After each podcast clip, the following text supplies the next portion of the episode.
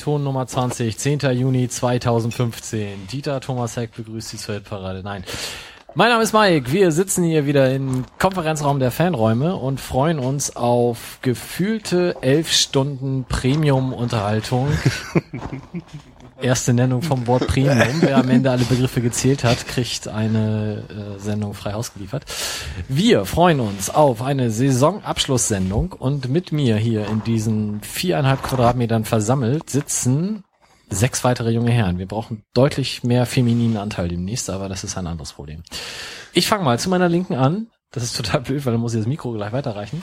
Wahrscheinlich kriege ich es nie wieder. Christoph, Abend.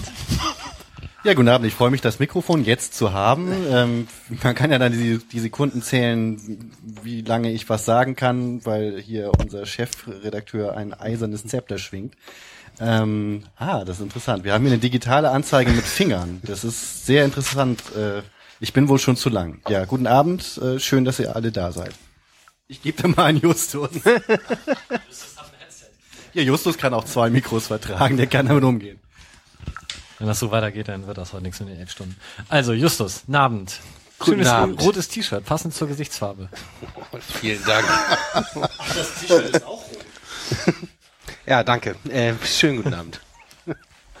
Und zu seiner Linken Wolf. Moin. Ich hoffe nicht, dass meine äh, Hemdfarbe zu meinem Gesicht passt. Na, die ist nicht das ist nämlich so grau, das hat Hahnentritt. Ja, guckst du Aber mich hat, heute. mich hat noch kein Hahn getreten bis jetzt. Du hast ein Cappy auf, auf dem nichts steht. Das ist rot-weiß. Das ist, äh, heute ist die Pokalauslosung. Das sind die Farben meines Wunschgegners. Ihr werdet es nachher sehen, aber ich, Okay. VfB Stuttgart. Ja, machen Gut wir weiter. angezogen wie immer, möchtest Gut du sagen? angezogen wie Ja, immer. vielen Unser. Mode, Fashion and Beauty Beauftragter. Ja, Darf Wilko. ich kurz das Wort wurstig reinschmeißen? Wurstig? Danke. Ach so. Äh, ja, guten Abend. Ich freue mich total, dass ich hier sein darf, äh, mit so exklusiven Gästen in diesem wunderschönen Stadion. Ich bin gut vorbereitet. Wir, werden einen Abend Lachsalven, Juxraketen, hier wird alles abgefeuert. Ich bin gespannt. Okay, dann überspringe ich die nächste Person und komme zum letzten Teil der Stammbesetzung. Verantwortlich für die Technik, Sebastian. Äh, moin. Was ist denn das für ein T-Shirt? Half-Life ist ein Spiel für so Leute umbringen, schießen Dinge. Ah, Ja, okay. Für Leute ohne Leben.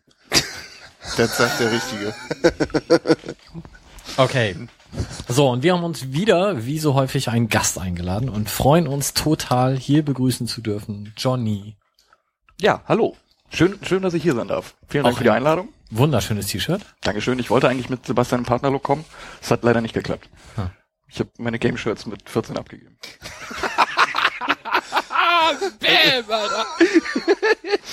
Böse. Guckst du auf die Uhr, wie lange ich reden darf? so abschalten. Ah, du bist Spaß heute. Ich hab, ich Ja, hab gerade geblockt. Vielleicht fliegt hier noch ein Barhocker durch die Scheibe heute Abend. Ja, ich bin- gespannt sein. Ich bin nicht nur Gast, ich bin auch Hassbeauftragter. Ich muss immer so ein bisschen, so ein bisschen pieksen. Aber mehr Hass ist ja sehr sympathisch. Ja. Also das würde ich, Ja. Viel zu viel. Wir haben ja dieses Premium-Bier, das ist ja total hippie und glücklich. Das ist auch lecker. Deswegen muss ich hier ein bisschen Hass einstreuen. Okay. Premium 2. Wer sich jetzt immer noch fragt, wer ist der Typ? Äh, Johnny kommt vom Ostblock. Was das ist, machen wir alles im zweiten Teil. In Teil 1 sprechen wir natürlich, wie immer, über die letzten drei Spiele. Wir werden ganz viele andere Themen noch abhaken. Fußball und Liebe, Sommerfest und Fanclub-Turnier. Wilko liest aus dem Übersteiger Nummer 2. Wir werden unser Spiel der Saison, jeder einzelne ausführlich in 35 Minuten darlegen, mit Begründung danach noch. Und den Spieler der Saison, jeder einzelne küren. Wir werden ein lustiges Name-Dropping veranstalten. Wer kommt noch, wer geht noch. Wir werden ungefähr vier Stunden alleine über eine Million Likes für Sobich sprechen. Und wenn das alles noch nicht reicht, auch noch über Blindenfußball, über die Relegation. Und dann, nach gefühlten acht Stunden, werden wir überleiten zum zweiten Teil und eben über die zurückliegende Saison nochmal aus Fansicht sprechen. Und dafür ist Johnny da. Nordtribüne könnte man noch mal fällt mir jetzt ein. Also ich weiß, du hast mich gerade gefragt, ob ich noch was bereden will. Aber jetzt, ich kann auch, Da hat er's. Ja, Nordtribüne. Wunderbar. Schön, noch machen wir. Fanclub-Turnier ist auch auf, der Liste gewesen. S- Sommerfest hat er sogar gesagt. Hat er Hab ich- gesagt? hat er das habe ich schon wieder vergessen, Ja. weil bei Fußball habe ich gleich abgeschaltet. ist Sommerpause, ne? Was will man machen? Ja, so ist das. Außerdem haben wir ungefähr 834 Hörerfragen, die wir dann auch alle noch abhaken werden. Alle an Johnny? Alle an Johnny. Und, äh, 714 davon gehen um Alkohol. Ja, man hat ja einen Ruf zu verteidigen, ne? Ja. Ich verstehe das. Ich habe auch nicht verstanden, wie die anderen 120 zustande kamen, aber das klären wir dann noch. Sogenannte Experten. Modefragen. Gut. Fangen wir an mit einem kurzen Rückblick auf die letzte Saison, äh, auf die, auf das letzte, auf die letzte Sendung. Mein Gott, ich habe auch schon so 0,05 Dezibel von dem Zeug hier getrunken. Hilft uns Und schon wieder stirbt ein Physiklehrer. Was ist hier los? Wie heißt das Deziliter, ne? Ja, egal. Äh, äh, Ja. Fangen wir vielleicht kurz an, damit zu sagen, warum wir das Wort Premium ständig erwähnen. Nämlich, vielen, vielen, vielen Dank, nachdem wir in den letzten Sendungen immer andere Bierhersteller beworben haben, deren Namen wir jetzt natürlich nicht mehr erwähnen werden. Nee. Brauereien heißt das auch übrigens und nicht Was hab ich gesagt? Bierhersteller. Ah, mir doch egal. Deziliter. Äh, Ich glaube, dass Egal. die großen Bierhersteller sind keine Brauereien mehr. Das so. Nee, die zapfen nämlich Bier direkt aus dem Baum. Die brauen das nicht mehr. Die pflücken Ja. die Flaschen am Aus dem. Bierbaum. Habe ich mir jetzt auf dem Balkon auch angelegt, so ein Ding. Sind aber nur 033, aber ist ja Balkonobst, ne? Jedenfalls Weißt du, Klugscheißer kann niemand leiden. Ich werde doch nie wieder eingeladen. gibt es in Hamburg eine Firma, die bekannter geworden ist, glaube ich, durch die Herstellung oder das Brauen von Premium Cola. Und die seit neuestem auch Premium Bier vertreibt. Und nachdem wir, wie gesagt, in den letzten Sendungen den Biernamen anderer Brauereien zu oft gefrönt haben, haben die gesagt, nee, das geht so nicht weiter, wir bringen euch mal eine Kiste vorbei.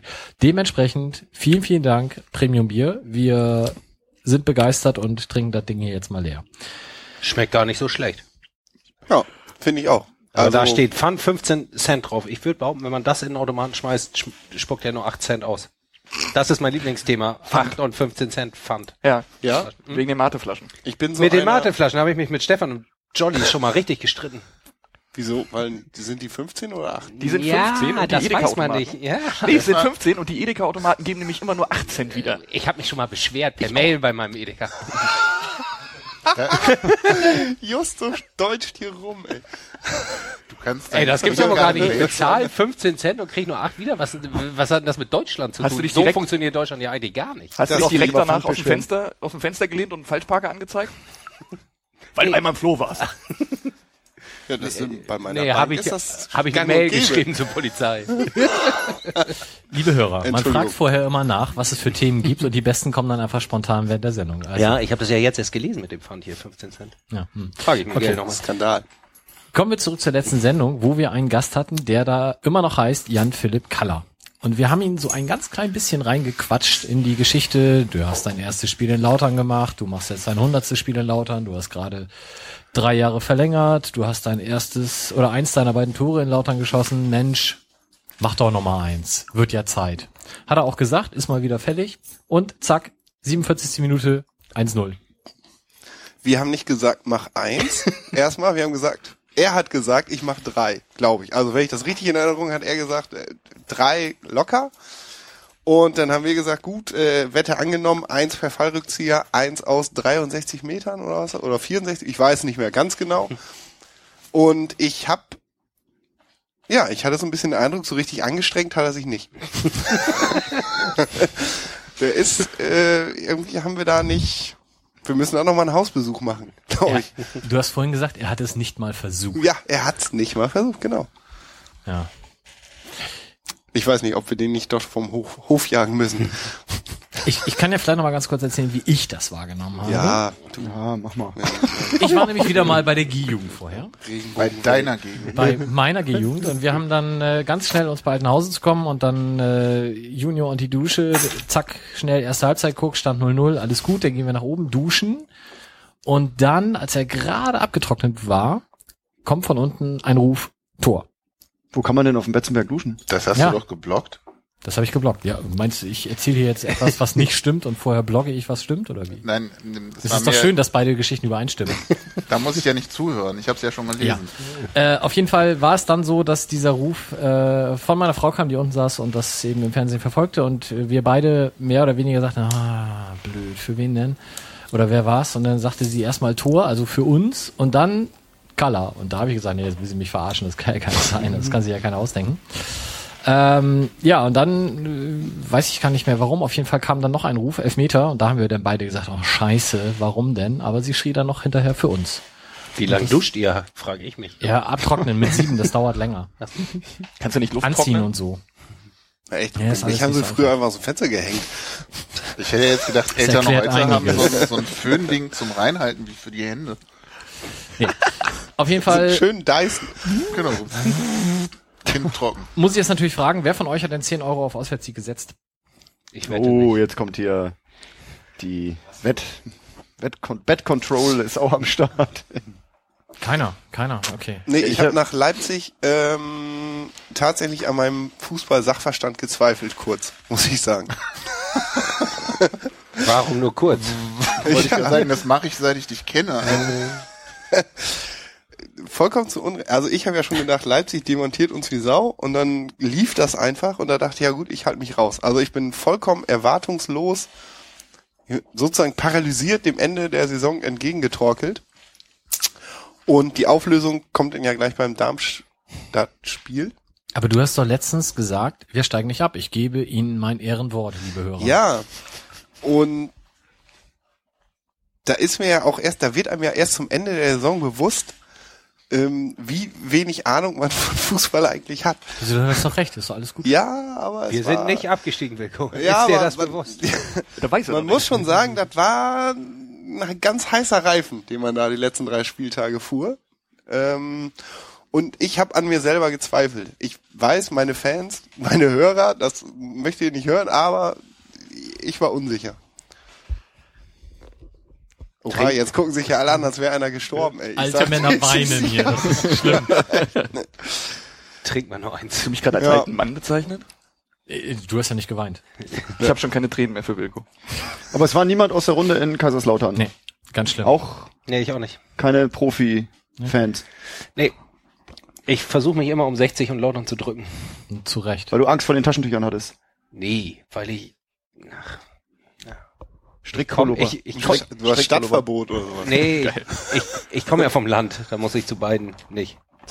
Aber Taschentücher ist natürlich ein super Stichwort, weil ich glaube, derjenige von USP, der dafür verantwortlich war, diese Taschentücher zu organisieren, ist ja ein paar Tage vorher einfach für komplett bescheuert erklärt worden, dass er da halt gesagt hat, ich möchte gerne ein paar Taschentücher organisieren.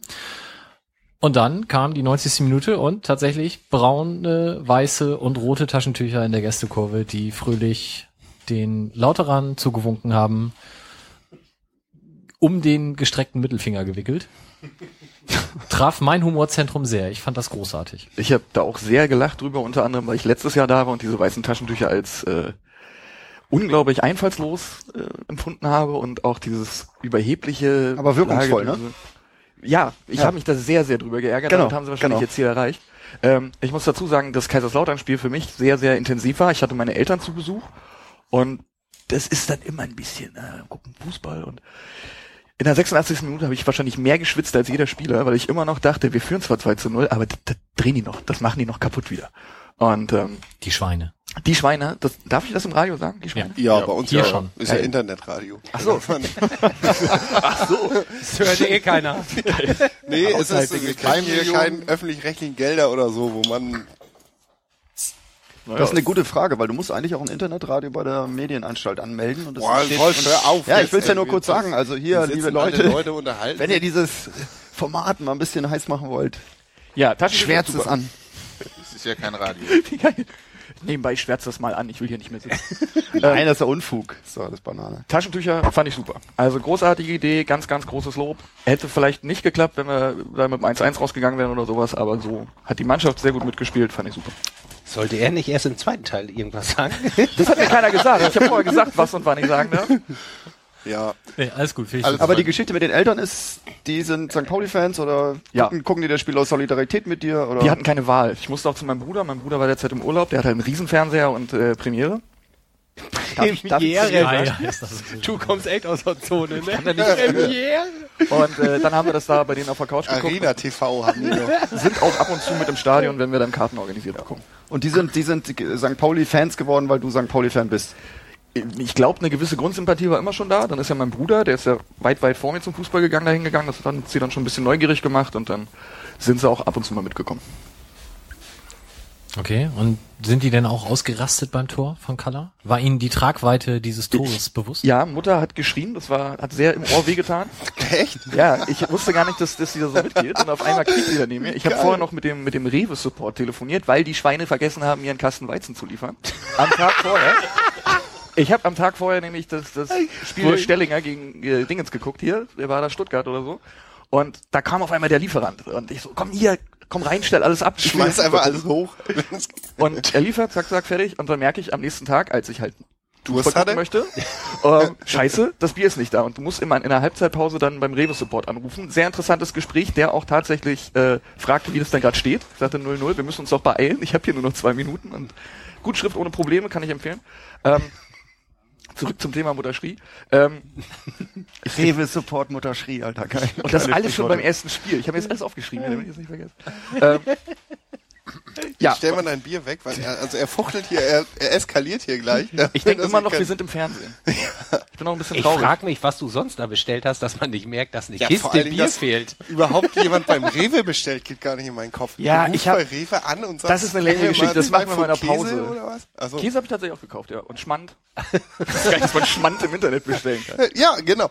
Das frage ich mich nämlich auch. Mal erzähl ich dir in der Pause, es gibt eine lange Geschichte zu mit Verlust der EC-Karte und Freundin in Amerika. Weiter. Besser als umgekehrt.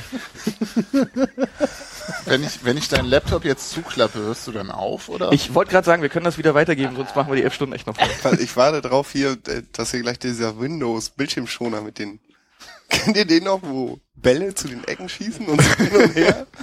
Das gibt's bei Linux noch. Ich glaube, Kaiserslautern sind wir jetzt durch, ne? Ich habe noch eine ähm, gute äh, Banner-Idee, hatte ich noch, obwohl, wenn man selber einen Witz für gut hält. Nee, ich streue das später mal ein. Ähm, für ein gutes Banner Richtung Kaiserslautern. Okay, dann darf Sebastian, der hat sich nämlich gemeldet jetzt. Genau, ich fand das Spiel unfassbar. Ich war in Berlin touristisch unterwegs und hatte mir vorher vorgenommen, weil es ja Kaiserslautern ist und wir da sowieso immer verlieren, ich ignoriere es völlig, hab dann irgendwann so in der 40. Minute mal in Twitter reingeguckt und es stand 0-0 und ich dachte mir so, scheiße, das könnte ja was werden mit einem Punkt. Du hast hier auch angekündigt, dass du gesagt hast, dass du das konsequent ignorieren Genau, würdest, so weil du Kaiserslautern immer ignorierst. Genau, es hat super geklappt. Das heißt, ich habe die zweite Halbzeit tatsächlich bin ich quasi im Delirium auf meinen Twitter-Account guckend über den Kudamm gelatscht und habe die ganze Zeit Fußball via Twitter verfolgt. Alter, Du weißt aber schon, dass es da bessere Apps für gibt, ne? Ja. ja, ich weiß, aber so Ergebnis. Ich wollte nicht nur das Ergebnis, ich brauchte das Erlebnis. ah ja. Kann ich das mal aufschreiben für, für später? Weniger ist mehr, sagt der Fußballfreund, wenn er den Twitter-Account als Live-Medium verfolgt. Ah, gut. Wir müssen nachher auch noch diskutieren, warum Justus nicht mehr bei Twitter ist. Na gut, Ist er weg, ja. oder? Ich glaube. Oder? Ja, ja, ich bin weg. Ja, ja. Ja, ja. Nun Zu gut. kluger Input. Ne. Er ist dir doch gar nicht gefolgt. Na egal. Ja, also, Lautern, 2-0 gewonnen, hat, glaube ich, keiner mit gerechnet, außer Jan-Philipp Kaller. Ja, der Abhaken. Kann ja, der kann ja nicht mit dem 2-0 gerechnet haben, wenn er selber drei Tore schießt. Eben. Äh, ja, ich glaube, der hat uns ja ein bisschen reingelegt bei der ganzen Nummer. So. Das ist ja, Irgendwas ist ja immer. Pokerface Color. ja. Wir kommen dann zum nächsten Spiel und da war am Millantor zu Gast der VfL Bochum. Christoph, erzähl mal. Ich weiß gar nicht, ob ich noch kann. Es ist interessant, äh, dem, dem wilden Treiben hier zuzugucken und nichts dazu sagen zu können. Ein bisschen wie Muppet Show gucken. Da hatte man ja auch nicht die Möglichkeit, was zu sagen. Die Monster konnten die ganze Zeit reden. Und du bist die beiden Alten, Waldorf und Stettler. Ja, die konnten aber auch was sagen. Also wäre interessant, wenn die erstmal, wenn, wenn Waldorf und Stettler Kermit fragen müssten, Kermit, kannst du uns mal ein Mikro hochwerfen, dann würde es denen ähnlich gegangen sein wie mir jetzt. Aber es ist schön, äh, äh, irgendwie auch äh, so ein bisschen äh, äh, beobachtende Position zu haben. Ja, niemand freut das mehr als uns. Aber die Quoten sinken in den Keller und wovon leben wir dann alle? Weil Ja, Premium wird das das nicht witzig finden, wenn wir hier vor zwei Zuhörern dann irgendwie, ne, wenn quasi irgendwie Messi nicht aufs Spielfeld gelassen wird und die anderen gumpeln dann mit dem Ball durch die Gegend. Na gut. Ähm, äh, Oha, wenn ihr die Feindseligkeit in den Augen dieser anderen Menschen sehen könntet. Du hast deine Zeit läuft, ne? Also, Ja, vor allem, das ist ein Countdown und ich weiß nicht, was bei Null passiert. Äh, Das kann ja noch spannend werden. Naja, das Schöne ist, äh, wird das eigentlich live übertragen heute? Nein. Ah, okay, Oh, ich habe allen erzählt. Ihr Könntet- könnt mich im Radio hören. das heißt, wenn ihr mich jetzt einfach umbringt und durch jemand anders ersetzt, dann kriegt das keiner mit. nee, das schneiden wir Ja. klug raus. Das hätte man vielleicht auch vorher schon mal sagen können. Auch ob du nachträglich reingemischt wurde, kann nachher niemand mehr sagen.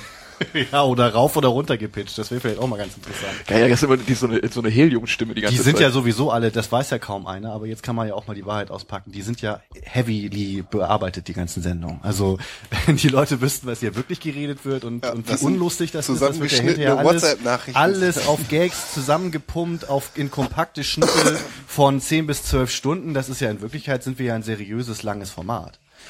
Ähm, und ab und zu haben wir auch Grund zum Freude, zur Freude, wie zum Beispiel als eben der FC St. Pauli gegen den VfL Bochum spielte, weil ich dachte nämlich nach dem unglaublichen Kaiserslautern-Spiel, dass so jetzt wieder der übliche äh, St. Pauli äh, Bounce-Back-Effekt passiert. Ne? Also du wirfst ein gutes Spiel gegen die Wand und es kommt zurück und haut dir voll auf die Fresse und du fällst zusammen mit dem Spiel um. Wie unser aller Leben. Nun war, reden wir später auch nochmal darüber, am Samstag vorher auch noch das Fußball- und Liebe-Festival und irgendwie war das Stadion sowieso schon aufgeladen mit, mit Liebe und, und irgendwie Optimismus und all so Sachen, die man als St. Pauli-Fan eigentlich überhaupt nicht abkann, aber die sich total gut anfühlen. Und ähm, insofern habe ich doch wirklich kurz vor dem Spiel sowas wie Optimismus empfunden. Ja, und dann war die vierte Minute, Gregoritsch, ne, haut das Ding schön rein. Natürlich Gregoritsch, wer denn sonst? Muss da jemand sein, der früher hier gespielt hat.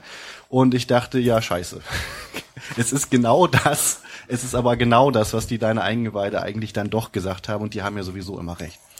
Naja, und dann kam dieser Moment, als, ähm, ne, dann, es war ja nicht die einzige, äh, es, es hätte ja auch 2-0 oder glaube ich sogar 3-0 stehen können. nach 2-0 relativ und was hat dir dein, dein äh, Ex-Spieler schießen immer gegen uns Tore Gefühl da gesagt? Ja, das, dass es daneben gegangen ist, meinst du? ja, also möglicherweise hätte man das als erstes Indiz werten können. Ich war aber zu angefressen wegen des äh, 0-1, um mich darüber freuen zu können, dass das dann eben daneben ging. Und äh, ja, umso umso platter, als dann eben der Ausgleich fiel. Aber vorher war ja noch diese Aktion, wenn ich mich recht erinnere, korrigiert mich, wenn ich die Zeitabfolge nicht richtig hinkriege, aber diese völlig überflüssige Grätsche von Jan-Philipp Kaller gegen den Bochumer Torwart. Und das war ja so ein bisschen die, die Weckruffunktion. Die fand ich aber überhaupt nicht überflüssig. Naja, also ich, ich habe das Spiel von der Süd aus gesehen und fand, äh, also ja, es war natürlich fürs Spiel nicht überflüssig. Ich hatte nur das Gefühl, und man kann das natürlich so einmal direkt ganz übers Spielfeld ganz genau sehen, dass er nicht wirklich die Chance hätte, den Ball zu kriegen und noch ins Tor zu spitzeln oder was auch immer oder quer zu spielen. Ähm, das aber der pure Versuch, diesen überflüssigen Ball zu erreichen. Sowas ähnliches war wie äh, die Grätsche, die Fabian Boll Anfang der zweiten Halbzeit damals gegen Rostock gemacht hat. Das war so ein Ball, der ins Austrudeln wollte äh, und den er eigentlich nicht kriegen konnte. Er ist trotzdem wie ein Verrückter hinter den Ding her, äh, her hat den äh, in die Grätsche gesprungen, hat den irgendwie noch so halb oder ganz unfair, weiß ich auch nicht so, dem Rostocker da, da noch weggespritzelt, der sich darüber auch noch beschwerte und dann hat er den noch mal zur Sau gemacht und das war zusammen mit diesem Mannschaftskreis das Ding, was irgendwie auch äh, atmosphärisch sehr dazu beigetragen hat, dass das Rostock-Spiel sich damals drehte, das, das äh, 2 zu 3. Naja, weil, ne, Kaller, Grätsche gegen Torwart, dann wie ein Verrückter wieder an die Strafraumgrenze zurückgerast. Ich weiß nicht, wie viel Kalorien der irgendwie auf diesen äh, gefühlten fünf Kilometern da verbraucht hat, aber das hat echt ähm, dieses Spiel, was sich gerade so, was gerade so kippte, wie so ein See mit zu wenig Sauerstoff, äh, wieder aufgeladen mit genau dem. Also das Spiel konnte dann wieder atmen, da war wieder einiges drin und Das darum Spiel passiert konnte wieder atmen, ist auf jeden Fall die Fußballmetapher dieses Jahres. Da ist auch- ganz auch egal, was Belariti noch erzählt. Der See, der umkippt, Alter. Du hast ein Spiel, das ist eigentlich wie ein umkippender See. Sauerstoffarmer See. Ja, äh, ich habe ja nun auch Zeit, hier Saison- Metaphern zu Saisonbild. basteln. Ihr, Ja. ihr macht Quatsch, ich sitze hier rum. Und wenn ihr gemerkt hättet, es war auch ein jambischer Pentameter, das ist also alles schon sehr Oh, das äh, muss ich googeln. auf Versmaß, auf Versmaß gedrechselt. Und so war das Spiel eigentlich auch. Es war dramaturgisch perfekt. Erstmal schön ein bisschen in den Frust gedippt, dann wieder rausgezogen, trocknen gelassen und dann irgendwie in Euphorie explodiert. Also äh, die Dramaturgie lasse ich mir gerne gefallen, weil ne, Ausgleich äh, und dann äh, in der 45. dann das 2 zu 1 und dann direkt aus der Kabine gekommen, dann äh, gleich noch das 3 zu 1 und der Rest war eben pure Ekstase und das ist einfach, wenn du gerade mit ganz vielen tollen Leuten zusammen am Tag vorher ein Festival namens Fußball und Liebe gemacht hast, irgendwie noch toller. Das ist dann irgendwie, du hast das Gefühl, du hast die Spieler quasi mit Liebe gedopt. Das ist natürlich ein bisschen Quatsch, aber es war ein unglaubliches Wochenende, ein unglaubliches Spiel. Und vom Gefühl her ein bisschen so wie, ja, weiß nicht, damals, als sie irgendwie Erster werden konnten und dann gegen Bremen gewonnen haben oder so. So Dinger, wo du denkst, das vergeigen sie sowieso. Und dann vergeigen sie nicht. Ja, Sebastian wollte, glaube ich, was sagen. Das habe ich fast wieder vergessen. Wilko, was sagt denn die Uhr? Ach so, ich muss erstmal Stopp machen. Egal. Tag Äh, schon längst auf Null. Was, was ich Fünf sagen Minuten wollte, zehn hast du geredet. was ich sagen wollte, Ihr wolltet, dass es sich staut, ihr erntet das Ergebnis. ja. was ich sagen wollte, war, ähm, diese Sache mit Color, das hast du dir dann ja selber noch ein bisschen beantwortet. Ich finde erstens war das eine super Situation, wo er so ein bisschen den, wie sagt man neues Deutsch so schön, aggressive Leader raushängen hat lassen. Also irgendwie die ganze Situation, ja, er rennt irgendwie außen, die Außenbahn hoch, kriegt den Ball wieder, verliert ihn wieder, kriegt ihn wieder, rennt immer hinterher. Das fand ich psychologisch ganz interessant, weil genau das eben die Szene war, wo fand ich dann bei uns wieder ein bisschen mehr passiert ist und bei uns wieder ein bisschen mehr ging. Und ich fand's aus Block E ging gerade gesagt, irgendwie jetzt nicht so unrealistisch, da noch irgendwie mit ein bisschen Glück an den Ball zu kommen. Und ich glaube auch, dass es für ihn so ein bisschen so war, wenn ich jetzt schon hier hingerannt bin, muss ich auch irgendwas machen. Ja, es war halt enorm demonstrativ. Das heißt also, auf der direkt fußballerischen Ebene glaube ich trotzdem immer noch, das kann man hier nochmal in einer ruhigen Minute fragen, ähm, äh, glaube ich, war das schon eigentlich relativ überflüssig, aber wir sind uns ja hier überhaupt eigentlich ziemlich einig. Klar ist das auf der psychologischen Ebene ja gerade geil. Weil wenn der Ball da so gelegen hätte, dass er den einfach gekriegt hätte, dann wäre das ja überhaupt gar nichts gewesen. Gerade dieses, es ist eigentlich total sinnlos, ich hau mich aber trotzdem rein und ihr macht das jetzt gefällig auch, gefälligst auch, das war ja das, was da auch gefehlt hat. Passt und was im er gemacht Übrigen hat. auch zu dem Leipzig-Spiel, wo er, mh, naja, nicht ganz eine ähnliche Situation hatte, wo er irgendwie auch auf rechts erst den Gegner tunnelt, das hatten wir hier noch besprochen, ähm, und dann irgendwann im Strafraum so ein bisschen die Ballkontrolle verliert und auch äh, Lenny dann nicht mehr schnell genug schaltet, um da noch ein Tor draus zu machen. Das fand ich aber eine ähnliche Szene. Egal. Mike, wie hast du es gesehen? Äh, ich bin. Ich bin eingeschlafen.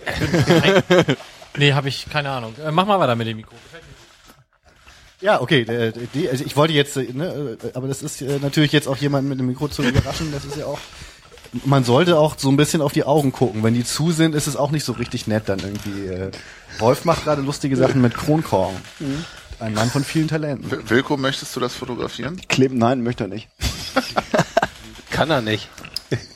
Ich habe schon ein paar Mal versucht, Wolf zu fotografieren und immer ist das Bild schwarz geblieben. Scheiße, ne? Das ist so, so eine Aura, so eine. Okay, hab mich auch das war. Aber irgendwie ist das verrückt. Ich hätte das Spiel genau so zusammengefasst.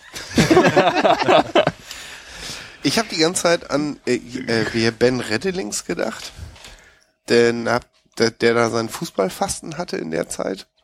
Stimmt. Nee. Stimmt, habe ich Das auch- ich auch fing das nicht gedacht. erst danach an? Nee, nee, der hat das gar nicht mitgekriegt und ich habe die ganze Zeit überlegt, wie ich ihm das mitteilen kann, ohne dass er seine Schutzmechanismen. Ja, ich weiß nicht, ob das jetzt auch nicht zu nischig ist, aber wenn ich Reddelings oder Redelings? Ich weiß- Redelings. Redelings, ja.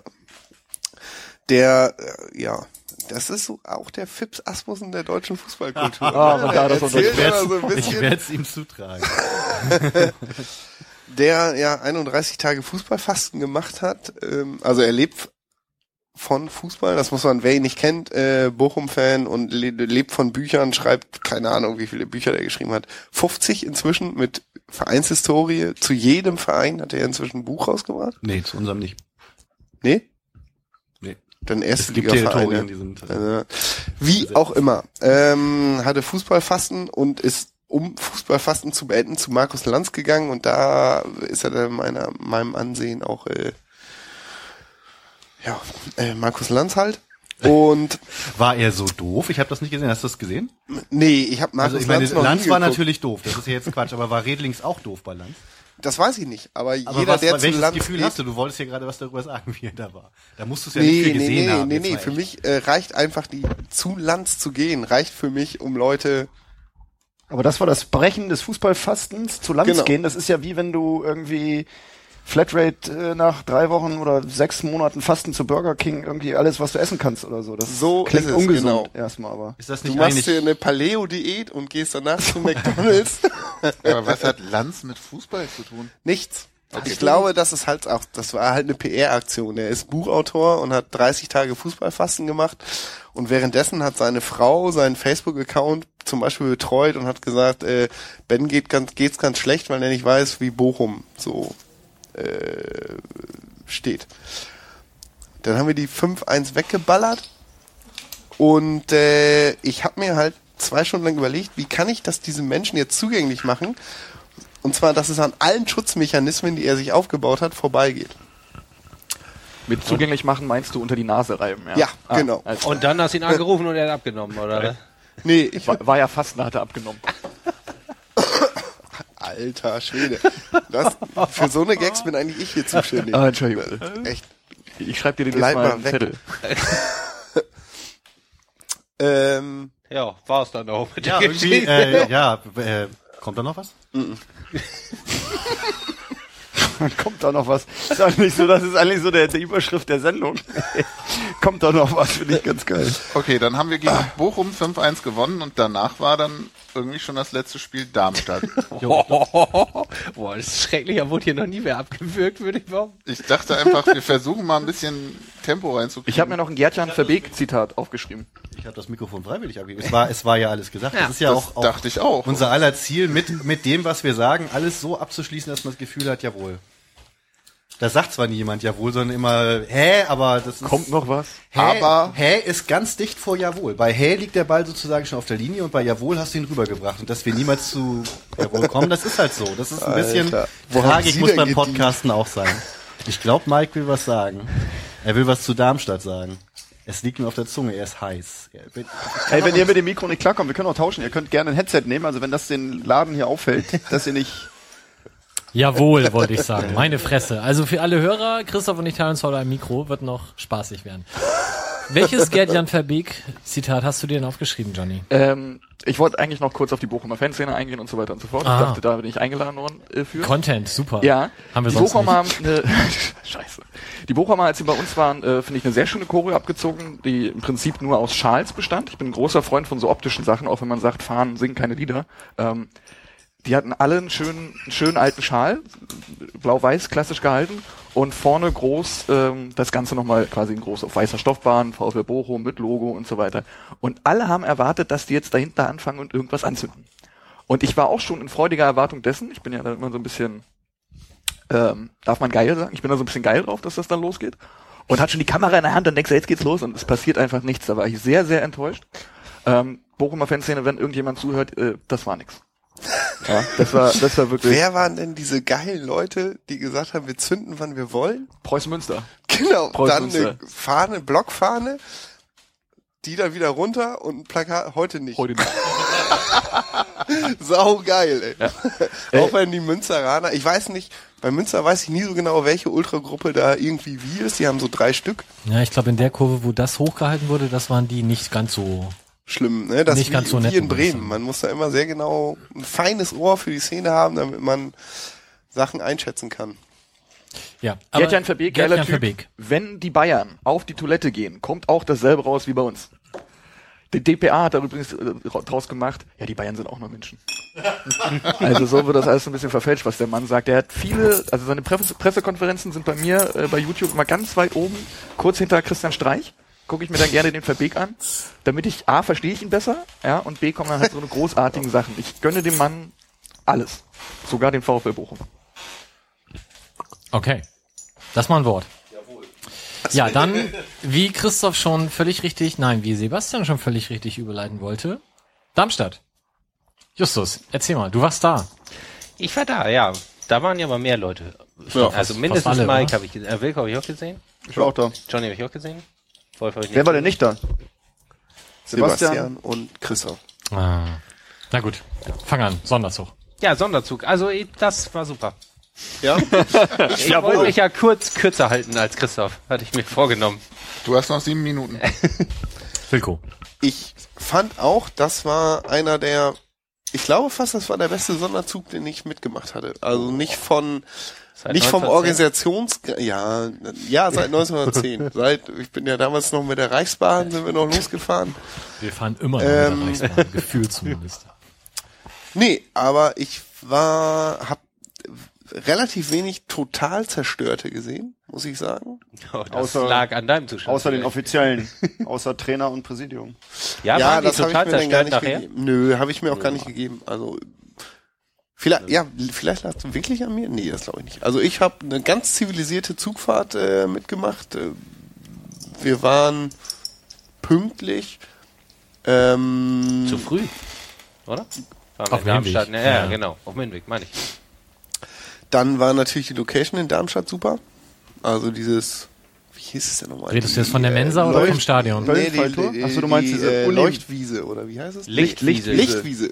Das war die Mensa der TH, der, Ja. der Technischen Universität, oder? Ich Ja, weiß. TH, Technische Universität.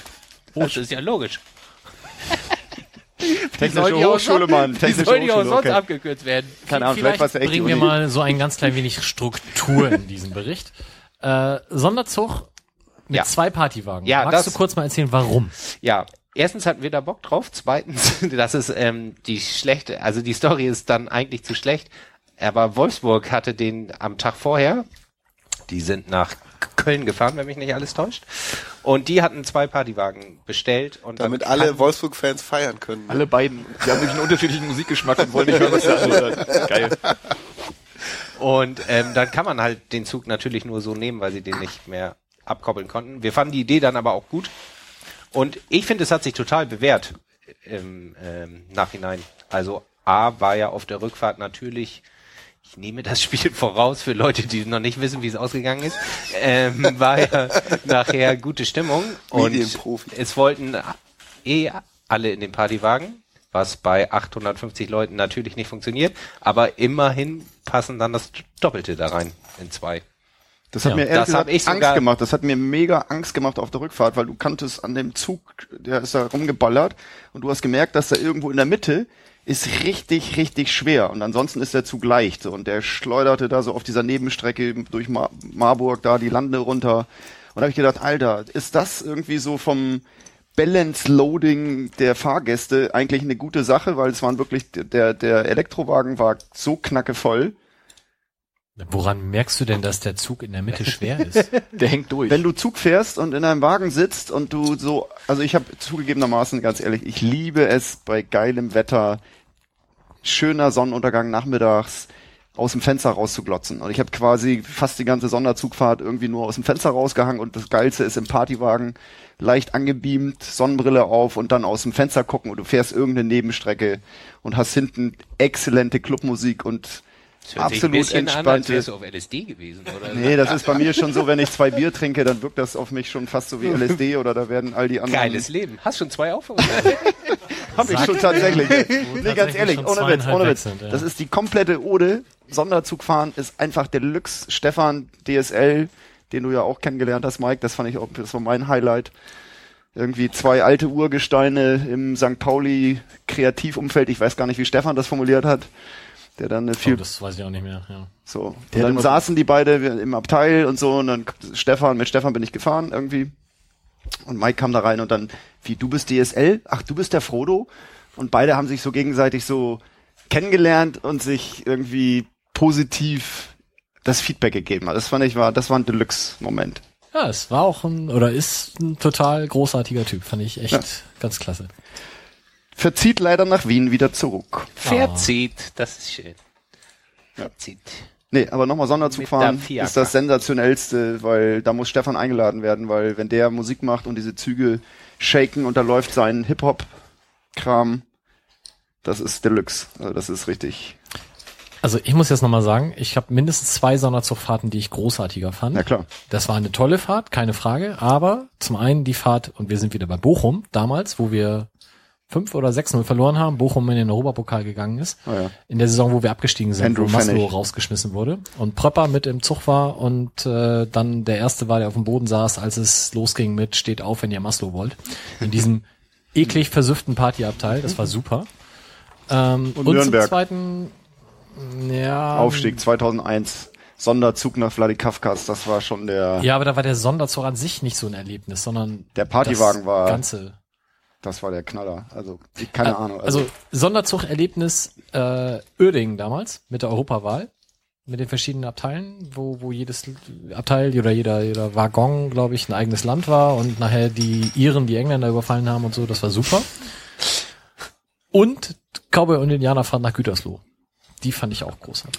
Ähm, dieser Werbeblock wurde Ihnen präsentiert von Opas Erzählen vom Krieg. Nein, nein, nein, nein, nein, nein, nein, lass doch. Mike, Mike liebt Mottofahrten. Das ist ja, ganz klar. Mike ist ein großer Vertreter der Mottofahrten und das ist ja bei dem Atavar Frodo auch kein Wunder irgendwie, weil die Fantasy-Spiele quasi zum Lebensbild dazugehören. Das ist doch in Ordnung. Ist gut. Warst Ja. du traurig, dass es kein Motto gab?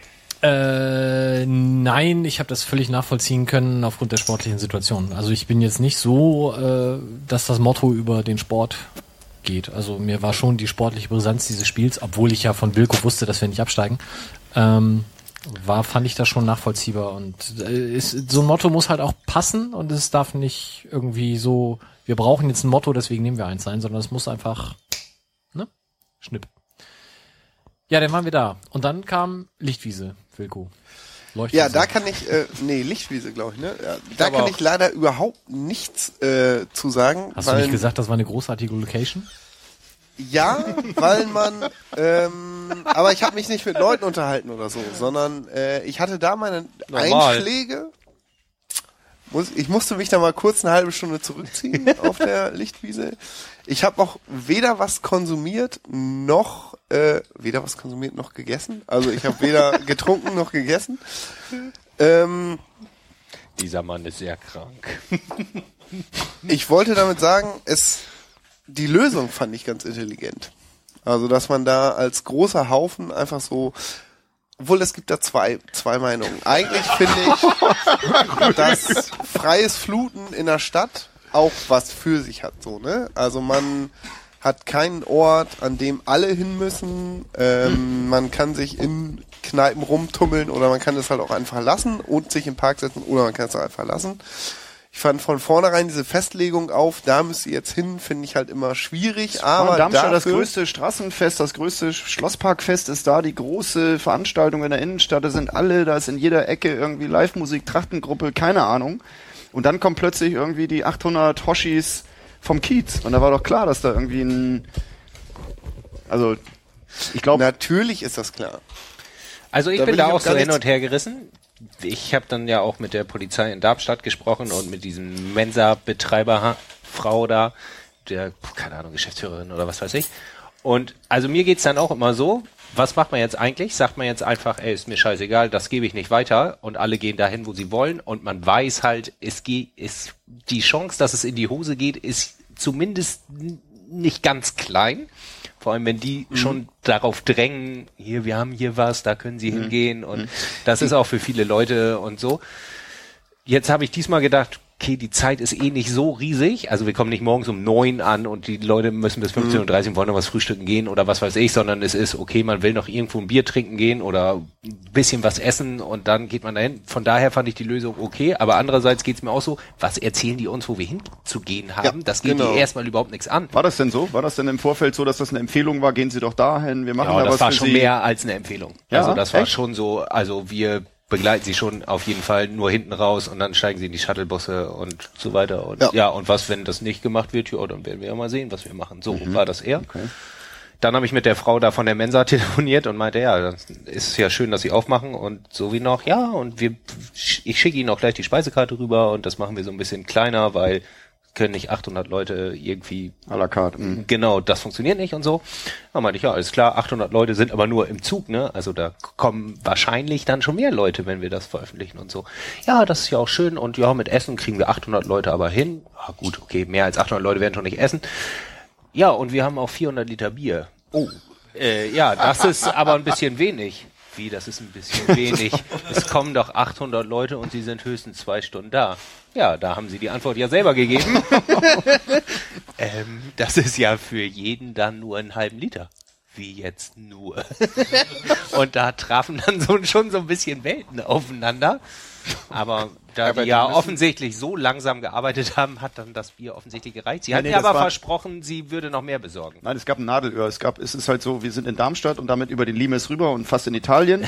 Und es ging darum, dass du Bons kaufen musstest. Du musstest halt erstmal bei dem Bezahlen an einer Kasse, da war eine Frau, einen Bon kaufen und mit diesem Bon konntest du dir dann die Ware holen. Und das war halt ein komplettes Nadelöhr. So, und Es waren aber auf jeden Fall schon mal 400 Liter mehr als damals in Rathenow. Und Ja, das ist ja Das, schon mal das du nicht ja sagen. nicht. Es gab auch in Rathenow Bier. Genau, es hat uns sagen. nur nicht erreicht. genau. Ja, gut, okay. Ich habe mindestens zwei Fässer gesehen. Also ich, ich fand das von der Location her, wie Wilko schon sagte, auch ganz gut gelöst und äh, ich fand es auch okay, dass man dahin gefahren ist. Ich kann verstehen, dass wenn in der Stadt tatsächlich alles auf den ersten Bundesliga-Aufstieg seit gefühlten 800 Jahren hinsteuert, man auch ganz froh ist, wenn man dann davor einfach nur in Frieden feiert unter sich und den Gästefans nahelegt, woanders hinzugehen. Ich fand es damals in Fürth zum Beispiel großartig, wie sich komplett St. Pauli in Fürth verteilt hat. Das war viel cooler. Ich weiß aber nicht, geil. ob das jetzt in Darmstadt so gut funktioniert hätte. Nein, die hatten doch mit Darmstadt Schlossparkfest, das heißt, die haben wirklich tatsächlich so ein, so ein Fest, wo ganze Familien und alle hinkommen. Die wollten die Fußballthematik aus dieser Geschichte raushalten. Also Darmstädter ja, aber jetzt noch Gästefans dabei und so ein Kram, bitte nicht. Also das ist doch ganz einfach. Weil, Aber warum? Warum? Weil die da einfach Angst haben, dass denen das um die Ohren fliegt. an Wär's allen aber Ecken und Enden. Wäre es aber, glaube ich, nicht. Nein, wäre es natürlich nicht, aber irgendwie als Ding, du bist sowieso voll, die Innenstadt ist voll mit Bude hier und äh, genau, Kultur fallen halt und- 800 Leute auch nicht mehr auf. Wäre so mein Argument. Aber ist ja auch, auch. ist Ja, auch. Darum Also so wie es jetzt. so wie es gelaufen ist, fand ich es auch dann okay. Und ähm, wie fandet ihr denn die Begrüßung der Polizei? Also, Nebel. Johnny. Also die Shuttlebus-Thematik würde ich ganz gerne nochmal ansprechen. Ich hatte da auch ein Ah ja, jetzt geht's ab. kurzes, kurzes Tête-à-Tête mit einem Polizisten. Also jetzt mal ganz ehrlich, die färchen uns da mit 50, 60, 70, 80 Leuten in einen Schlenkerbus. Und dann müssen auch noch Schlenkerbus. Das ist Gelenk, Gelenkbus heißt das in dem. in der Zia. Zone hieß das Schlenker. Aber der- äh, wir hatten ja keine Busse. Ähm, wir hatten ja, Aber einen Namen dafür. ja natürlich, wir wussten ja, was es drüben gibt. Ähm, der, der Bus ist also voll, komplett voll. Und dann müssen unbedingt noch zwei Behelmte einsteigen. Ich weiß nicht warum. Ich habe dann mich auch mit dem Herrn unterhalten und ihm deutlich gemacht, dass es vollkommen sinnfrei ist mitzufahren. Denn wenn wir vorhaben, den Busfahrer zu entführen und Hessen zu kapern, dann werden wir das mit 50, 60 Leuten auch machen. Egal, ob die beiden da drinnen stehen oder nicht. Ähm, fand er wiederum nicht so witzig. Ähm, war alles für mich ein bisschen überzogen. Dafür, dass wir keinen Beef mit, mit Darmstadt haben, waren die echt ein bisschen, die hatten zwar einen Helm am Gürtel, aber die waren alle irgendwie ein bisschen auf Krawall das Die Gefühl. Polizei, das ist so geil, weil ich habe die allerkrassesten Gegengeschichten davon. DJ DSL, die da mit irgendwelchen St. Pauli-Liedern aus den ersten Bussen da wird über die Polizeibeschallung kommt irgendwie, kommen St. Pauli-Lieder irgendwie und Stefan so, sag's bitte, wo kommt die Musik her oder so. Ja, wir spielen die hier, wir wollen, dass sie sich hier wohlfühlen und so. Und das ist krass, ey, wie man auf so einem Auswärtsspiel, glaube ich, ganz un unterschiedliche Perspektiven haben kann. Also ich wurde dann irgendwie auch aus dem, pass bitte auf da. Ich wurde aus dem Bus auch dann äh, entfernt und musste Aus dann, dem Schlenkerbus wurde aus dem Schlenkerbus wurde ich dann entfernt und durfte dann mit dem nächsten mitfahren, da ich dann scheinbar nicht mehr gefährlich war. Also das war alles sehr ein bisschen auf, auf Willkür und ähm, fand ich nicht ganz so geil. Ich kann mich nicht an den, an den letzten Marsch zu einem Stadion erinnern. Das war irgendwie Kaiserslautern, weil es da nicht anders ging. Und ich mag das eigentlich, wenn man so in eine Stadt kommt und dann als, als Gruppe durch die Gegend geht. Und dann sind wir auch keine Gruppe von 50, keine Gruppe von 100, sondern mit 800 Leuten durch die Stadt marschieren. Da muss man halt nicht sich wie die geilen Macker aufführen und sagen, hier, wir sind die Größten, aber man kann halt mal zeigen, dass man da ist. Das finde ich immer ganz schön. Und wenn dann so drei Shuttlebusse vor der Tür stehen, reißt, schränkt mich das in meiner persönlichen Reisefreiheit auch sehr stark ein. Das fand Und ich mit Reisefreiheit habt ihr es ja. Ich freue mich, dass ich jetzt endlich raus darf, ja. Oh, jetzt, oh Mann, ey. Er muss doch- Nee, aber ich sehe das genauso. Also ich finde Sh- Shuttlebusse auch immer scheiße. ja. Aber das ist auch, äh, ja. Also Aber- ich fand die, den, ich stehe da sehr in der Mitte. Ich fand, dass die Polizisten, die ich wahrgenommen habe, fand ich relativ entspannt. Also da habe ich Polizisten auch schon ganz deutlich anders erlebt. Äh, inklusive in unserem Bus ist eine Scheibe kaputt gegangen und der Polizist hat denjenigen dann auch, ja, habe ich nicht gesehen so ungefähr. Also es war schon okay. Da hätten die sich auch anders verhalten können. Das ist der Bus, aus dem ich rausgeflogen bin. Weil die, Ja. dich, die haben dich durchgeschmissen, gibst Also, du. Kaputt. Ich fand aber tatsächlich dieses äh, mit der Musik auf dem Vorplatzempfang, das fand ich too much. Ja, Alter, das ja. kann ich auch nicht ab. Da habe ich gedacht, ey, Alter, hier jetzt Hells Bells spielen, Song 2 spielen, was soll denn die Scheiße? Fraternisieren, da wird fraternisiert. Da ist einfach auch so hier. Die wollen, dass ihr euch wohlfühlt und es war auf dem Rückweg nochmal das gleiche Ding. Also da lief dann wieder irgendein Song oder irgendwas und die haben dann über Lautsprecher halt. Ja, da kam der You Never Walk Alone. Ja. Und man- herzlich willkommen, ihr Fans des ersten FC St. Pauli, haben die gesagt. Da ist Stefan dann hin und meinte, Entschuldigung, das haben sie ja falsch. Oh, Entschuldigung, ich bin schon völlig hier in der ersten Liga. Das fand ich immerhin noch halbwegs lustig von dem äh, Polizisten. Aber äh, sonst finde ich das auch, ich wurde auch schon mal gefragt, als Fanbeauftragter im Vorhinein von der Polizei, ob ich denen die Songs geben könnte, damit sie so, ich glaube, es war nicht Darmstadt. Ach, das ist eine moderne Damit sie- Polizeistrategie, ja, ja, dass sie ist- sozusagen, geben Sie uns mal die Playlist zur Genau, Deeskalation. aber da habe ich gesagt, meine, Cool. müssen sie selber irgendwie, müssen War das sie dann sich auch so- selber illegal aus dem Internet runterladen. aber war denn auch so, war denn, war denn der, der rosa Nebel oder der rote Nebel, den wir aus dem Sonderzug rausgeworfen haben, auch sowas wie so eine rosige Begrüßungswolke an die Polizei gerichtet? Nee. Einfach so, um so auf positiv. Ja, genau, das, genau so war das. Aber ich glaube, Ich das, hätte es nicht besser Ein erklärt. Gesprächsangebot war das so. Aber Ein plumpes, ein hölzernes, ne? wenn die dich das Stolpern. nächste Mal fragen, dann Ja. gibst du einfach HSV, du bist meine Frau raus. dann läuft das. Ich denke, wir dürfen das nicht sagen. nein, du darfst. Du Und äh, Mike kann das auf jeden Fall sehr gut kleingedruckt sagen. Also es ist nicht in Ich habe auch ein Dollarzeichen statt einem S gehört. Nee, das meine ich. Das finde ich doof. Sowas meine ich. Aber Ja. ähm, Genau, dann war ja auch Spiel. Ach, Spiel, genau. Ähm, ich habe von meiner Frau 53 SMS während der während des Spiels bekommen, weil die war in zählst Düssel- Nee, aber sie. Ähm, weil die war in Düsseldorf Flatrate, im oder? Stadion und das war, ähm, die hatte heiße Infos bezüglich der Spielstände und Internet ging ja nicht. Und ähm, auf meinem, ich habe ich hab zwei Telefone, auf meinem anderen Telefon kriegte ich von Löwenbomber, den äh, erwähne ich auch jedes Mal, den Ex-Firma-Auftrag von 60, hatte ich, der guckte zu Hause Sky und hatte ich auch immer die Informationen.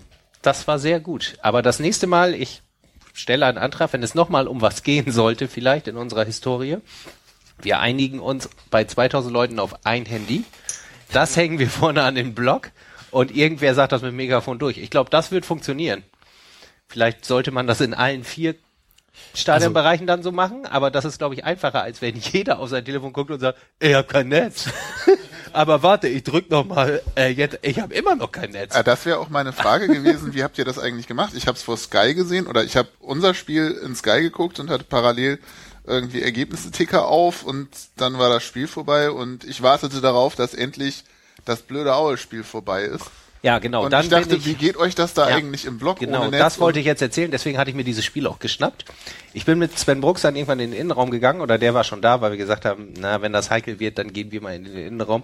Aus welchen Gründen auch immer. Was Damit sollen wir die da Ersten zu, seid, die da- Was sollen wir zu zweit machen? Genau. Aber stabile erste Reihe. den Genau. Elfmeterpunkt klauen. Genau. Nee, da weiß ich aber, wer ihn hat. Tatsächlich. Ähm, äh, naja, auf jeden Fall standen wir dann da. So, dann, ja, ist Aue vor, scheiße, Aue 2-2 irgendwann, ja, so Abpfiff, äh, Aue 2-2, scheiße, was ist das? Ja, 53 SMS hatte ich ja bis dahin, wusste ich nicht. Dann klingelt das Telefon. Ja, super. Hallo? Hallo? Ah, natürlich nichts verstanden. Ey, 53 SMS schicken und im, im, im richtigen Moment anrufen, das ist auch wirklich, das ist fast schon eine Leistung, auf jeden Fall.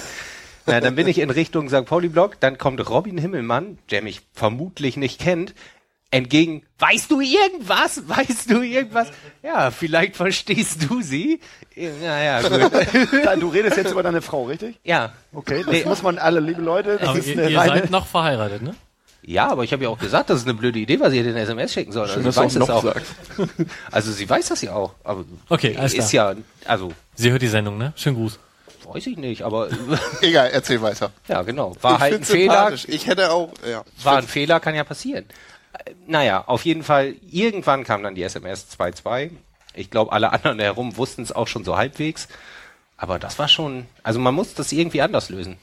Im Jahr Also 2015. es wäre natürlich einfach total großartig, wenn der Heimverein sich entscheiden würde, das Ganze auf der Anzeigentafel richtig zu kommunizieren und Ja. nicht da auch noch, und das fand ich tatsächlich, äh, ich habe mich nicht viel über Darmstadt aufgeregt an dem Tag, aber das fand ich tatsächlich scheiße, dass sie also auch zu dem Zeitpunkt, als es 2-0, äh, 2-2 stand bei Aue in Heidenheim, immer noch das 2 zu 0 auf der Anzeigentafel gezeigt haben. Deeskalation. Was ja, auf den Fanbereich natürlich dazu führen sollte, dass die St. Pauli-Fans sich doch bitte freuen und ruhig bleiben und so weiter und so fort. Ich fand es aber tatsächlich total unsportlich, weil es ja auch unsere Spieler eventuell gesehen haben und die dann natürlich vielleicht gedacht haben, ja geil, Mensch, brauchen wir hier gar nichts tun, was sollen wir den Darmstädtern den Aufstieg versauen? Bleiben wir hier einfach, schießen kein Tor mehr, alles gut.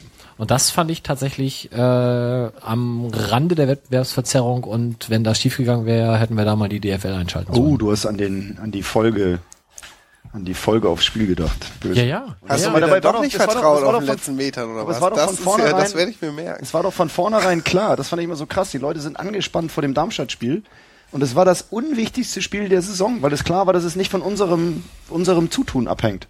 Wieso, wenn wir noch ein Tor geschossen hätten, wäre ja alles egal gewesen. Hätte ja, Ja, auch gut, aber Mendel das noch war ja- fünf Fallrückzieher machen können. Ja, aber gut, du weißt, Darmstadt wollte aufsteigen, also werden die gewinnen. Es war wieder so ein bisschen so in der Realität. Aber Also der das Fußball- Spiel Ganz kurz, Das ist so die Realität wie Karst äh, Karstadt, Ka Kaiserslautern. Kaiserslautern wollte ja auch aufsteigen.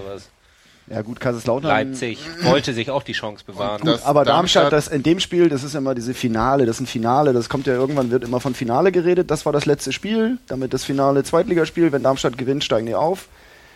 Und da war, also ich fand, es war von vornherein klar, dass es nicht von dem Spiel abhängt. Also unser, unser Glück oder unser, unser Drinnenbleiben wird nicht davon abhängen, was wir da, was wir da liefern. Also das war, fand ich vorher klar. Also alle waren aufgeregt, ich habe gesagt, nee, ist doch, ist doch wurscht, weil das ist eigentlich die anderen Spiele, was auf den anderen Plätzen passiert. Vielleicht kann man es so rum besser formulieren. es ist viel, viel, viel extrem wichtiger, was auf den anderen Plätzen passiert, als was in Darmstadt passiert. Das war, das war, fand ich klar. Und dann ist es umso schlimmer, wenn der Verein falsche Ergebnisse kommuniziert, Stimmt. oder? Ja. Ja. Und- also auf ein Handy einigen und dann Ja. läuft's. Alles klar, nehmen wir deins. Du hast ja zwei. Er hat zwei, das ist Da ruft dann seine Freundin aber an auf dem Handy. Ich finde da halt hier. Wir können ja das äh, nehmen, wo sie die Lien Nummer nicht das hat. Vorrecht. Lien darf das einzige Handy haben. Ja, aber der das ist steht ja nun so- nicht im Blog. Ja, Ja, aber der hält das dann hier so Außerdem einmal ist er in einem Jahr ja nicht mehr da. So, ja, für ein Jahr, für die, für die Saison reizt er noch. Auf alle Fälle gab es mit Schachten. Schachten wurde ja ausgewechselt und war dann an der, an der Ja, Ersatzbank. wem, wer hat dem gesagt, dass es 3-2 steht? Er, er hat dann, er ist dann rumgetobt wie so ein Fights-Tanz, wie so ein Wilder und mit Abderramdana. Rumpelstilzchen heißt. Rumpelstilzchen, ja, hat dann fast mit Abderramdane, also dem Co-Trainer, sich da geprügelt, der hat ihn dann weggestoßen und so und ey, hau ab und so, keine Ahnung. Und das sah man nur von, man sah nur die, Kör- den körpersprachlichen Film von der, von der Sitzplatztribüne und Du kannst es bei YouTube angucken. Auf fcstpauli.tv. Ja, stimmt. Da gibt's die letzten vier oder fünf Minuten oder so. Und da hat ihm irgendwer wohl erzählt, es steht 3-2 für Aue. Ja, das gab ja auch irgendwie, irgendwo gab's dieses Ding, dass Aue da ein Tor geschossen hat. Ja, zwei haben die schon. Ja, 3, 2, 3. Naja, sie haben ja noch diese Chance drei, gehabt, das ging drei. aber halt knapp vorbei. So, und wer weiß, auf was für einem Fernseher wir es gesehen haben. Vielleicht sah es halt da so aus, als wenn er drin gewesen wäre. 4 zu Keine 3, Ahnung. 16 zu 9, wer weiß das schon. Ja, und dann, wer wer ist denn, also Justus stand schon auf dem Feld quasi, oder zumindest im Innenraum. Ja. Wolf konnte mangels, äh, also musste ja wahrscheinlich weiter AFM-Radio moderieren, durfte nicht in den Innenraum. Nee, das Ding ist einfach, du konntest da, das war einfach rechts von uns war der Sitzplatzbereich, das waren fünf, sechs, sieben Plätze und dahinter waren die Ultras. So, da war der Ultra-Trommelblock, Fahnenblock, so, und da rannte alles über diese Tribüne, also alles wollte irgendwie, strömte auf diese Sitzplätze und wollte ein Dings haben und wir mussten da quasi die Dings Technik irgendwie mit Armen schützen und die Leute immer so ein bisschen, ey, gehen Sie bitte wieder runter und keine Ahnung, also da konntest du nicht weg. Und außerdem war es klar, dass die Spieler keine Interviews geben und ehrlich gesagt, so auf den Rasen gehen und feiern war mir nicht nach. Also da haben alle haben geheult, Till hat geheult, irgendwie Eva Kaller war daneben, hat geheult, ich habe auch ein bisschen geheult.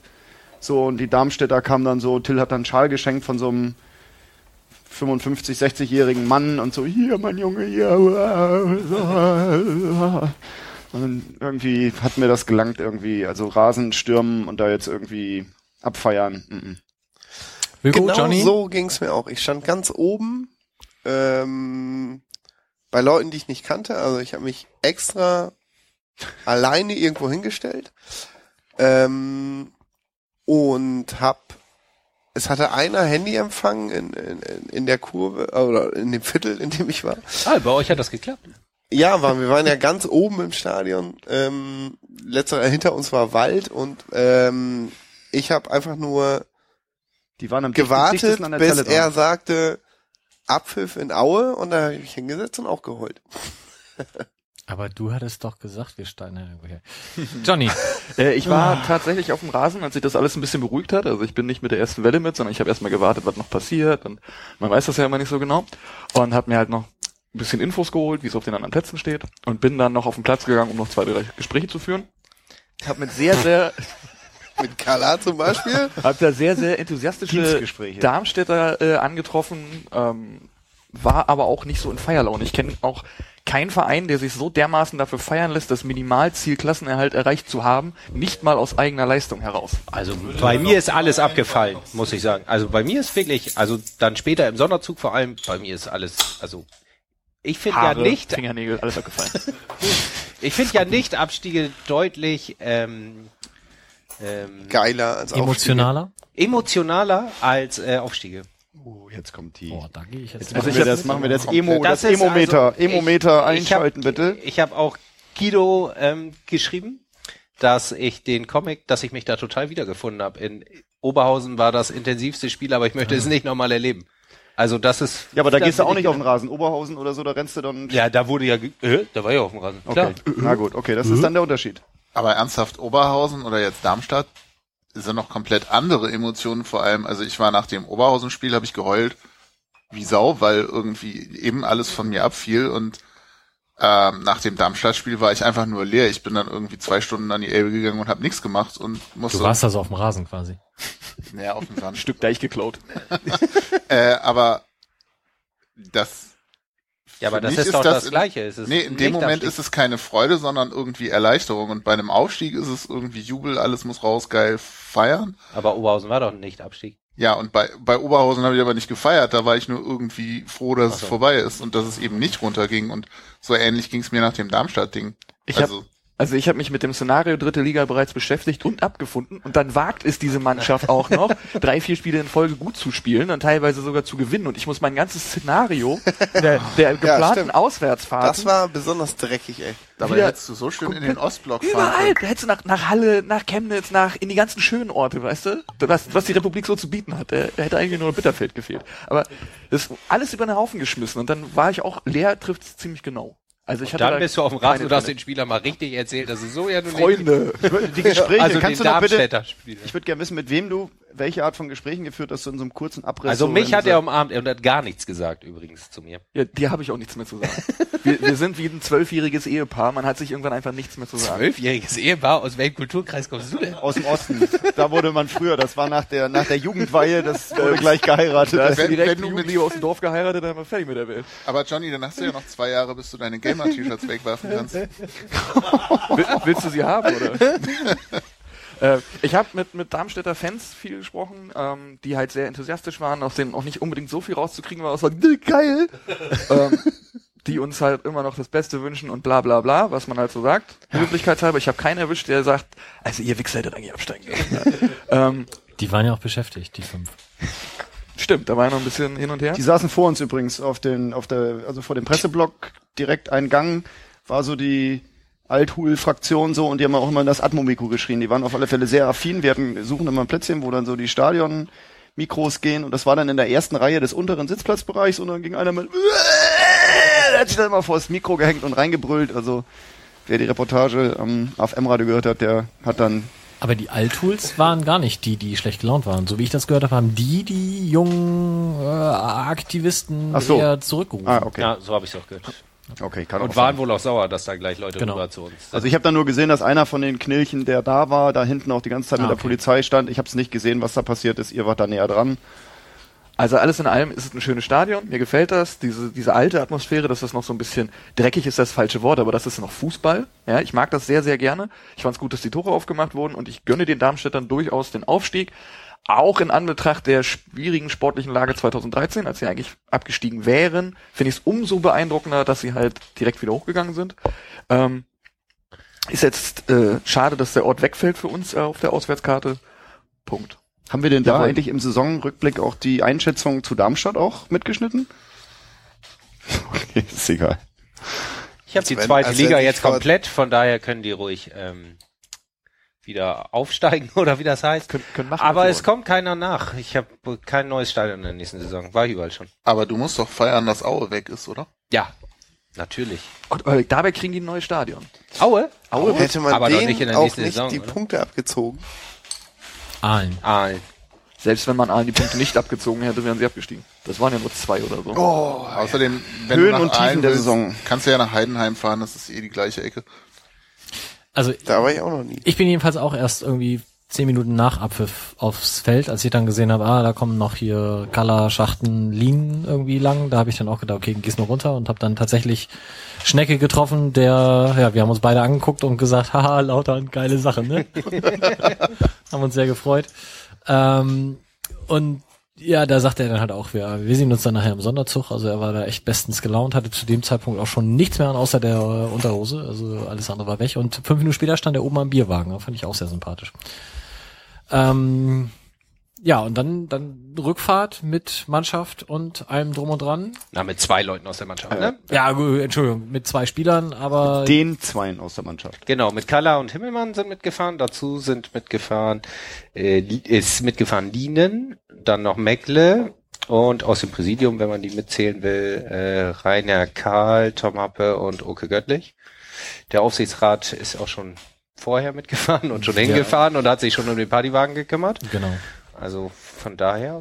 Also ich finde es gut, dass das so gelaufen ist, dass Leute mitgefahren sind, die da offensichtlich Bock drauf hatten und einfach gesagt haben, nö, wir fliegen nicht, wir wollen lieber Sonderzug fahren, vielleicht weil sie auf LSD mal aus dem Fenster gucken wollen, zusammen mit Wolf. Oder, Da oder braucht man kein LSD für nehmen, Kann man ganz nicht. ehrlich. Da Ja, muss man nur so ein ganz bisschen... war ja nur ein doofer Spruch, mein Gott. Ja, doch das empfindlich das finde ich doof. Auf zweieinhalb Premium-Bier mal aus dem ähm, Partywagenfenster gucken wollen. Das war ein Indian Pale Ale von Razzia. Entschuldigung, dass ich jetzt hier wieder... Das schmeckt ganz gut, ne? Werbung. Ja, das war genau, das war das West Coast. Das ist ein Hip-Hop. Halt nur ein bisschen schlechter als Premium So- Bier. so das gut muss man hier sagen.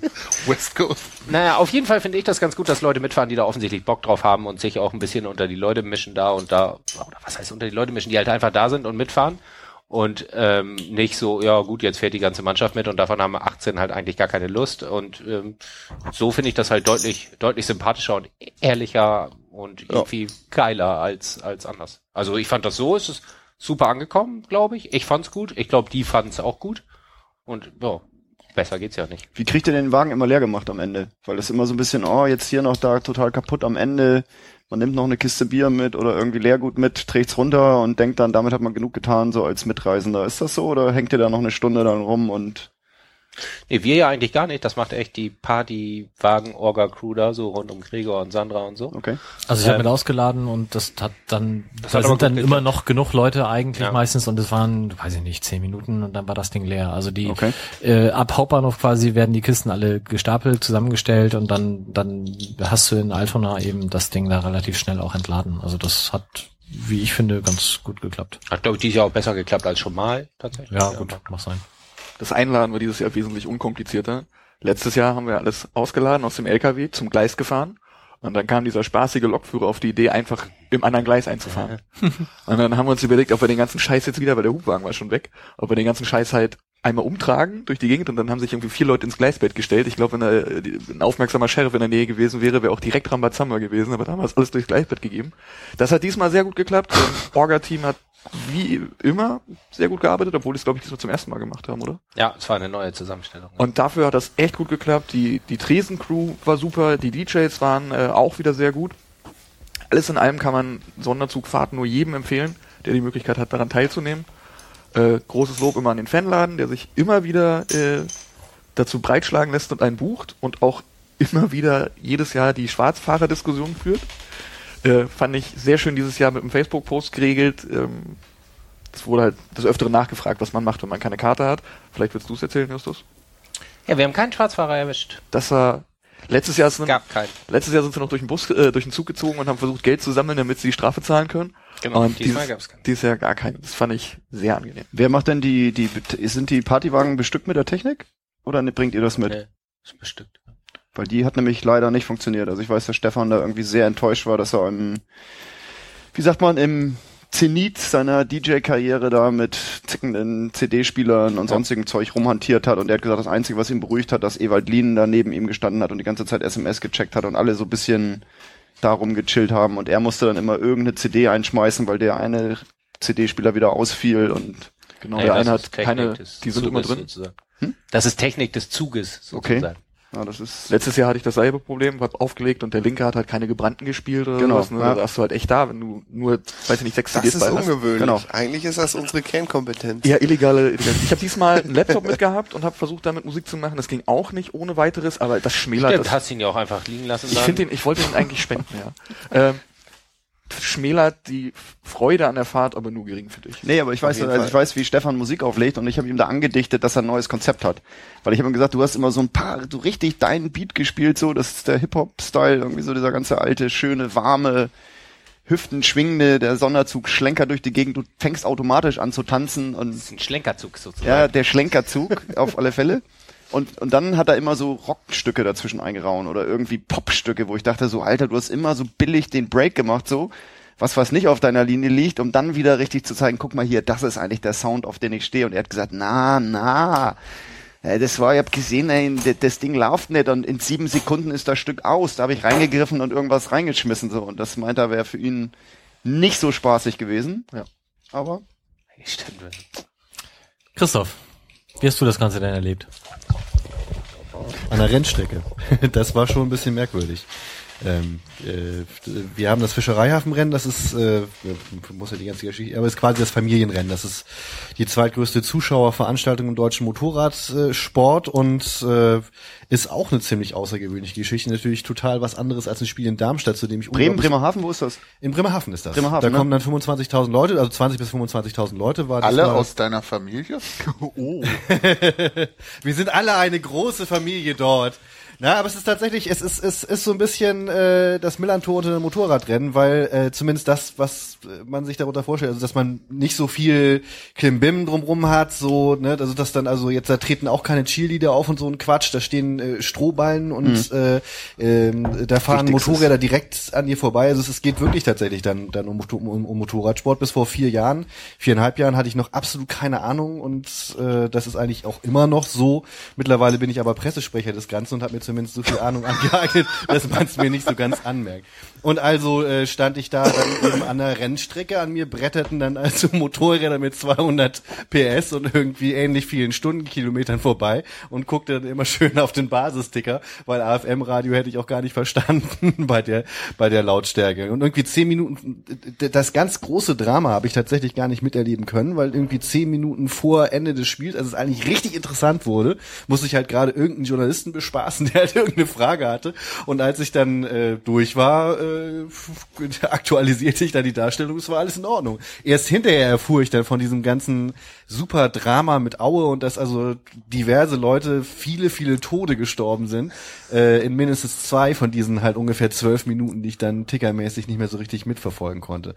Aber war natürlich echt sehr, sehr, sehr glücklich dann auch. Und das war irgendwie auch ein lustiges Gefühl, weil das war so sehr, sehr privat, weil natürlich äh, relativ wenige Leute unter diesen 25.000 dann nun gerade irgendwie geistig in Darmstadt waren. Aber Respekt, weil ich hätte nicht arbeiten können in der Zeit. Musst du dann aber. Also ich meine, es ist, ist dann, ja. Naja, Du arbeitest bestimmt anders als Christoph. ja, ich habe Ahnung von den. Äh, nein, überhaupt erstaunt, dass er überhaupt arbeitet. Das sind die zwei Nee, Tage im Jahr, wo ich arbeite. Ich verstehe das, ey. Ich, also ich arbeite auch öfter am Wochenende und man, wenn man Fußball verpasst wegen Arbeit, das tut halt auch ein bisschen weh, aber es ist, das eigene Leben ist wichtiger als der Fußballverein. Das ist nun mal so. Und wie kommst du zum Fischereihafenrestaurant, äh, zum Fischereihafenrestaurant, zum Fisch Fischereihafenrennen? Ich habe da eingeheiratet. Meine Frau Ah, ist okay, die Tochter des Veranstalters Ah, und okay. das ist tatsächlich, äh, es ist eben sehr familiär. Der VIP-Bereich wird von Heidi gemacht, meiner Schwiegermutter, die dann auch das Rennbüro äh, organisiert vorher. Äh, und äh, Kenny, mein, mein Schwager, ist so der Technikexperte quasi. Da helfen natürlich auch noch viele andere Leute mit, aber es ist halt tats tatsächlich sehr familiär und irgendwie gab's dann noch so die Lücke des sabbelnden, schreibenden äh, Medienmädchen für alles und das bin dann jetzt ich und das macht auch Spaß. Aber das ist eher so Oldtimer-Rennen, ne? Das sind eher Nee, so. nee, nee, da sind die allerneuesten Superbikes von 2015, aber auch Avos, da wird sich jetzt vielleicht, nee, jawohl, sagt ihr was? Ja, ja. Avos von 1953, also natürlich nicht alle in einem Rennen. Es gibt zehn verschiedene Klassen und die haben alle jeweils zwei Rennen. Es gibt einen äh, Tag, einen, da wird, da wird äh, Qualifikation gefahren, da geht es also darum, dass du Pole Position und das Ganze, dass du dich überhaupt qualifizierst.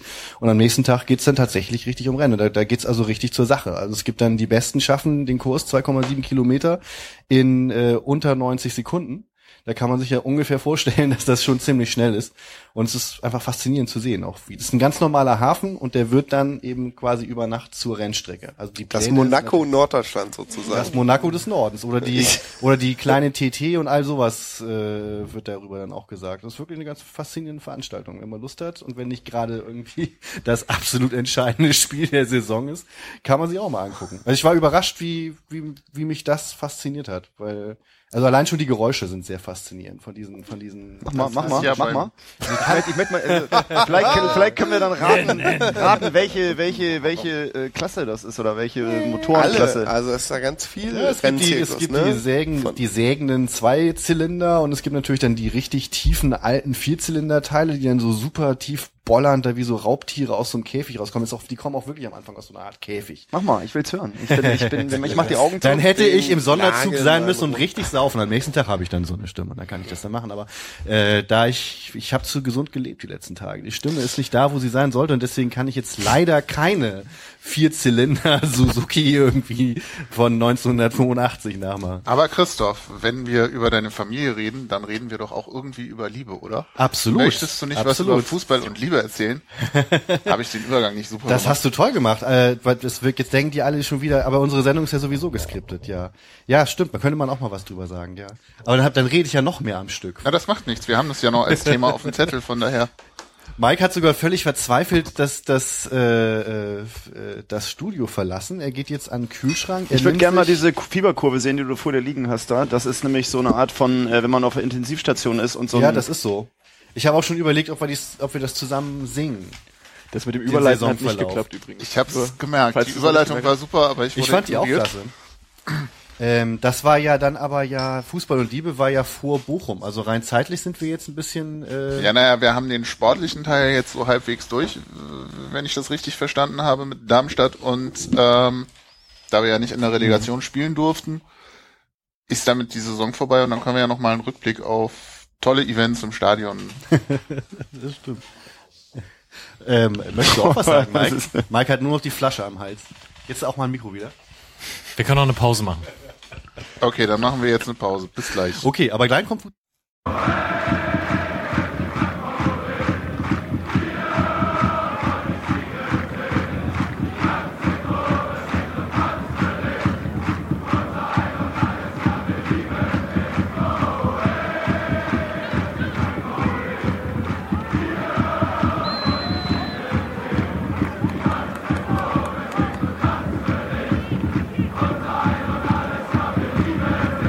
Also, Fußball und Liebe. Wir sind wieder zurück aus der Pause und Christoph möchte uns jetzt was erzählen. Ja, war fantastisch. Äh, es war wirklich besonders zu sehen, dass das genauso funktioniert, wie man es sich erträumt hat. Und das ist das Bizarre an diesem Wochenende, weil wenn es ein Gefühl gibt, das, was- man als St. Pauli-Fan ja nicht so oft hat, dann, dass man sich eine Sache erträumt und die passiert wirklich. Das wäre jetzt ein bisschen so, wie wenn man sich die Sache mit dem Europapokalspiel vorstellt und dann sind wir tatsächlich am nächsten Tag da. Mal gucken, ob das auch noch passiert. Aber es war ja so, ähm, die Idee war ja wirklich, dass, dass so die ganze Gegend gerade außerhalb von einem Spieltag mit Liebe zu erfüllen und mit, mit, mit Musik, mit Kultur ganz viele Leute zusammenzubringen ähm, äh, und äh, das Ding wie so ein fast wie so einen lebendigen Organismus werden zu lassen, dass also wirklich überall was äh, passiert und dass auch sehr unterschiedliche Sachen passieren. Und ähm, auch 2013 war schon die Idee, dass du halt bewusst unterschiedliches Programm anbietest, damit eben auch Leute mal da sind, wegen zum Beispiel, um einfach Musik zu hören, sich aber eben zum Beispiel auch eine Podiumsdiskussion über äh, ne, ähm, Fußball und Homophobie oder gegen Homophobie anzuhören. Ähm, und äh, auch Künstler anzugucken, die sie sich sonst vielleicht nicht ange angeguckt hätten. Und so war das Ziel auch diesmal. Wir hatten also deswegen äh, zum Beispiel mit dem Aktionsbündnis zusammen einen Talk über ähm, Fußball und Sexismus. Wir hatten ähm, auch einen internationalen Talk mit sehr interessanten Gästen wie Shoan Chatak und äh, und äh, ähm, äh, na, verdammt Bazar aus aus der Türkei von Football Supporters Europe Europe dort äh, aus von United Glasgow und so weiter und so fort. Also echt toll besetzt auch. Ähm, Philipp Heerwagen hat über Afrika erzählt und so weiter und so fort. Und das passierte zum Teil parallel zu sehr populären Sachen. Das haben wir bewusst auch so gemacht. Klar, da haben eben auch The Wakes gespielt, die ziehen dann eben auch viele Leute, gucken sich dann auch Leu viele Leute an. Und die spannende Frage ist natürlich, funktioniert das? Also gucken sich dann auch Leute bewusst ein, in Anführungsstrichen schwierigeres Thema an, wenn du halt parallel auch leichter konsumierbare Dinge anbietest. Funktioniert das, dass Leute auch kommen, weil sie finden, der Mix ist interessant, da ist eigentlich für jeden auch was dabei. Wenn ich die eine Band nicht mag, dann die andere. Oder funktioniert es nicht? Und das Tolle ist, es hat funktioniert. Und das war für uns alle echt schön und besonders zu sehen, dass die Leute sich ähm, die ganzen Programmhefte, hier kann man übrigens Stefan DSL auch nochmal sehr loben, der die dann auch alle so schön gestaltet hat, ähm, was gemein ist, weil eigentlich müsste man das ganze Team hier namentlich nennen, die alle absolut Unfassbares geleistet haben. Ähm, Gut, also es hat wirklich funktioniert. Die Leute sind, es war so voll, zum Beispiel auch bei dem, bei dem Talk über Sexismus, dass äh, gar nicht genug Sitzplätze da waren. Die Leute mussten also stehen, haben sich das angeguckt, da waren richtig eine große Menschentraube, äh, während anderswo gelesen wurde, die unterschiedlichsten Autoren und Autorinnen waren da, ähm, die unterschiedlichsten Musikstile waren auch da. Ähm, das hat sich wirklich alles ganz wunderbar ergänzt. Und äh, das hat uns auch viel Mut gemacht, das wiederzumachen. Ich glaube nicht, dass wir es schaffen, das jedes Jahr zu machen, weil es ist echt ein Kraftakt für alle. Ein Kraftakt, der echt viel Spaß macht, weil auch niemand, der da war, äh, nicht begeistert war. Also das, das auch vor allen Dingen auch die Künstler und Mitwirkenden äh, waren sehr glücklich damit. Ähm, und das hat uns natürlich dann auch wieder, wieder glücklich gemacht. Also, das heißt, unbedingt wiederholen, sagen die Leute, unbedingt wiederholen, sagt erfreulicherweise auch das Team. Wie gesagt, wird wahrscheinlich eher zwei Jahre dauern, bis das dann wieder stattfindet, aber die Tendenz geht auf jeden Fall dahin und dann äh, hat man richtig Lust darauf, es eben noch vielseitiger ähm, zu machen, äh, noch mehr neue Ideen, äh, die man, die Leute dann auch aufnehmen können in das in das Programm äh, reinzubringen, ähm, auch noch mehr Dinge auch zu verbinden. Ähm, da das hat jetzt schon ganz toll funktioniert und in der Idee steckt aber eben noch noch unheimlich viel drin, was wir auch gerne alles noch machen möchten. Gibt das bei euch so ein, so ein stumpfes Risiko oder irgendwie, dass man sagt, wird das was, kommen da genug Leute, ist das irgendwie was, was sich selber trägt, schmeißen wir da selber Geld rein oder ist da irgendwie so ein, gibt's da irgendwie so ein, ja. Es wird hier tierisch aufgefahren, an, also ich habe hm. so kurz gesehen, weil PA aufbauen, hm. dies, das wird angeliefert. Ja, so. das ist so. Also es haben äh, das das Ding ist ähm, organisatorisch natürlich unheimlich viel von ehrenamtlichen Helf Helfern abhängig. Aber du brauchst natürlich eine professionelle Firma, die den Sound macht. Ihr habt uns auch ein super Angebot gemacht, kann das aber nicht ganz umsonst machen. Ähm, und ähm, da sind viele Kosten äh, auch. Also die, die Künstler können auch nicht alle umsonst auftreten, weil von irgendwas müssen die auch leben. Äh, die haben alle zu super günstigen äh, Gagen gespielt und teilweise sind sie auch umsonst aufgetreten, weil es ja um eine gute Sache auch ging. Also alle Überschüsse sind ja, gehen ja ins zukünftige FC St. Pauli Museum. Ähm, aber es ist ein finanzielles Risiko, äh, was wir versucht haben einzuschränken, was dann auch gelungen ist. Aber es war teilweise auch schon so ein bisschen Nerven aufreiben, weil es, es klappt nicht alles so schnell, wie du das willst. Du, äh, wir haben zum Beispiel eine ziemlich großzügige Förderung bekommen von der DFL. Es gibt da so ein Programm für Förderung von innovativen Fankulturprojekten. Pfiff heißt das Ganze. Mhm. Und äh, das, als wir das geschafft hatten, war klar, ja, ist ein pfiffiger, pfiffiger Name, aber äh, man muss schon sagen, für uns war das gut, weil als wir diese Förderung hatten, war dann eigentlich ziemlich klar, dass, dass wir bei den Dingen nicht mit irgendwie 10.000 Euro minus rausgehen. Ähm, bevor wir das hatten, wäre das schon möglich gewesen. Nur du konntest jetzt nicht warten, bis du das okay kriegst, weil du kannst ja jetzt dann irgendwie nicht drei Wochen vor der Veranstaltung oder so dann noch ein paar Künstler anfragen. Äh, die sind dann natürlich sonst äh, weg. Also generell kannst du die Künstler ja gar nicht früh genug anfahren. Das war toll. Die AFM hat gefördert, muss man sagen. Da lag es dann teilweise auch ein bisschen an diversen Aufgaben im Team. Die haben wir nämlich, äh, also ne, die Förderung hätten wir sicherlich auch noch früher äh, sichern können. Das war toll, wie die AFM uns da auch unterstützt hat. Äh, das hat also die diese beiden Sachen zusammen haben schon ganz, ganz viel Sicherheit reingebracht. So dass es also jetzt schon wirklich danach aussieht, dass auch ein gutes Plus fürs Museum übrig geblieben ist. Wir müssen da noch zählen, sind auch noch ein paar Sachen, die noch nicht ausgezählt sind. Aber hat funktioniert. Äh, wir äh, erzählen hier bei offenem Fenster übrigens auch von draußen gibt's größere Menschenaufläufe. das ist auch gut. Ähm, ja, nee, ähm, Das, hat mich, das hat mich interessiert. Mich hat einfach nur gefragt, ob ihr da sozusagen aus dem, aus dem Museumsgeld sozusagen Risiko gehen müsst, um da eine Veranstaltung aufzustellen, um eben die ganzen, ne, die, den ganzen Rahmen aufzustellen und dann zittert, ob das nachher wieder reinkommt durch Spenden etc., weil das ist ja kein Eintrittsgeld wird genommen, sondern das ist alles auf Spendenbasis, richtig? Ja, das war auch sehr bewusst so, denn wir wollten, dass wirklich jeder sich das angucken kann, der möchte, auch wenn er keine Kohle hat. Und das hat auch toll funktioniert. Das finde ich eben auch eine Sache, die super ermutigend ist. Ähm, jeder konnte reingehen und musste da nichts spenden. Und, und trotzdem ist wirklich sehr, sehr viel gespendet worden. Also es waren auf jeden Fall über 10.000 Euro, die gespendet wurden, allein schon von den Leuten, die gekommen sind. Ähm, das waren auch tatsächlich an, an die 5.000 Leute da. Und äh, es hat also fast jeder was gegeben, kann man äh, kann man sagen. Und ähm, hat sich eben auch ausgeglichen. Das heißt, manche, die mehr hatten, haben auch mehr gegeben. Die, die besonders viel haben, weiß man auch nicht, ob die besonders viel gegeben haben. Trotzdem war wirklich eine große Bereitschaft da, das zu unterstützen.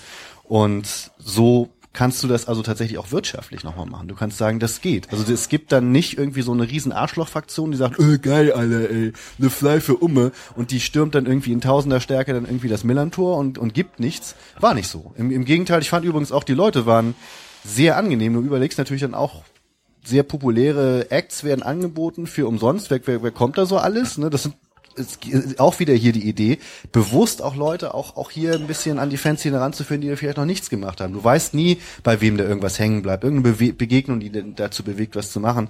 Und wir wissen ja alle, dass es dann auch nicht so leicht ist, da auch Leute zu mobilisieren und, und Mut zu machen und so. Aber irgendwie ist das eine Idee, die auch viele bei uns dann auch beseelt, dass auch die auch das Museum noch ein bisschen mitbringen soll. Dass du Leute auch einfach ein bisschen infizierst, dass die Lust kriegen, was zu machen und so. Ähm, also es waren viele Leute da, die bisher eben noch nicht in der Fanszene aktiv waren. Wer weiß, was daraus noch wird, das wird man natürlich nicht direkt zurückverfolgen können.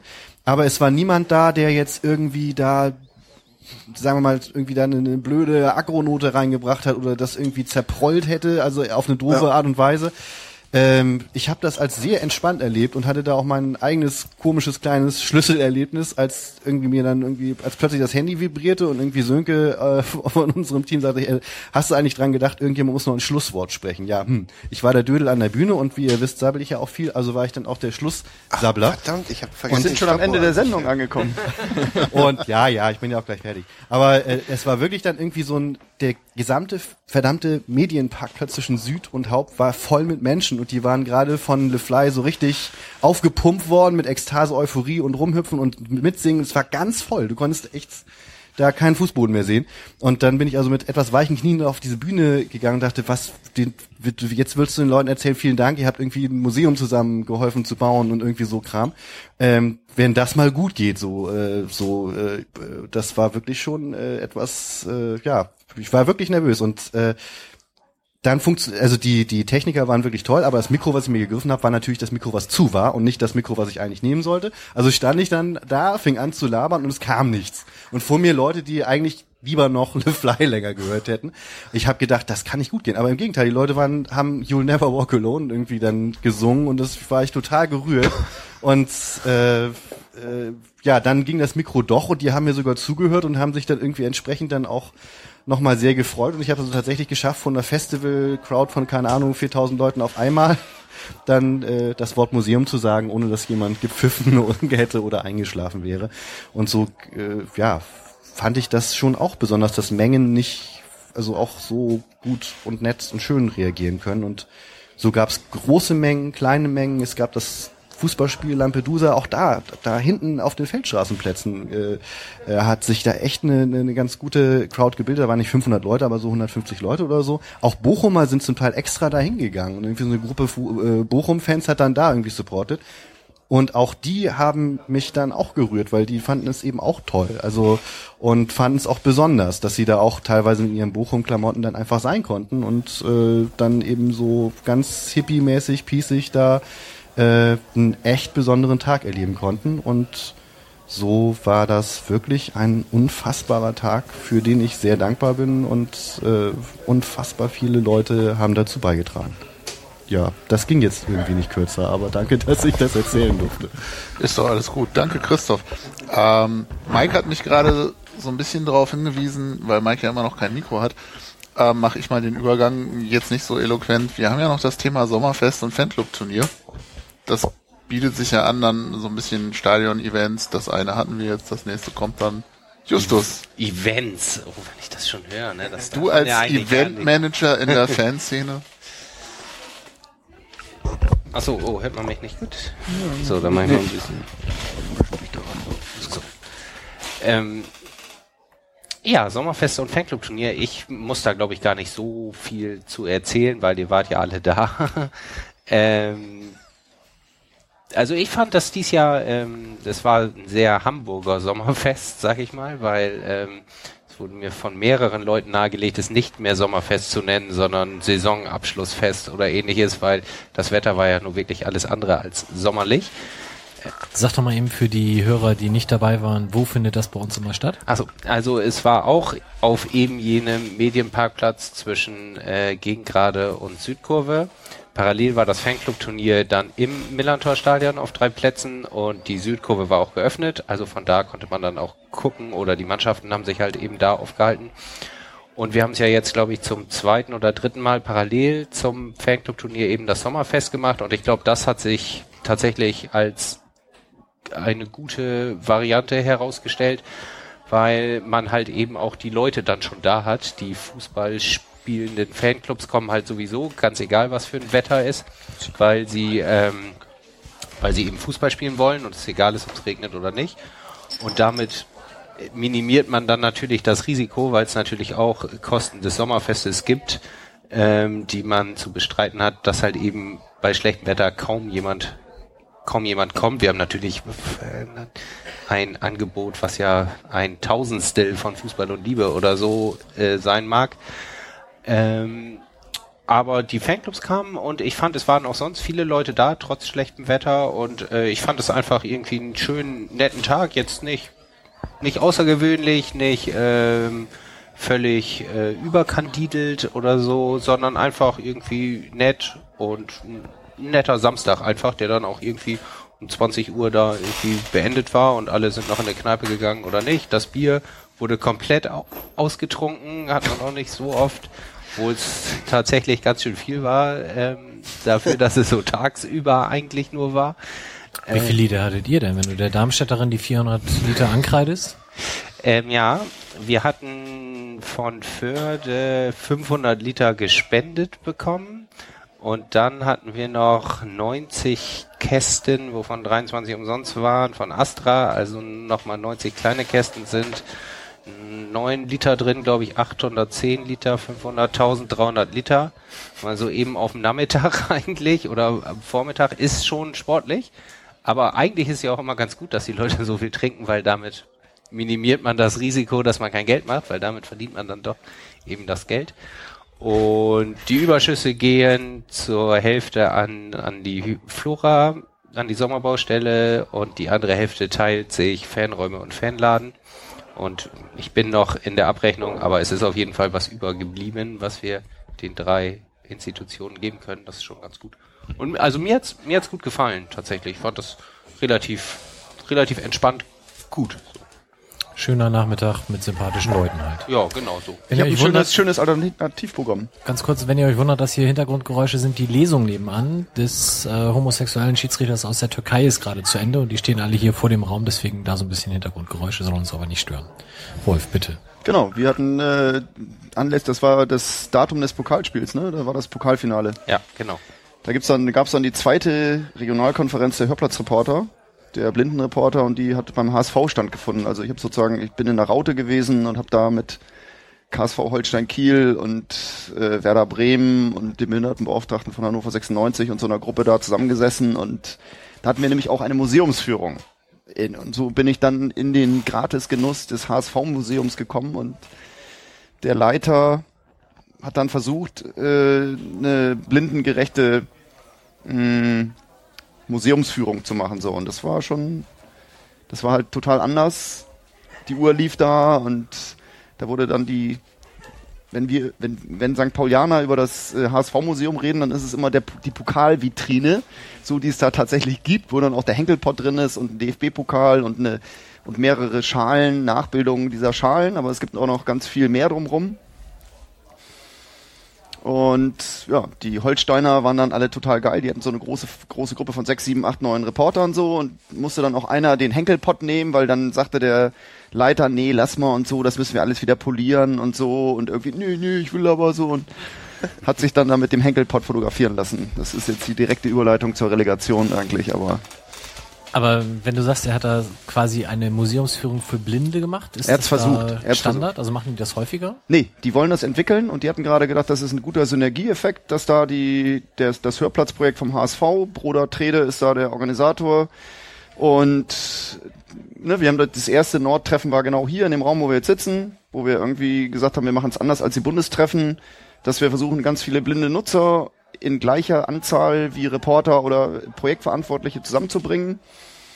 Hatten wir hier, war dann auch ein schönes Geschnatter wie draußen. Und dann habe ich gesagt, so nächstes Jahr machst du das, Bruder, beim HSV, weil oder irgendwie immer Fanräume ist auch nicht geil, sondern wenn man eine Gruppe ist, muss man das auch woanders machen. Und so ging es dann zum HSV, aber mh, wir hatten nur eine einzige Blinde da.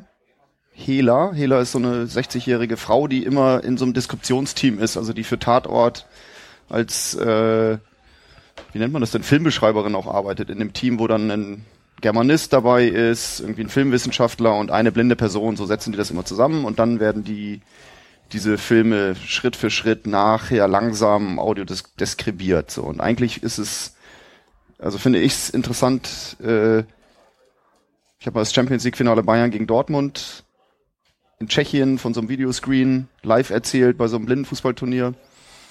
Und eigentlich ist es wichtig, finde ich, auch, dass Konserven, also historische Fußballspiele, eine Konserve, eine, eine, eine Textspur bekommen, die auch Blinde sehen können, weil das läuft bei Sky oder rauf und runter etc. Es gibt historische Fußballspiele, WM 74 und DVD und sonst was. Und das ist was, wo man noch gar nicht sich Gedanken gemacht hat, irgendwie, äh, also die Blindenreportage ist immer live, live, live, live, live, so, auch im Fernsehen, aber es gibt quasi diese historischen Fußballdokumente, die auch als Bild, als Filmbild existieren und auch gezeigt werden und auch eine gewisse Relevanz haben, die ist noch gar nicht barrierefrei gemacht. Und das ist halt so ein ganz großes Feld, in dem wir da irgendwie mit dem HSV auch zusammenarbeiten und gucken, ob da sich dann irgendwie was weiterentwickelt. Aber die Blindenführung war quasi im Museum nur für diese Hela Michalski. Und die fanden das auch alle nicht so gut, weil der Typ das noch nie gemacht hat. Der weiß nicht, was Audiodeskription ist. Und dann waren dann halt so die paar alten Hasen, Profis. Also der Typ von Werder Bremen ist ein Profi und ich mache das auch schon länger. Und dann habe ich da halt angefangen in dem ersten Raum und gesagt so, ja, wir sehen links ein 3,50 Meter mal 1,20 Meter großes Foto. Das ist das Mannschaftsfoto, auf dem sieht man den HSV. Und rechts daneben sind irgendwie DIN A4 große Einzelporträts der Spieler. Die hängen dreireihig, jeweils zwölf Spieler in einer Reihe. Das Ganze vor blauem Grund. Hier ist eine kleine Mauervorsprung links, dunkelblau. Da sieht man die Raute, das Wappen des HSV und so. Und da meinte Hela dann, ja, ja, ja, genau, ja, so, so muss es sein. Und das war halt irgendwie, das war halt, es war spannend. Also es war spannend so in dem Museumskontext, wo man immer hört, ey, die haben da nur die Pokale und machen das Kacke, so, die haben da auch ein paar Elemente drin, die sind ganz witzig. Irgendwie gibt so einen Gang, den sie nicht anders nutzen konnten, weil das halt auch der Unterbau der Tribüne ist, so, also wo du halt dann diese äh, diagonalen Staffelung hast der, der, der, der Ränge. Und da gehst du durch so einen schmalen Gang und der ist voll mit so alten Zeitungsausschnitten über den HSV. Also alles mögliche Skurrile. Das ist voll gebappt. Da hängen dann 130, 40 äh, Ausschnitte auf einer Seite und 150 auf der anderen Seite und zu viel Bier im Stadion und alles so ein bisschen Boulevardesk. Und dann gibt's einen anderen Gang, da sind so Leuchtschriften. Also das ist dann nur so ein Gang, der so mit so Neonleuchtschriften ist, wo dann bestimmte äh, äh, Worte oder bestimmte Slogans einfach nur aufleuchten. So. Also ganz unterschiedliche Dinge viel Hörstücke auch, ein bisschen roten Baum nachgebaut. Also das ist nicht nur, das ist nicht nur irgendwie Trikots und Pokale. Dann haben sie auch einen Raum, wo sie sämtliche sporttreibenden Abteilungen abbilden und so. Das ist vielleicht ein bisschen bieder oder nicht gerade so das allerneueste der Museumsausstellungskultur, aber es war spannend. Also es war einfach so ein Ding, so, wo man so auch dann hängt da auch so eine Kutte von den Löwen irgendwie und Block E irgendwie hinter so einem Original Gitterzaun irgendwie. Das ist halt bisschen das verbotene Land. Also das ist auch so ein bisschen wie so eine, keine Ahnung, geht man freiwillig nicht hin, aber ich fand's spaßig und dann hast du auch so die Fankultur unten auf dem Boden irgendwie kleben dann so. Ich, wart ihr mal im HSV-Museum? Ich war da mal, ja, auf Einladung von Mansen. Ich weiß gar nicht. Genau. Mansen macht das nicht mehr. Mansen hat das abgegeben und oder macht das nicht mehr und ich habe dummerweise den Namen gar nicht des Neuen, aber egal. Und dann immer halt dieses Ding unabsteigbar für immer erste Liga und solche Sprüche waren halt auch und da habe ich dann immer ein bisschen nachgefragt. Das war halt irgendwie blöd. Und die haben diese ganzen, ihre die Fotos von ihrem, von ihrem Ultra-Block sind auf dem Boden. Du gehst quasi auf Fliesen, auf, auf Fliesen, also auf der Fankultur, watschelst du da rein, weil sie da Farbkopien DIN A3 mäßig auf den Boden geklebt haben und dann, Endlich mal Poptown in die Fresse treten. ja, so, ich habe dann auch gedacht, so, sagen, das ey, ist, Ich war mal in Syrien und da äh, wird halt die Israel-Fahne durch über die Fußgängerzone gespannt, so dass du nicht anders kannst, als da drüber zu latschen. wie hat sich das angefühlt? Schlimm. Ich bin außenrum, ich bin tatsächlich die Wände hochgeklettert, um nicht auf die Israel-Fahne zu klettern zu müssen. Das war ganz, ganz furchtbar. Und da haben die, so du das wurdest nicht erkannt Syrien. als irgendwie, Da hat er Doch, sein Spider-Man-Kostüm angehabt. Also sein Spider-Man-Kostüm angehabt. Deswegen konnte er über Wände klettern. So, ich war Also ich fand, obwohl das HSVer sind, fand ich das auch scheiße, über irgendwie Fankurve zu laufen, die da mit Banner Das- und sich was das- Mühe gemacht hat dann latscht du einfach die so drüber. So das, Demütigung, die es gibt. Also das Ja. finde ich auch so. Äh, ich würde auch nicht über, also beim HSV, ja, würde ich den Boden benutzen, aber das war, Hm. äh, ich wollte jetzt hier nicht so eine Ernsthaftigkeit reinbringen. Also Christoph, aufschreiben fürs Museum nicht machen. ja, genau. Ja, wobei wir haben natürlich wenig, wenig Platz. du kannst es ja, äh, es kommt ja auch ein bisschen drauf an, wie du das am, am Boden präsentierst. Ich glaube, diesen Boden, der scheint relativ neu zu sein, ne? Also ähm, die hatten gesagt, Boden dass sie da eine auch. temporäre Ausstellung hatten zu Fankultur oder das halt einfach von denen mit aufgenommen wurde, weil das Konstrukt ist ja krass. Die sind ja komplett an die Stadionbetriebs GmbH angeschlossen. Die haben am Anfang wurden die irgendwie vom Verein unterstützt oder haben da irgendwie Ausstattung, Vitrinen, Licht und so. Aber jetzt müsst ihr klarkommen. So jetzt seid ihr und, und die sind GmbH. Das heißt, sie sind auch komplett nicht irgendwie antragsfähig, weil Pfiff und alles, das taucht da dann noch auf. So macht doch hier und so. Nee, die müssen sich da komplett äh, als angelehnt an die Stadionbetriebs GmbH, wie immer die da heißen mag, äh, müssen die sich da finanzieren. So, das Ja, nimmt einen natürlich dann auch so manche Freiheit, die wir jetzt als unabhängiger Verein dann haben.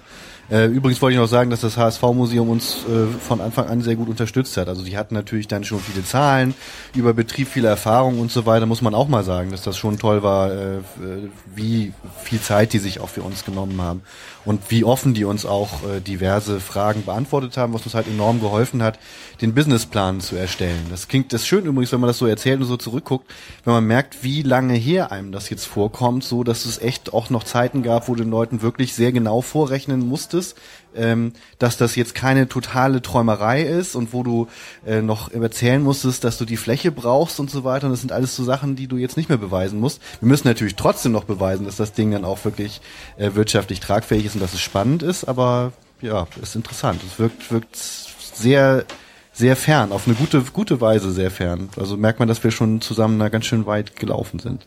Äh, nicht auf äh, Fankulturbildern zum Glück. Okay, dann haben wir das Thema Museum und Fußball und Liebe so ein bisschen durch. Wilko, bist du Ja. noch wach? Ja, ja, ich bin noch, Ja. ich, ich bin noch da. Ich dachte nur gerade zum Museum passt ja irgendwie auch der Übersteiger, beziehungsweise Wilko Das aus dem habe ich Übersteiger. mir nämlich gedacht und habe deswegen spontan äh, einen Artikel rausgesucht, den ich jetzt hier zum Besten geben möchte. Wir lesen, vielmehr ich lese, ihr hört, ein ähm, Artikel aus dem Übersteiger Nummer 2 vom 18. Oktober 1993. Der hat auch damals mindestens eine Mark 60, äh, nee, eine Mark nur gekostet. Und äh, wer sich noch erinnert, es steht ein Opa vor dem Zaun, also das Coverbild Er beschreibe hängt, ich. er hängt am Zaun. Das ist diese klassische, äh, ne, wie nennt man diese Zäune? Das beim G8 oder G7-Gipfel wurden jetzt wieder so in kilometerweise gemacht. Die haben mal die Stadien eingegrenzt und der hat sich eine Schaukel mitgebracht, eine Kinderschaukel, die er oben in diese überstehenden kleinen guck, gar nicht Stahldinger. Stahldinger eingehängt hat und auf der steht er. Er lehnt also ganz locker auf Bauchnabelhöhe, Bauchnabelhöhe, ohne dass er sich wehtut. Genau da, wo diese obersten Zacken dieses Stahlzauns sind, hat er zwei Jutebeutel drin. Der eine ist schon ein bisschen nass geworden, da sind aber irgendwie Flaschen sind nicht drin, sondern eher Aktenordner. ne? Nee, Deskription, das ist Audiodeskription. Und der steht auf dieser Kinderschaukel, während wir ein bisschen Vegetation sehen und den Rücken von drei, vier, fünf Leuten. Ist das der Bunker, der hinter diesen Leuten auftaucht als großes Gebäude? Dann wäre das die Südkurve. Also Ja, wenn das das oben, sein. wenn das oben der, der Nordkurvenbunker ist, den man im Hintergrund sieht, über in Kopfhöhe von diesen Personen, dann steht dieser Mensch außerhalb der Südkurve, also der muss über den Parkplatz da wo die Mixzone früher Mit war. seiner Schaukel unterm Arm. Ist er mit seiner Schaukel unterm Arm hingegangen, ist aber nicht an den Ordnern vorbei, er musste sein Ticket vorzeigen, sondern hat einfach nur sein, seine Schaukel in den Zaun gehängt. Und da ist noch eine Spruchballase, Wilko. Ja, die wollte ich jetzt unter einer VIP-Loge habe ich mir auch was anderes vorgestellt. Das habe ich ja jetzt erst begriffen, weil das ist ja eine Schaukel. Das wäre ja für die VIP-Loge äh, ein super Wortwitz. Mike, schämst du dich jetzt im Nachhinein noch dafür eigentlich? Für die Wofür? Dass ich VIP-Schaukel? Wilko diese Rubrik gegeben habe oder für das Cover? Nee, ich finde Wilko schon ganz gut in Sachen äh, Museum und von früher erzählen, das kann er gut. Aber für, für das Wortspiel VIP-Schaukel. Also ich muss ja dazugeben, das ist ja Übersteiger 3 und ich bin ja erst seit dem Zwei. Übersteiger Zwei. 8.2. Also auf jeden Fall, ich bin seit erst 2001 dabei. Das, Du weißt also alle war Schuld von meiner, Ja, habe ich nichts mit zu tun. Ja, das VIP sind hier noch so richtig Oldschool-Dinger von Sven cool. Brooks, der immer gern mal Saufgeschichten erzählt und sonst eigentlich nicht viel. Hallo. Ähm, Karpfenangeln. ja, oder Karpfenangeln, genau. Selektive Entnahme, äh, habe ich mir gemerkt vom letzten Mal. Also, die Geschichte, die ich heute erzählen möchte, hat den Titel Ist Saufen Fankultur? Und ähm, wer könnte das nicht besser erzählen als ich? Das war sie also nun, die Fahrt des Jahres zum Spiel bei 1860 München. Zumindest was das Fahrgastaufkommen anging. Doch der Reihe nach. Der Sonderzug war zwei Wochen vor dem Spiel, nach vier Tagen, ausverkauft. Gut für uns, schlecht für die, die keine Karte mehr bekamen. Die Eintrittskarten aus München kamen allerdings sehr viel später an, was nur der Anfang vieler Organisationsmängel in München war. Drei Tage vor dem Spiel bestätigte uns Herr Brugger vom TSV, dass die Fanfete im Löwenbräu-Keller stattfinden werde und alles gebongt sei. Mit Riesenleinwand, Musikkapelle, etc. Einen Tag später, die hiesige Presse war informiert, steckte uns ein Löwenfan, dass die Party nun in den Pschor-Keller verlegt sei. Und will sich wer einmischen? Nee, ich, ich, ich, ich spreche nur mit, ich fieber mit, emphatisch. Ah, alles klar. Hack, Hackabschort. Ungläu ungläubiges Staunen auf unserer Seite. Zum Glück waren die Infoflugblätter noch nicht gedruckt. auf erneutes Nachfragen in München erhielten wir die Info, dass das Rahmenprogramm auch für den Pschor-Keller gelten würde. Am 7.10. rief Joachim Hultberg im Laden an und sagte, er habe einen Bus bestellt und bat uns, für ihn, für ihn die Anmeldung entgegenzunehmen. Froh, noch so etwa 50 Fans die Reise in den Süden ermöglichen zu können, sagten wir zu. Das Teil war auch schnell voll, Ausrufezeichen, Punkt. Am Vorabend des Spiels war die Enttäuschung natürlich groß, als die Leute vor dem Clubheim standen und kein Bus kam. Nur zur Klarstellung. Der Fanladen hatte mit der Organisation des Busses nichts zu tun, sondern hat nur bei der Anmeldung geholfen. In Zukunft werden wir uns bei sowas wohl erstmal beim Busunternehmer rückversichern. Ich hoffe, das habt ihr bis heute beherzigt. Das so, ja, vielen Dank. Der, ähm, der Sonderzug indes kam pünktlich. Natürlich gab es auch hier wieder Gezeter, da nicht jeder seinen gewünschten Sitzplatz fand. All den Sängern, die sich über eine angebliche Überbelegung aufregten, sei hiermit gesagt, dass eine solche technisch gar nicht möglich ist, da wir von der Bahn nur exakt so viele Teilnehmerkarten bekommen, wie Plätze im Zug sind. Wenn allerdings ein Drittel der Abteile mit weniger als sechs Personen sind, äh, sechs Personen besetzt sind, ist das nicht unsere Schuld. Nichtsdestotrotz wollen wir beim nächsten Mal versuchen, eine Platzreservierung zu organisieren. In München angekommen, bot, bot sich ein imposantes Bild. Einige 160 Schrägstrich St. Pauli, Schrägstrich Nürnberg, Schrägstrich Wien und sonst was Fans bereiteten einen stimmungsvollen Empfang. Anstatt des üblichen USK-Schlägerkommandos nur einige BSGler. Dafür gab's gleich am Stadion Stress. Keine Fahnen über 1,20, schon gar keine Totenkopffahnen. Einige sollten sogar ihre Pullover ausziehen. Die, die ihre Fahnen gegenüber in die Kneipe bunkerten, bekamen sie später zurück. Die, die ihre Teile den Ordnern anvertrauten, mussten später etlichen Schwund feststellen. Der Hit aber war, dass Manny, der im Auftrag des Vereins einige St. Pauli-Uhren verticken sollte, diese abgeben musste. Angeblich Wurfgeschosse. Lieber TSV, peinlicher geht's nicht mehr. Entschuldigung, ich muss mich kurz sammeln. Außer, au, außerdem wiederholt sich jetzt schon wieder, dass die Stadt bzw. das Kreisverwaltungsreferat der Stadionordnung bestimmt. Als Hauptnutzer des Geländes gibt es schon ein, einige Mitspracherechte, wenn man nur will.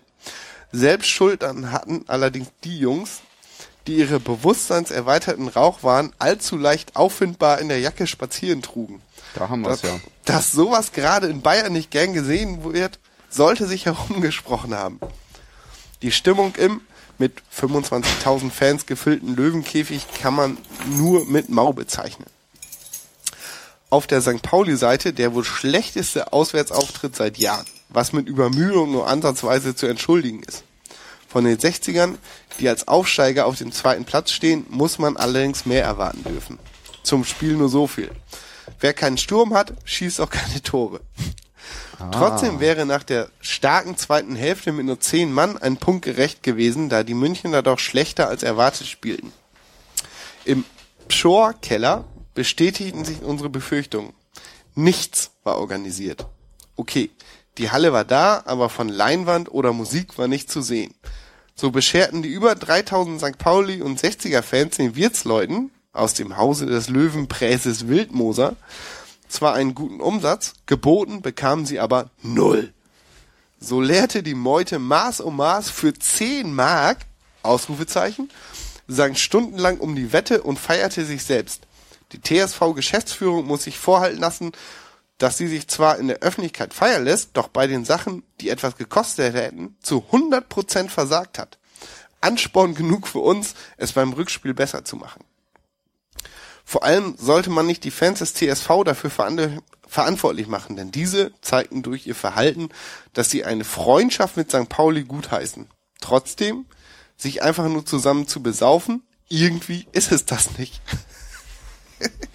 Zum Abschluss zeigte sich mal wieder, dass sich im Law and Order Bundesland nichts geändert hat, als beispielsweise St. Pauli-Fans einfach so von den Cops zur Personalienüberprüfung mitgenommen und ihnen auf der Wache ein Zwangs-Aids-Test abgenommen wurde. Trotz aller Wermutstropfen, die einfach mal genannt werden müssen, war es für die meisten ein erlebnisreicher und im Nachhinein positiv in Erinnerung bleibender Tag. Autor SB. Sven Brooks hat das geschrieben. Ich glaube schon. Alter Schwede, das ist ja noch. Das klingt, der, besonders der Schluss klingt, klingt so wie heute beim alten Stamm. Das ist so, im Nachhinein müssen wir festhalten, nach dem Genuss geistiger Getränke sind wir in Freundschaft und singend auseinandergegangen. Aber dass dieser Kackverein schon wieder nicht abgestiegen ist, kotzt mich auch immer noch an. Ja. Ich habe jetzt nicht über den HSV gesprochen. Aber wie konnte denn... Warum darf hier jeder HSV sagen, außer mir eigentlich? Du Ist hast ja gerade nur- HSV ja, gesagt. du ja, weil ihr euch nicht dran haltet. So. So, ich muss gehen. Tschüss. Premium-Liga. Ich muss jetzt mal ganz doof fragen, haben die damals noch im Grünwalder gespielt? Ja, das habe ich mir auch gerade gefragt, wo die gespielt haben. Ich Steht da denke nicht, schon. oder? 93? Wenn er Nee, haben die- 25.000 äh, Zuschauer sagt, dann spricht das ja sehr dafür. Ja, aber 25.000 Zuschauer? Nee. Wieso? Das kann Doch, auch gesagt. Olympiastadion. Da passen auch Nee, 25.000 nee, rein. nee, Ja. nee, die haben an der Grünwalder gespielt. Das haben die denn zwischendurch im Olympiastadion gespielt? Ich dachte, die wären aus den Grünwalder in die Allianz Arena. Direkt? Nein. Nee, die haben Nee. erst noch das teure Olympiastadion bezogen, um Ach dann so. die noch teurere Allianz Arena zu beziehen. Man verbessert sich ja sportlich. Die haben sie ja auch mitgebaut erst und dann. Ja. Kann man nicht Oh, vorstellen, dass da ich irgendwer eingelegt hat. Welche Saison war das? 93, 94, glaube ich. Hat dein Handy Ja. denn Empfang, dass du jetzt suchst? Nicht das, oder ruft deine Frau an? Die schickt mir SMS. ja, vor Die allem hat gelernt. 53 SMS, das muss man mal auf die Minuten runterrechnen. Das sind ja nur, das sind- ist ja mehr als eine SMS in einer halben Minute. Diese Flatrates äh, sorgen für den Super, Verfall ne? der, so äh, der, der Worte. Super. Ja, Fand das auch sehr doch- nett. Da könnt ihr euch doch so WhatsApp Wie machst du das denn? Was für guckst du denn für Fußballspiele eigentlich? Ich? Ja? Also 90 haben doch Minuten 90 plus Minuten. Nachspielzeit? Das sind ja zwei Minuten pro SMS. Nicht Lass dir nichts erzählen, ich fand das gut, was du gesagt hast. Ja, gut, Welche Saison? Recht. Äh, Ja, 93, Entschuldigung. 94. Justus fragt, welche Saison er möchte recherchieren. 93, 94 war das. Trinkfest und kampfstark, Fußball in Finnland. Das hätte ich nämlich eigentlich vorlesen wollen, aber ich durfte, weil Mike hat's mir Wie, das hat. Mike redigiert? Was? Ist das hier stimmt gar tatsächlich äh, Zensur? Okay, dann gehe ich mal Drei kurz. Seiten lang, oder? Beschiss. Okay, äh, wir sind damit schon fast beim nächsten Thema. Eine Sache noch. das ist jetzt total blöd, dass ich das in die Mitte reinklatsche, weil das hören wahrscheinlich die wenigsten, weil alle vorspulen. Wir suchen für die nächste Saison noch zwingend Unterstützung für die Vor- und Nach dem Spiel Podcast-Gespräche, die momentan fast alle alleine Michael Hein führt. Da wäre es total klasse, wenn sich noch Leute bereit erklären, das auch machen zu wollen. Äh, mit Ruhm und Ehre überhäuft werden dann, aber das ist ein anderes Thema. Äh, muss ich nochmal ausführlicher im Blog schreiben. Dann sind wir schon beim Saisonfazit. Und ich habe mich erdreistet, Hausaufgaben zu verteilen. Jeder musste das Spiel der Saison und den Spieler der Saison liefern. Und Christoph sieht mich so an, dass er sich sehr darüber freut, dass er jetzt anfangen darf. Du darfst dir auch aussuchen, ob du mit dem Spiel oder der, dem Spieler der Saison anfängst. Bitteschön. Ja, das war tatsächlich natürlich nochmal sehr schön, sich durch dieses Potpourri der, äh, wie soll man sagen, äh, bizarren Quälereien nochmal hindurch zu quälen, äh, kämpfen, was auch immer. Eine merkwürdige Saison, äh, Saison war das und ähm, eigentlich hatte man ja gedacht, am dritten Spieltag irgendwie, als dann dieses 2-1 gegen Sandhausen dann irgendwie erste Saisonsieg und dann dachte man, ja, schön war das jetzt nicht anzusehen, aber wird jetzt mal so das, was man gedacht hat, irgendwie, pff, ja, irgendwie im Mittelfeld oder so. Du wirst uns ja gleich unsere Prognosen nochmal vorhalten, wo wir dann alle den Aufstieg prognostiziert haben oder so, Mike. Ja, kam dann ja bekanntlich ganz anders. Ähm, Spiel der Saison werden wahrscheinlich relativ viele Lautern sagen, ähm, was man auch berechtigt sagen kann. Ich habe auch kurz überlegt, sage ich halt gerade dieses 2-1 gegen Sandhausen, weil es dann ja irgendwie so bisschen war wie der Tabellenplatz, so gerade noch geschafft, gerade noch gewonnen oder so. Ähm, ich würde aber tatsächlich Bochum sagen. Und zwar beide Bochum-Spiele. Also quasi so als, als ein Ding. Ähm, das 3 zu 3 vom, vom Hinspiel und das 5 zu 1 vom, vom Rückspiel. Ähm, zusammen dramaturgisch echt für mich zwei sehr faszinierende Spiele. Irgendwie 8 zu 4 Tore zusammen. Das ist ja irgendwie auch schon mal gut, wenn ich jetzt richtig gerechnet habe. Sebastian guckt schon wieder so, als wäre das nicht so, aber 3-3 plus 5-1 sind 8-4. Ich habe eher so geguckt, weil ich 8 zu 4 Tore einfach viel zu viel finde. Das spricht für schlechten Fußball. ja, aber es war, es war ereignisreicher Fußball. Ich fand das 3-3 tatsächlich, das, das fang ja, fing ja unfassbar würgig an. Ich habe mir dann die heute nochmal die ersten zehn Minuten angeguckt, weil ich habe das völlig anders erlebt. Also, äh, weil es, es ging hin und her, es war so, genau so ein Spiel, was, was live im Stadion, Stadion dann irgendwie auch doch richtig, richtig Spaß machen konnte, auch wenn es halt scheiße war, weil wir natürlich immer vorn lagen und immer eins draufgekriegt haben. Deswegen auch symbolisch das Spiel ausgesprochen geeignet äh, als, als, als Spiel der Saison. Ne? Schön äh, Bubala auf der Hook, 1 zu 0, geil, alles freut sich. Dann springt Ziereis der Ball vom Knie ins Tor. 1 zu fucking 1 und du bist schon wieder richtig schön am Boden. Dann halt 2-1 Daube, was natürlich auch total geil war. Dann wieder dieses 2-2, dann Tier auf Meier 3-2 und dann eben leider, also wirklich alle waren schon am Feiern, dass man es geschafft hat, dann eben, dann eben das 3 zu 3. Also irgendwie irgendwie geil, irgendwie auffühlend, äh, insofern eigentlich untypisch, weil so viel Adrenalin und, und, und Glück dabei war, aber dann eben auch doch wieder typisch, weil dann der Dämpfer am Schluss kam.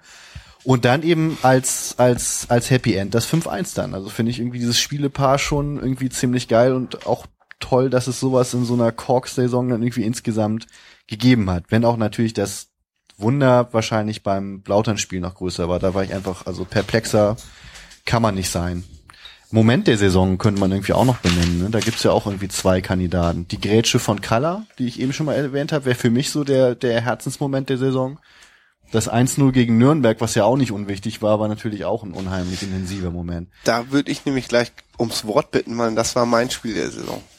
Ja, also es ist natürlich, ja, war eben auch intensiv. Also schon erstaunlich, dass auch bei so, bei so einer Graupensuppe da dann irgendwie doch ein paar Sachen drin sind, an die man sich gerne erinnern wird. Und das ist Echt? ja auch schon wieder toll. Ähm, Spielersaison haben. Soll ich den auch Spieler machen wir, ja, machen wir alle, haben alle, alle erstmal Spiel der Saison?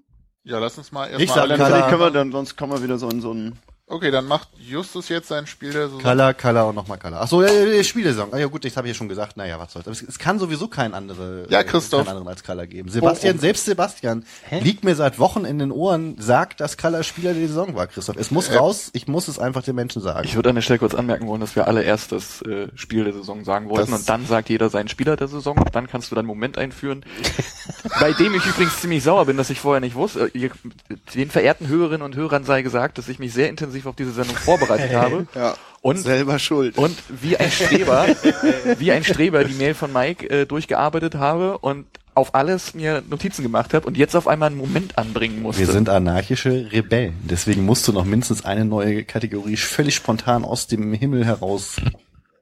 Justus, nehme jetzt das was war denn dein bevor Spiel das der hängen Saison? Du kannst einen Moment gerne nennen gleich, das war vorher nicht abgesprochen, aber das Spontanität stand ja in der Stellenbeschreibung. Klärt ihr, klärt ihr nachher unter euch. Genau, Justus, dein Spiel der Saison bitte. Braunschweig auswärts. Warum? Ähm, am Zaun hängen, heute zählt nur ein Sieg. Es wurde ein Sieg eingefahren und ähm, da haben wir, da hat sich das Rad wieder zu unserem Gunsten gedreht. Hätten wir das nicht gewonnen, wäre es vorbei gewesen. Boah, ich, mein Auge tränt, weil ich hier irgendwie Sonnencreme ins Auge gekriegt habe. Hast du noch Ja, Erinnerung weil du an die beiden Flenne Tore? bist. Ähm, Erinnerungen an die beiden Tore? Nee, aber ähm, ich habe bis, da ging es mir, ich glaube, Johnny hat es vorhin erzählt beim Kaiserslautern-Spiel, da ging es mir so ähnlich. Ich glaube, ich habe in der 90. Minute noch gedacht, dass wir das Ding auf jeden Fall verlieren. Trotzdem, wohl alle um mich herum gesagt haben, na ja, wir führen 2-0, das ist 90. Minute und so. Und ich meine, nee, nee, nee, nee, das Ding, das geht hier durch. noch, das geht hier noch in die Hose. Aber das war für mich der der Wendepunkt und Kaiserslautern und so, das kam später. Das war alles klar nach dem Braunschweig-Ding. Das Braunschweig-Ding war das Spiel der Saison. Okay. Mit Abstand. Übrigens mit auch der Abstand. einzige, der einzige Club, gegen den wir beide Spiele gewonnen haben. Richtig. Und obwohl wir sonst in der Saison, gegen den wir in Braunschweig beide Spiele gewonnen haben, abgestiegen sind, wurde mir irgendwann Das mal stimmt, erzählt. stimmt. Ja, Bei dem 7-0 damals. ja sie meint's. Könnt, Sie, sie meint's, ja, Entschuldigung. Ja, Wolf. Für mich ganz klar Heimspiel gegen Düsseldorf. 4-0, 3-0 zur Halbzeit gefühlt. Choi, neuer Spieler drin, macht zwei Buden. Bester Fußball. Also das war einfach, das war geiler Fußball. Das war so unwirklich, was wir da für einen Fußball gespielt haben und was alles geklappt hat, so in dem Matchplan. War für mich irgendwie das unwirklichste und ja, schönste Ding, weil da konnte man sehen, was eigentlich möglich ist. So. Meinst du, Choi kommt in die Nähe eines Stammplatzes nächstes Jahr? Wir sind erst bei dem Spiel. ich frag- ich musste dich da hinweisen auf den. Okay. Nee, einfach bestes Spiel. Düsseldorf 4-0, unwirklich. Und in der Phase mit Düsseldorf ist eigentlich die Phase in der Saison eingeläutet worden. Mit den Teams, die am Anfang der Saison ganz top bewertet wurden, wo man sagte, die spielen um Aufstieg etc. Da fingen die Spiele an, die wir eigentlich nicht gewinnen können. Und da gewinnen wir das Heimspiel gegen Düsseldorf in radikal rasanten Fußball. Und das war ganz fein. Okay. Wilko. Du hast es schon Ähm, gesagt, Nürnberg. Genau, für mich war Nürnberg das Spiel, weil ähm, man gegen einen großen Namen gewonnen hat und ein 1-0 gerettet hat. Also das war für mich so ganz wichtig. Das, äh, Gerettet? Die letzten zehn Sekunden, oder? Das na war ja, Subjektive Wahrnehmung. Verteidigungsleistung der Hast war letztes unglaublich. Nee, also, wie sie das erst mal geschafft so, haben. das- Aber es waren gefühlte Jahre natürlich, bis dann irgendwie endlich abgepfiffen wurde. ich habe mich unglücklich ausgedrückt, aber mit 1-0 mal gewinnen, Seit wann geben wir sowas zu? dass wir unglücklich ausge dass ich mich unglücklich ausgedrückt Ja, habe. das, ist jetzt, das nimmt einem total den Wind aus den Segeln. Jetzt Er habe ich das schwenkt schon Gefühl, die ich hätte irgendwie... Lass mal bitte, lass mal bitte Nürnberg, Nürnberg nochmal zusammenfassen. Nürnberg 1-0, du hast gezittert. Es ist ein 1-0 ist immer zum Zittern. Aber Ja, du hast doch genau. gesagt, Logo. das war dir das völlig ist so, egal. Das war für mich so, ähm, Und Nürnberg kommt mit so einem ambitionierten jungen war mit. Choi zum Beispiel das andere Spiel, es, es war alles Hurra-Fußball, weißt du? Nürnberg war für mich so richtig Ackersieg, 1-0, Ackersieg. genau, großen Namen weggehauen und das war, alles andere war irgendwie Shishi für mich. Ähm, auch wenn ich immer fassungslos war, wenn man hoch gewonnen hat. Aber das war so ein Spiel, es reicht halt das eine Tor. So, das ist wichtig im Fußball. Wer hat Ich mag das nicht, Wer wenn hat du das mitschreibst, Wolf. Nein, ich habe nur geschrieben Ackersieg, abgefragt. Ackersieg statt Shishi, habe ich geschrieben. Ja. Das, Das finde ich du irgendwie ein Statement. Auch, auch eine schöne, äh, ein schöner Name für die Folge. Entweder Jawohl oder Ackersieg statt Shishi. Und ich habe gesagt, gegen Düsseldorf, das war Shishi, ist egal. Ja, genau. Und ich bin halt mehr für Shishi und du bist halt mehr für Ackersieg. Beides ist aber wichtig. Also nicht, dass du dich jetzt schlecht fühlst. Uh, Ne? Diplomatie wird ausgerollt. Beides ist wichtig. Dann nennt das Ding doch einfach Ackersieg und Shishi und wir sind alle glücklich. Ja, nee. Ackersieg und Shishi. Punkt, jawohl, Ausrufezeichen. Deswegen fand ich außerdem fand ich halt diese äh, ist mir im Gedächtnis geblieben eine sehr mutige Choreo gegen Nürnberg von äh, von USP. Äh, aber rein sportlich ist für mich so ein knappes 1-0, was dann alle zusammen Justus ist noch nicht so geübt im Kopf Kopfhörer aufsetzen, weil dem drücken die Kopfhörer zu doll an die Ohren und deswegen rumpelt das immer. Also, aber das ist vielleicht auch der Sonnenbrand. Dadurch schmerzt es an den Ohren deutlicher noch, ne? Ja, Sonnenbrand ist ätzend. Habe ich aber gar nicht, natürlich. Sag mal die Choreo nochmal. ich kann es immer nicht sagen. Ich habe es hundertmal gesagt, aber es war äh, Crystal Kindle Markt. Ja. Da sollten wir vor zwei Sendungen durften wir da nicht drüber reden, weil wir keine einheitliche Meinung hatten. Also wir haben vorher drüber geredet, ob wir das thematisieren. Das ist doch ganz logisch. Franken, Franken als die Großküche des, der, der billigen Amphetamindrogen wird da zitiert. Allgemeines Unverständnis in der Runde. Der haben wir nicht verboten. Na ja, aber wir Was haben schon nicht drüber seht- geredet, ob wir das nochmal thematisieren oder nicht und so und wir haben uns dagegen entschieden. Was ihr Aber nicht seht, so, ist, als dass, wenn ich zensiert hätte. dass stimmt ja Mikey mit nicht. dem, äh, mit dem Besenstiel steht und immer weiter piekt, den armen äh, Wilko. Der Ja. weiß gar nicht mehr, was er machen soll. Aber um mal Verschwörungstheorien aus dem Weg zu räumen, Johnny, willst du uns mal dein Spiel der Saison erzählen? Bist du fertig, Wilko? Du meinst, mit Übergehen werden hier Konflikte gelöst, oder was? Das ist Das wie mache in ich so seit meiner Jugend so. Wie immer unter Tisch kennen und nicht Ja. mehr drüber reden. Äh, ja, nee, die Choreo fand ich ähm, sehr mutig und hinterher, als ich mich damit beschäftigt habe, was das Geile sollte, sehr tragisch. Also, das war mir nicht bewusst, aber ich weiß auch nicht, ob das jetzt in, beim besten Spiel der Saison seinen Platz hat. Oh Sozusagen. Mann, ey, das ist immer so ein Gewese, ey, das ist egal. Reden wir gleich Ja, das gibt dann persönliche Schicksale und irgendwie, keine Ahnung, wie ist eine Fanszene, wenn man dann genau Ja, da rauspunktet, was da für tragische Momente vielleicht passieren und man kennt die Hintergründe und zieht das auf eine Tapete. Das ist dann nicht mehr Ironie, sondern das ist dann irgendwie Zynismus, Das irgendwie der hochgradig rausgeht. So, ja. so, ne? ja, klar, Ja. und das ist doof und ich bin drauf angesprungen, so, und ich, ich hab's nicht gewusst, ich weiß es nicht, ich krieg das jetzt gerade mit. So, und find's witzig, weil man weiß, dass in Franken irgendwie Grenze zu Tschechien irgendwie Das viel, viel, nah viel, viel Crystal, so, ja. Crystal rumgezogen wird, so, und Grenzlinien. Aber das darf man nicht verschweigen, sondern ansprechen, aussprechen. Bei, gegen uns wird halt auch eine Tapete, wo drauf steht Geschwindigkeit, manchmal auch helfen dann. Also das wäre auch nicht Erklär mal verkehrt. Ja, Speed. Hamburger Droge. kurz. Ach so. Aber jetzt Volltempo wollte mal schön. Johnny sein. Hätte äh, jeder verstanden auch. Von, von den Drogenchoreos direkt zu mir. Erst erzählt, dass ich von den Sheriffs auf den Bus gezogen werde. Jetzt reden wir über Crystal und Speed. Hier ist dann nachher direkt äh, so eine Wanne vor der Tür. Äh, mein Spiel des... Oh, Mike, Entschuldigung. Nee, wir senden gar nicht live, wollte ich sagen. Die kommen dann erst die nächsten Tage zu, zu Hause vorbei. Wenn das, auch, wenn das Genau, auch, wenn die den Podcast gehört haben, vor dem leeren die, Gebäude. Die haben doch gerade noch live gesendet. ähm, Saisonspiel für mich war auch Braunschweig. Ich habe sehr lange überlegt, ob ich Braunschweig nehme oder Düsseldorf. Düsseldorf hat mir besonders gut gefallen, dass der Capo, der Düsseldorfer, einfach mal sein, seine Flüstertüte auf den Rasen geschmissen hat. Wenn man da die Orten ein bisschen besser gekannt hätte, hätte man die vielleicht auch direkt mal erbeuten können. Aber der war so zornig, weil das alles nicht geklappt hat, wie, das, wie er das wollte, dass er das Mikro wirklich, äh, nicht das Mikro, das ist die Flüstertüte auf den Rasen geschmissen hat, die dann nachher da stand wie so ein Verkehrsleitkegel. Ähm, war ziemlich witzig. Also Flüstertüte, ja, Flüstertüte und Verkehrsleitkegel in einem Ich Satz. kann auch noch Pylon sagen, wenn du möchtest. Ich habe auch das Fachwort dafür. gab es gibt's ein schönes Ding auch noch. Wir hatten den Düsseldorfer Behindertenfanbeauftragten für, für Sehgeschädigte mit dabei, Stefan Felix, auch ein Typ, von dem ich schon mal erzählt habe. Der ist abgehauen. Der ist zur Halbzeit kam irgendwie eine Frau und Selber wählte mit dem mit, dem. Kopfhörer. Und ich habe dann gesagt, so scheiße, ist der kaputt, willst du einen neuen? Nee, nee, nee, nee, nee, ist gut, reicht. So, und Stefan hat Familie in Buchholz und ist dann, hat dann nach 45 Minuten entschieden, wieder in die Nordheide zu fahren und seine Träume mit Düsseldorfer Erstligaaufstieg äh, gut sein zu lassen. Ja, mein Spiel war trotzdem Braunschweig auswärts. Ähm, ich stand relativ weit unten, an der, wir sind ein bisschen später angekommen, beziehungsweise stand noch draußen rum und haben halt über, Scheiße gelabert. das wollte ich jetzt so nicht sagen, läuft aber aufs selbe hinaus. Ich, war- für die ehrlichen Wahrheiten bin ich hier zu Fachgespräche geführt, ähnlich dieses Podcasts, mit sehr viel Inhalt, ähm, sind dadurch ein bisschen später reingekommen und stand ziemlich weit unten. Ich habe nicht unbedingt so viel mitbekommen ähm, vom Spiel. was weniger dem Alkoholausschank äh, geschuldet war, denn es gab keinen, ähm, sondern mehr halt meiner, meiner Lage. Großartiges Spiel, 2 zu 0 gewonnen, wie Justus schon gesagt hat, Tapete rangehangen und gesagt, Leute, heute geht's um was und es ging um was und es hat geklappt. Es war eine super Stimmung im Block, wir haben alle gesungen, ich hatte danach Muskelkater an den Beinen vom Springen, es war wirklich, wirklich schön.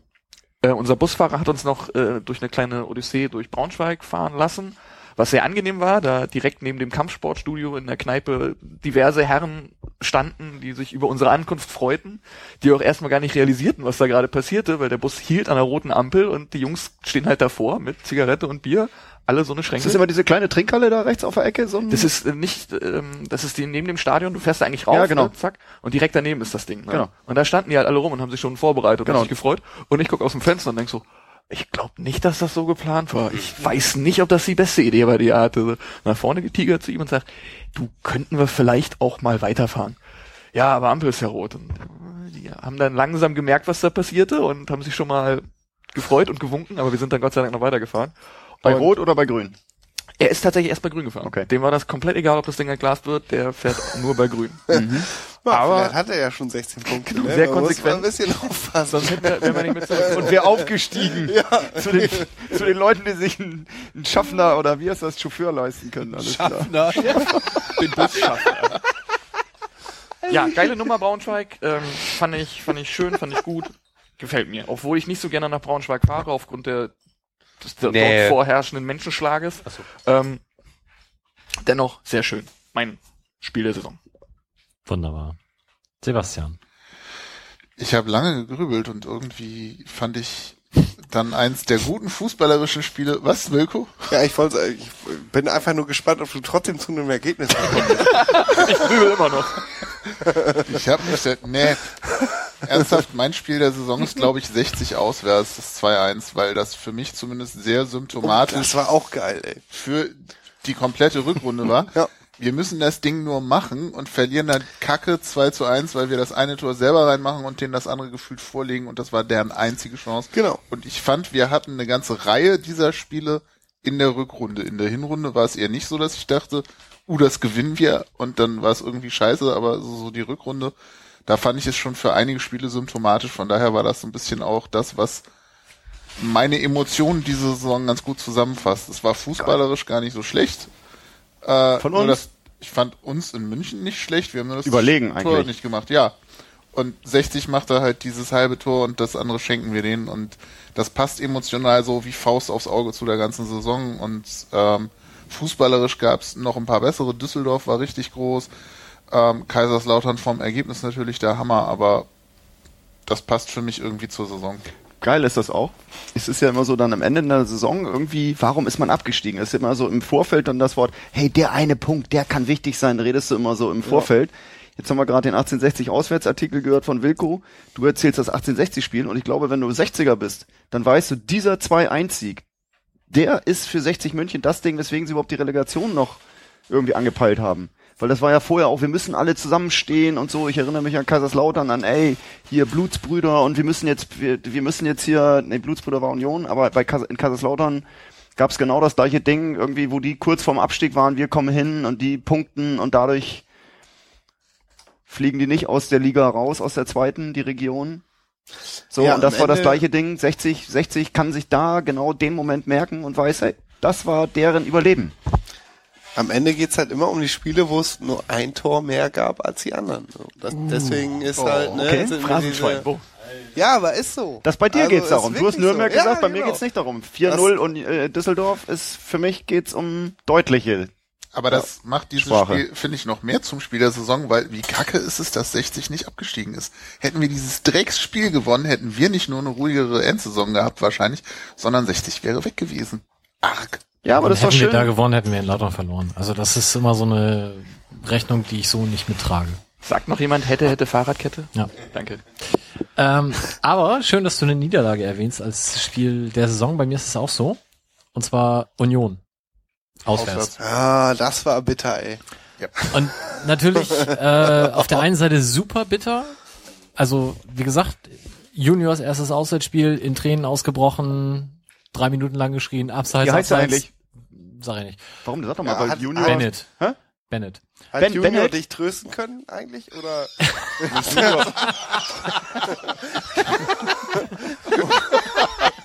Oder musste er fahren? Konntest? Er, er, musste, er musste fahren. ja, habe ich mir gedacht. Nein, aber und dann dieser, dieser Moment, wo du echt denkst, du spielst total geil. Du hast wirklich äh, für ein Auswärtsspiel in der Situation alles gegeben. Gegner war jetzt vielleicht nicht mit dem besten Heimauftritt der Saison unterwegs, aber trotzdem äh, auch nicht grottenschlecht. Du hast da ein gutes Spiel gemacht, du holst einen Punkt, der dir vielleicht in der Tabelle nicht so wahnsinnig hilft, aber wie man so schön sagt, unheimlich wichtig für die Moral ist, dir einen guten Weg für den Saisonendspurt liefert. Und dann passiert diese Scheißszene in der 89. Minute, wo du echt kotzen könntest und denkst, wie viel Pech müssen wir haben, nachdem das Ding vorher schon bei 1860 mit Gontas Eigentor war. Und das war so der Moment, ich glaube, Lien hat das danach in der Pressekonferenz gesagt, wo er, wo er meinte, wir haben jetzt sämtliches Pech, was man haben kann, für die Saison aufgebraucht. Es kann nur noch besser werden. Und tatsächlich war das für mich so der Wendepunkt. Und auch wie, wie dann von Seiten äh, der Fans in den sozialen Medien, was man ja oftmals auch bei unserem Verein feststellen muss, nicht immer alles Gold ist, was glänzt, mit Robin Himmelmann umgegangen wurde, dass dann nämlich wirklich, ich glaube, keiner war, der irgendwie auf ihn eingedroschen hat. Das fand ich auch sehr gut und äh, hat mich da sehr gefreut und ich glaube, dass, dass dieser Moment mit dieser Niederlage vielleicht tatsächlich dann besser war, als wenn es ein 0-0 geblieben wäre. Deswegen Union auswärts trotz Niederlage mein Spiel der Saison. Ich sehe skeptisches Stirnrunzeln vereinzelt. Gut. Spieler der Saison. Habe ich jetzt ja schon gesagt, kann ja nur Kaller sein, finde ich. Äh, das Erstaunliche daran ist, es ist eben, dass äh, man Spieler der Saison hat, der nur äh, 16 Spiele dann auch äh, absolvieren konnte, die aber eben auch gerade so, du kannst quasi den den den aus äh, den Aufwärtstrend kannst du komplett parallelisieren zu Kallas Einsätzen quasi und das kann nicht ganz zufällig sein. Ich bin wirklich sehr beeindruckt, wie er das Dingen ähm, gespielt hat, wie er äh, auch mit Kapitänsbinde scheinbar noch besser äh, aufzutreten auf auftrat als als ohne steht ihm sowieso finde ich. Ähm, freut mich total auch für ihn. Ich glaube viele Leute haben ihn auch jetzt noch mal neu auf dem Zettel. Äh, also quasi wie bisschen wie eine gefühlte Neuverpflichtung teilweise auch. Ähm, weil er glaube ich auch von vielen unterschätzt wurde. Außer, außer von mir. außer außer von Wolf ähm, ähm, und Wieso guckst du mich jetzt so an? Äh, Wie, du hattest du nicht mal, wir hatten noch mal so eine Sendung, wo Das Sebastian war sagte- Daube. Ach du Scheiße, ja gut. Ja, Daube war auch nicht schlecht, aber trotzdem, Carla ist für mich der Spieler der Saison. Lange Rede, kurzer Sinn. Ich kann die auch nicht gut auseinander. Gefolgt von Himmelmann vielleicht. ähm, der ja gegen Bochum bei dem 3-3 auch seinen ersten, also da, da wurde ja gewechselt. Ich habe auch nichts gegen Schauner, aber Respekt. Hat für mich auch eine sehr gute Saison gespielt. Äh, Achso, ich, ich will ihm immer das Mikro weitergeben. Ja, Man kann die Sendung eigentlich auch mal mit einem Mikro machen. Ja, Dann haben wir endlich mal Ruhe im Karton. Ganz schlimm. Schluss mit die ganze Schlagfertigkeit und den ganzen Gepose hier. Wir und dann wird ja dann ordentlich einer nach dem anderen. Man zieht sich dann eine Nummer und man sagt, was für man dran ist. Justus, Genau, ich bin ja 32. dran. ähm, ich habe lange geschwankt und schwanke immer noch zwischen zwei Spielern der Saison. Der eine ist, es gibt keinen und der andere ist Anti Budimir, ähm, weil der zeigt einfach die Saison, das war scheiße. Und ähm, wir haben es noch so gerade geschafft, aber ich habe keinen Spieler der Saison, glaube ich tatsächlich. Auf Ante Budimir habe ich mich eingeschossen, das ist ja hier auch bekannt und überall bekannt. Das, aber na gut, war halt einfach eine. Wir können mit Geld nicht umgehen und große Spieler, große Spieler können wir offensichtlich nicht kaufen. Das Doch, zeigt Sakko, der war ziemlich groß. Norderstedt, ne? Ja, Entschuldigung. Den konnte ich jetzt auch nicht liegen lassen. Teil- und Grundlagenforschung. Deswegen, ich rede mich um Kopf und Kragen. Ich sag, es gab keinen Spieler. Nur, nur mal so als Beobachtung übrigens interessant, dass du beim Spiel der Saison eigentlich, äh, da hattest du ein gutes Spiel und beim beim Sp- äh, also jetzt nicht quasi eigentlich nicht charakteristisch für die Saison. Aber beim, da hat beim auch Spieler die Spieler Saison gehst du quasi vom Sel Symbolwert aus. Finde ich interessant. Aber da hat kein, da ist kein Spieler tatsächlich dann auch ähm, herausgestochen. Es ist nicht so ein Düsseldorf-Ding, wo halt Scheu ganz klar auch der Spieler des Spiels war. Das gab es bei Braunschweig nicht so richtig. Und ich glaube auch mannschaftlich hat es dann ja zum Schluss irgendwie auch funktioniert, aber es hat halt keiner für mich hat keiner herausgestochen. Himmelmann war sicherlich nicht schlecht und Kalla war bestimmt zum Schluss auch wichtig, aber ich fand, das sind beides trotzdem keine Spieler der Saisons.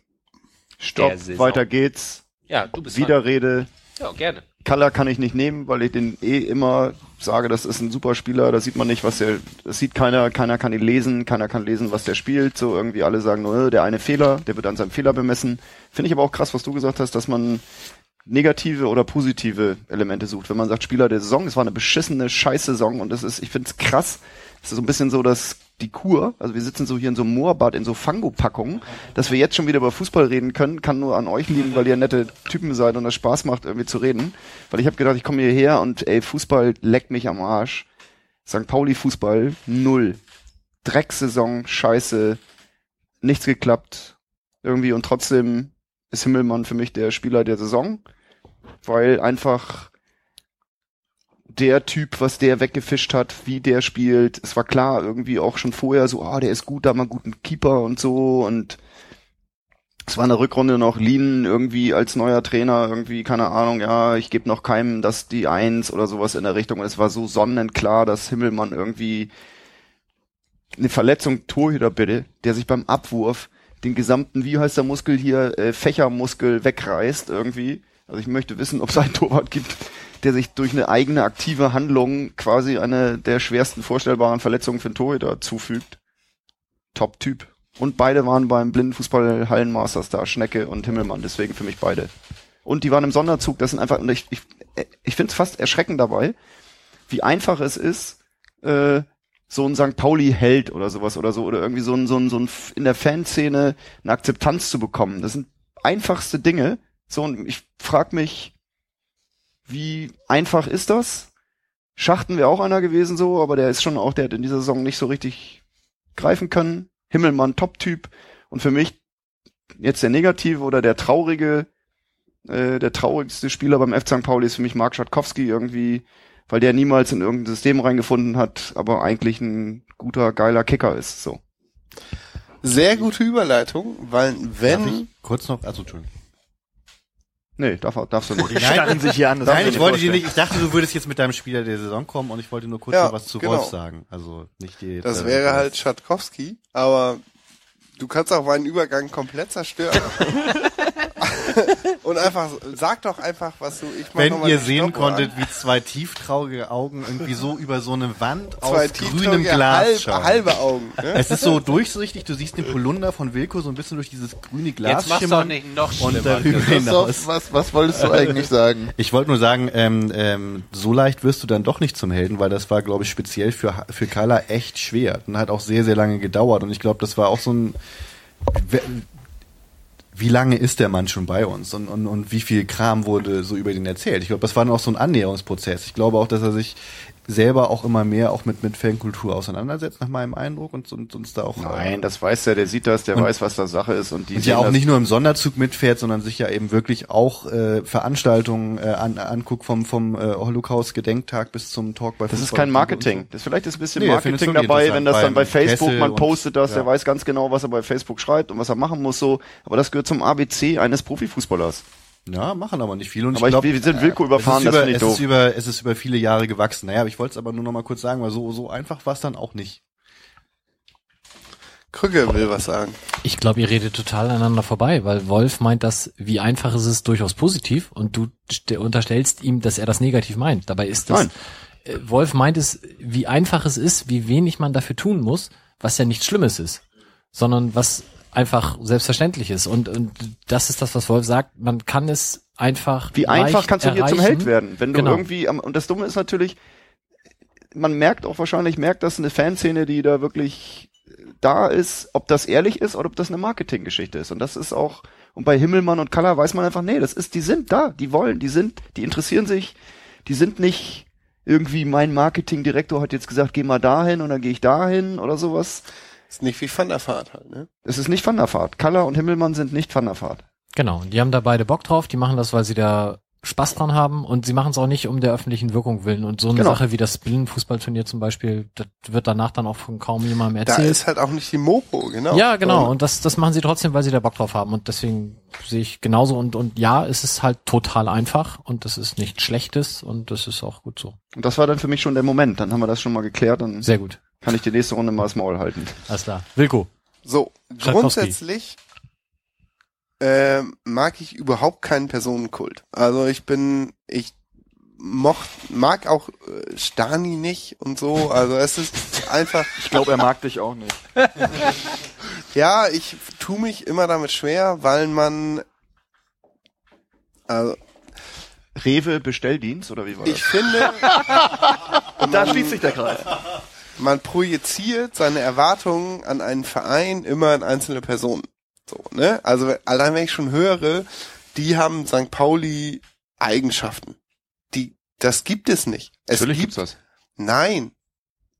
Es, es ist, wir haben es mit einer Organisation zu tun, die Geld verdienen will. Das ist Die darf keine alles. Eigenschaften, da kannst du nicht irgendwie. Natürlich gibt es von Fans dominierte Werte. Gerade bei uns finde ich, dass wir es äh, als Fans gut geschafft haben, eine Organisationsform zu finden, die ähm, unsere Werte präsent macht. Aber ich finde nicht, dass man seine Träume und seine Ideale und so weiter an einzelnen Personen hängen darf. Das sind Berufsfußballer, von denen ich, ich bin keinem böse, der kommt und ich bin auch keinem böse, der geht.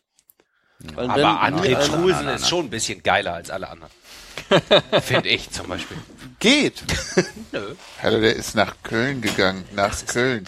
ja, Trotzdem ist Stuttgart. André Trulsen Stuttgart nicht Co-Trainer. Stuttgart, ja. Stuttgart Co-Trainer von Zorniger. Ja, jetzt finde ich Stuttgart auch ganz gut. Alter, du bist Aber auch sag doch mal ganz bitte, leicht wer- rumzukriegen, ne? Wilko, Wilko. Nee, Oh, ein Scherz, ja. ich will das jetzt mit euch nicht diskutieren. weil Nein, das hier für dich gibt es das kein, Spieler, kein Spieler der Saison. Oder was? Doch, natürlich gibt es für mich einen Spieler der Saison, weil ich finde, dass es Spieler gibt, die sich für das Kollektiv mehr den Arsch aufreißen als andere. Aber es ähm, ist unwichtig, was für ein Kollektiv das ist. Sondern, ne? Das sind Spieler, die würden für jedes Kollektiv sterben. Okay, und Sozusagen. wer ist dein Spieler? Schatkowski. Und warum? Weil ich bei dem, ich finde, dass der halt äh, bis zur Selbstaufgabe wirbelt. So, das ist bei mir, bei ihm besonders aufgefallen Okay. als bei allen anderen. Er macht genauso viel, es ist wie früher bei Bruns. Der macht genauso viele Fehler, wie er geniale Dinge tut.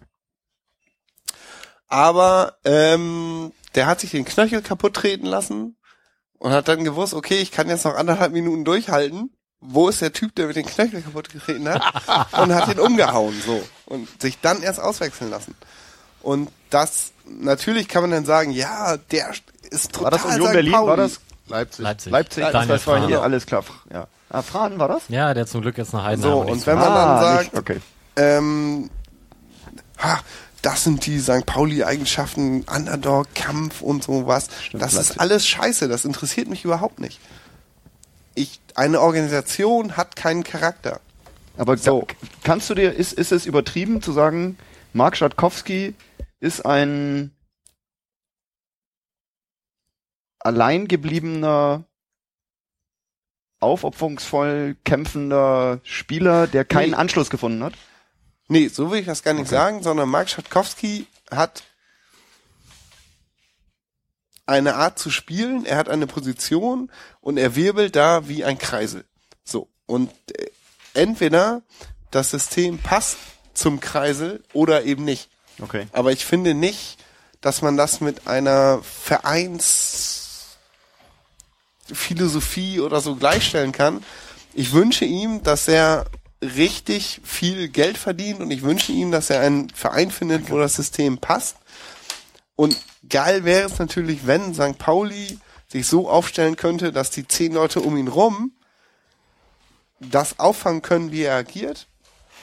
Das war Aber doch traurig, traurig, traurig zu sehen. Der hat überhaupt nicht mehr gewusst, wo er auf dem Platz agiert. Der hat Sechser gespielt zuletzt und der wusste überhaupt nicht, wo die Räume Genau. sind, wo seine Der Mitspieler war sind. Der ist über. nur, der ist alleine, der ist alleine rumgerannt, wie jemand, der nicht weiß, in welchem System er steht, in welchem Rahmen er steht. Genau. Und Und deswegen jetzt machen wir das psychologisch? Nein, machen wir nicht. wenn er geht, ich finde es schlimmer, wenn er geht, als so manch anderer, der diese Saison gegangen ist. Wieso sollte er denn gehen? Wie kommst du denn darauf? Das ist hier- Weil er nicht ins System passt.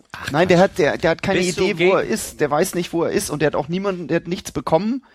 Also die Leute, das ist auch das, das ist jetzt vielleicht ein bisschen krass, aber die Spieler, auf denen wir die Grundlage gefunden haben, das sind, das sind dann Spieler Kalla, Koch, vielleicht sogar ein Alushi irgendwie, der spielt da. Das sind alles Spieler, die in ihrem Radius, Kalla vielleicht nicht, Alushi, Koch, sonst wie, das sind Spieler, die in ihrem Radius einigermaßen beschränkt sind, so. Also von, von der, von der Distanz, wo können sie läuferisch auf dem Feld sein?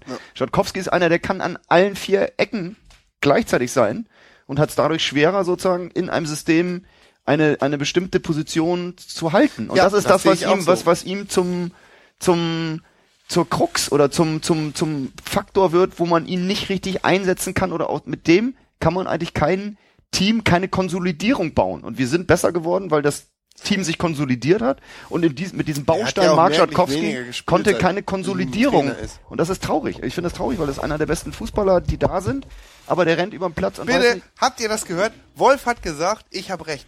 Ja, aber dem, dem würde ich, hallo, dem würde ich zum Beispiel widersprechen, weil du, wenn du nicht in der Lage bist, dich in das taktische Konzept deiner Mannschaft einzubauen, dann bist du kein guter Fußballer, weil genau darum geht's. Du musst das tun, was im Sinne der Mannschaft der sinnvollste Ja, Schritt ist und nicht nur weil du nicht so dribbeln ganz kannst richtig, und irgendwie irgendwo einen in die Bade beißt.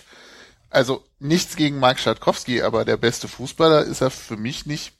Doch, von dem, was er technisch drauf hat und von dem, was er bereit ist, im Rückwärtsgang zu machen, im Volltempo im Rückwärtsgang und Wade zu beißen, ist er 100% der Spieler, der von diesem persönlichen Skill, defensiv, offensiv, den höchsten Ausschlag auf beiden Werten hat. So. Ja, aber er und dazu noch läuferisches so ein, Ding. er. So, er ist nicht der Typ, der mit Auge spielt. Weil Ja. er noch gar nicht mit Auge spielt, weil der sozusagen mit seinen individuellen Fähigkeiten Ja, der sieht ja auch bei allen anderen nur bis zur Brust. Also wie soll der mit, ne, weißt du, was ich meine? Das ist halt kein, man kriegt ja Überblick, heißt ja nicht Kopf hochnehmen. Überblick. Aber auch wenn du Ja, klein bist, genau. musst du den Kopf mal hochnehmen und gucken, was Sache ist. Und dann siehst du Oder vielleicht da eine so Brust, da eine Brust und da siehst du, da sind keine. Brüste und da geht's bis nach ganz hinten raus und da spiele ich dann den Ball lang. Wenn es hier gleich Bam macht, dann ist Johnny geplatzt. Der meldet sich seit vier Minuten mit beiden Armen Ja, aber der soll, wedelnd. weißt du, wenn hier die Kuchen sprechen, Lass mal den Stargast Johnny, reden. bitte, Ja. schieß los. Ich, ich wollte eigentlich zu dieser äh, von, von Sebastian angesprochenen Thematik noch was sagen. Thema, wer sich nicht ins Team integriert, ähm, kann kein Topspieler sein, beziehungsweise kann nicht so als Topspieler gewertet werden.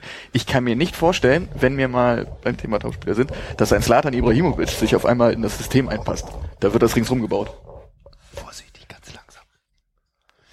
Lieber einmal Ja, gut, gerade was dazu sagen. die Fallhöhe ist jetzt aber sehr hoch. Ich meine, ich meine nicht, und, ich würde äh, nicht sagen, dass bloß weil ein Mensch sich nicht in das System einfügen kann, in das spielerische System mit seiner kämpferischen oder mit seiner generellen Leistung, dass er deswegen ein schlechterer Spieler ist als andere. Du hast aber auf den Positionen im Sturm kannst du einen Individualisten eher ertragen als in der Abwehr im defensiven Mittelfeld. Wir haben sechs defensive Spieler, wir haben zwei Sechser, wir haben vier Leute in der Kette. Es bleiben vier Leute übrig, auf denen du Individualist sein kannst. Die Außenspieler sind auch schon klar Leute, die gehen müssen. So, das heißt, du hast eigentlich nur noch zwei Spieler, die Zentrumspieler. Falscher, falscher, falscher Neuner, also neuneinhalb und, und Stürmer, neun. Da kannst du Individualisten haben, aber die müssen auch in ihren Abstimmungen, wann geht wer drauf, funktionieren und die Räume halten. Also es gibt eigentlich, also wir als Fußballverein können uns keinen Individualisten leisten. Da stimme ich dir natürlich äh, hundertprozentig zu. Ich wollte nur sagen, dass wenn sich jemand nicht einfügt, er nicht gleich schlecht sein muss. Ich will auch, da- darf ich darauf kurz reagieren, weil du mich ja angesprochen hast. Ähm, ich Das will ist, gar weil ich nicht deinen darauf, Namen kenne. Die anderen kenne ich hier alle nicht, deswegen muss ich immer Sebastian sagen. ihr, ihr seht jetzt die Herzchen in meinen Augen nicht. Nein, äh, ich, es geht mir nicht darum, dass sich nicht einfügen, dass er sich nicht einfügt. Es geht mir darum, dass ähm, ein Teil von zumindest modernem Fußball für mich ausmacht, äh, die Spielidee der Mannschaft mitzutragen und umzusetzen. Dem widerspreche Das, ich ja nein, nein, nicht. lass mich mal bitte ausreden. Ähm, und das ist Schatkowski diese Saison nicht so gelungen, wie es ihm hätte gelingen können, möglicherweise. Ob das nun daran liegt, dass die Ansprache des Trainers nicht war oder seine Mitspieler ihn schneiden oder weiß ich nicht. Ähm, kann an tausend Dingen liegen, was man so liest. Es ist ja so, dass er off- offenbar motiviert ist, nächste Saison wieder alles zu geben und der Verein möchte mit ihm auch weitermachen. Von daher alles fein. Ich halte ihn für einen sehr begabten Spieler. Ich hoffe, dass er Gott, Fußballlatein, diesen nächsten Schritt hinkriegt, da irgendwie eben zwischendurch den Kopf hochzunehmen. Ähm, natürlich hast du so Ausnahmespieler, die sich nicht einpassen, aber ähm, ich glaube auch ein Slatan Ibrahimovic funktioniert besser, wenn er irgendwie als Teil einer Mannschaft funktioniert und nicht völlig sein eigenes Ding macht. Ob er das macht oder nicht, sei jetzt mal hingestellt. Von Slatan Ibrahimovic zu Johnnys Spieler der Saison. Ja, das ist mein Spieler der Saison. Nein, ich habe äh, ich hab keinen. Und zwar habe ich das Problem, immer wenn ich einen Spieler gut fand und in mein Herz geschlossen habe, hat er den Verein verlassen. Das hat damals mit, ich habe mich sehr lange gesträubt, jemanden gut zu finden, der da für Geld Fußball spielt. Ähm, es hat mit Felix Lutz angefangen. Wie bitte? Ja, den fand ich gut. Wie alt warst das du da denn? erklärt Meine einiges. Güte, ich habe keine Ahnung von Fußball. Okay, das ist okay. Das hättest du, da- damit hast du das Ja? auf alle Fälle bestätigt, ja. ich, ich fand den halt gut. Und dann hat er den Verein verlassen. Und es ging dann weiter. Ich habe meine Liebe an, an äh, Abwehrspieler dann verschenkt. Ich hab, ich fand Carsten Rotenbach großartig. Ich fand Moritz Volz großartig. Ich habe mir sogar, ich habe mir dieses Buch gekauft und ich habe es mir von ihm signieren lassen. Und ich fand ihn so gut. Und dann geht er zu 1860 München. Und deswegen, ich fand jetzt auch wieder Schachten gut, obwohl ich sehr, sehr lange mit mir gehadert habe, ob ich wieder einem defensiven Spieler meine, meine Liebe schenken soll. Und er verlässt Geil. den Verein. Deswegen, wenn ihr irgendwann mal jemanden habt, den ihr nicht leiden könnt, dann gebt mir Geld, ich mag den dann und dann verlässt das. Ich Ja, kann du bist, du bist dann mal, wenn du einfach den Ja. Verein verlässt. Nein, ey, komm, Wilko, nein, ganz kurz. ey. Prostituierbare Fanliebe im Sinne von, den wollen wir loswerden, ist doch ein geiles Ich glaube, was Modell. Besseres kann man nicht finden. Also wenn, wenn Budimir. Budimir. Nein, Budimir, bitte ganz kurz, ey, das ist, Der, der nein, wird nein. noch, das kommt noch. Der Aber kommt bei mir noch. ist geil, ich möchte noch, ich möchte jetzt hier egoistisch dazwischen grätschen. Bei mir ist das ein numerisches Ding. Meine Lieblingsspieler des F. St. Pauli haben sich hochgezählt von 25 auf 26 auf 27. zählst du die Rückennummern oder wie? Trikotnummer. Ah, ich habe immer Aber ich habe es nicht wegen den. Rückennummern gemacht, sondern mir ist nur aufgefallen und mir ist aufgefallen, dass es 25, 26, 27 ist. Okay. 25 war Matthias Scherz, 26 war Dennis Baris und 27 war Jan-Philipp Kaller. Und das waren so die, also vorher Leo Manzi, aber das, da hat das Numerische noch nicht so gepasst. Ja, aber deswegen habe ich kein Spieler der Saison. Ich bin auch kein Freund von diesem Personenkult-Gedönse. Das heißt ja nicht umsonst, Spieler kommen, Trainer gehen oder andersrum. Ähm, die Mannschaftsleistung an sich war diese Saison nicht so glorreich, dass sich da auch irgendjemand hätte hervorgetan. Ähm, ich mag die alle, aber ich werde keinen wieder in mein Herz lassen. Punkt. Äh, jawohl, Entschuldigung. Tränen fließen. Ja. Sebastian, Weiße Taschentücher aus was, was möchtest du da ergänzen? Ähm, ich nehme André Trulsen. Ähm, nee, ich glaube Lasse Sobich. Und zwar, weil am Anfang zumindest einige sehr darüber gelästert haben, Leihspieler und der setzt sich nicht ein und dann ist so eh egal und blub und er sehr viele Vorbehalte hervorgerufen hat, auch so kommt vom HSV und seelenloser Söldner wird dann ja immer gerne geschrieben und gesagt.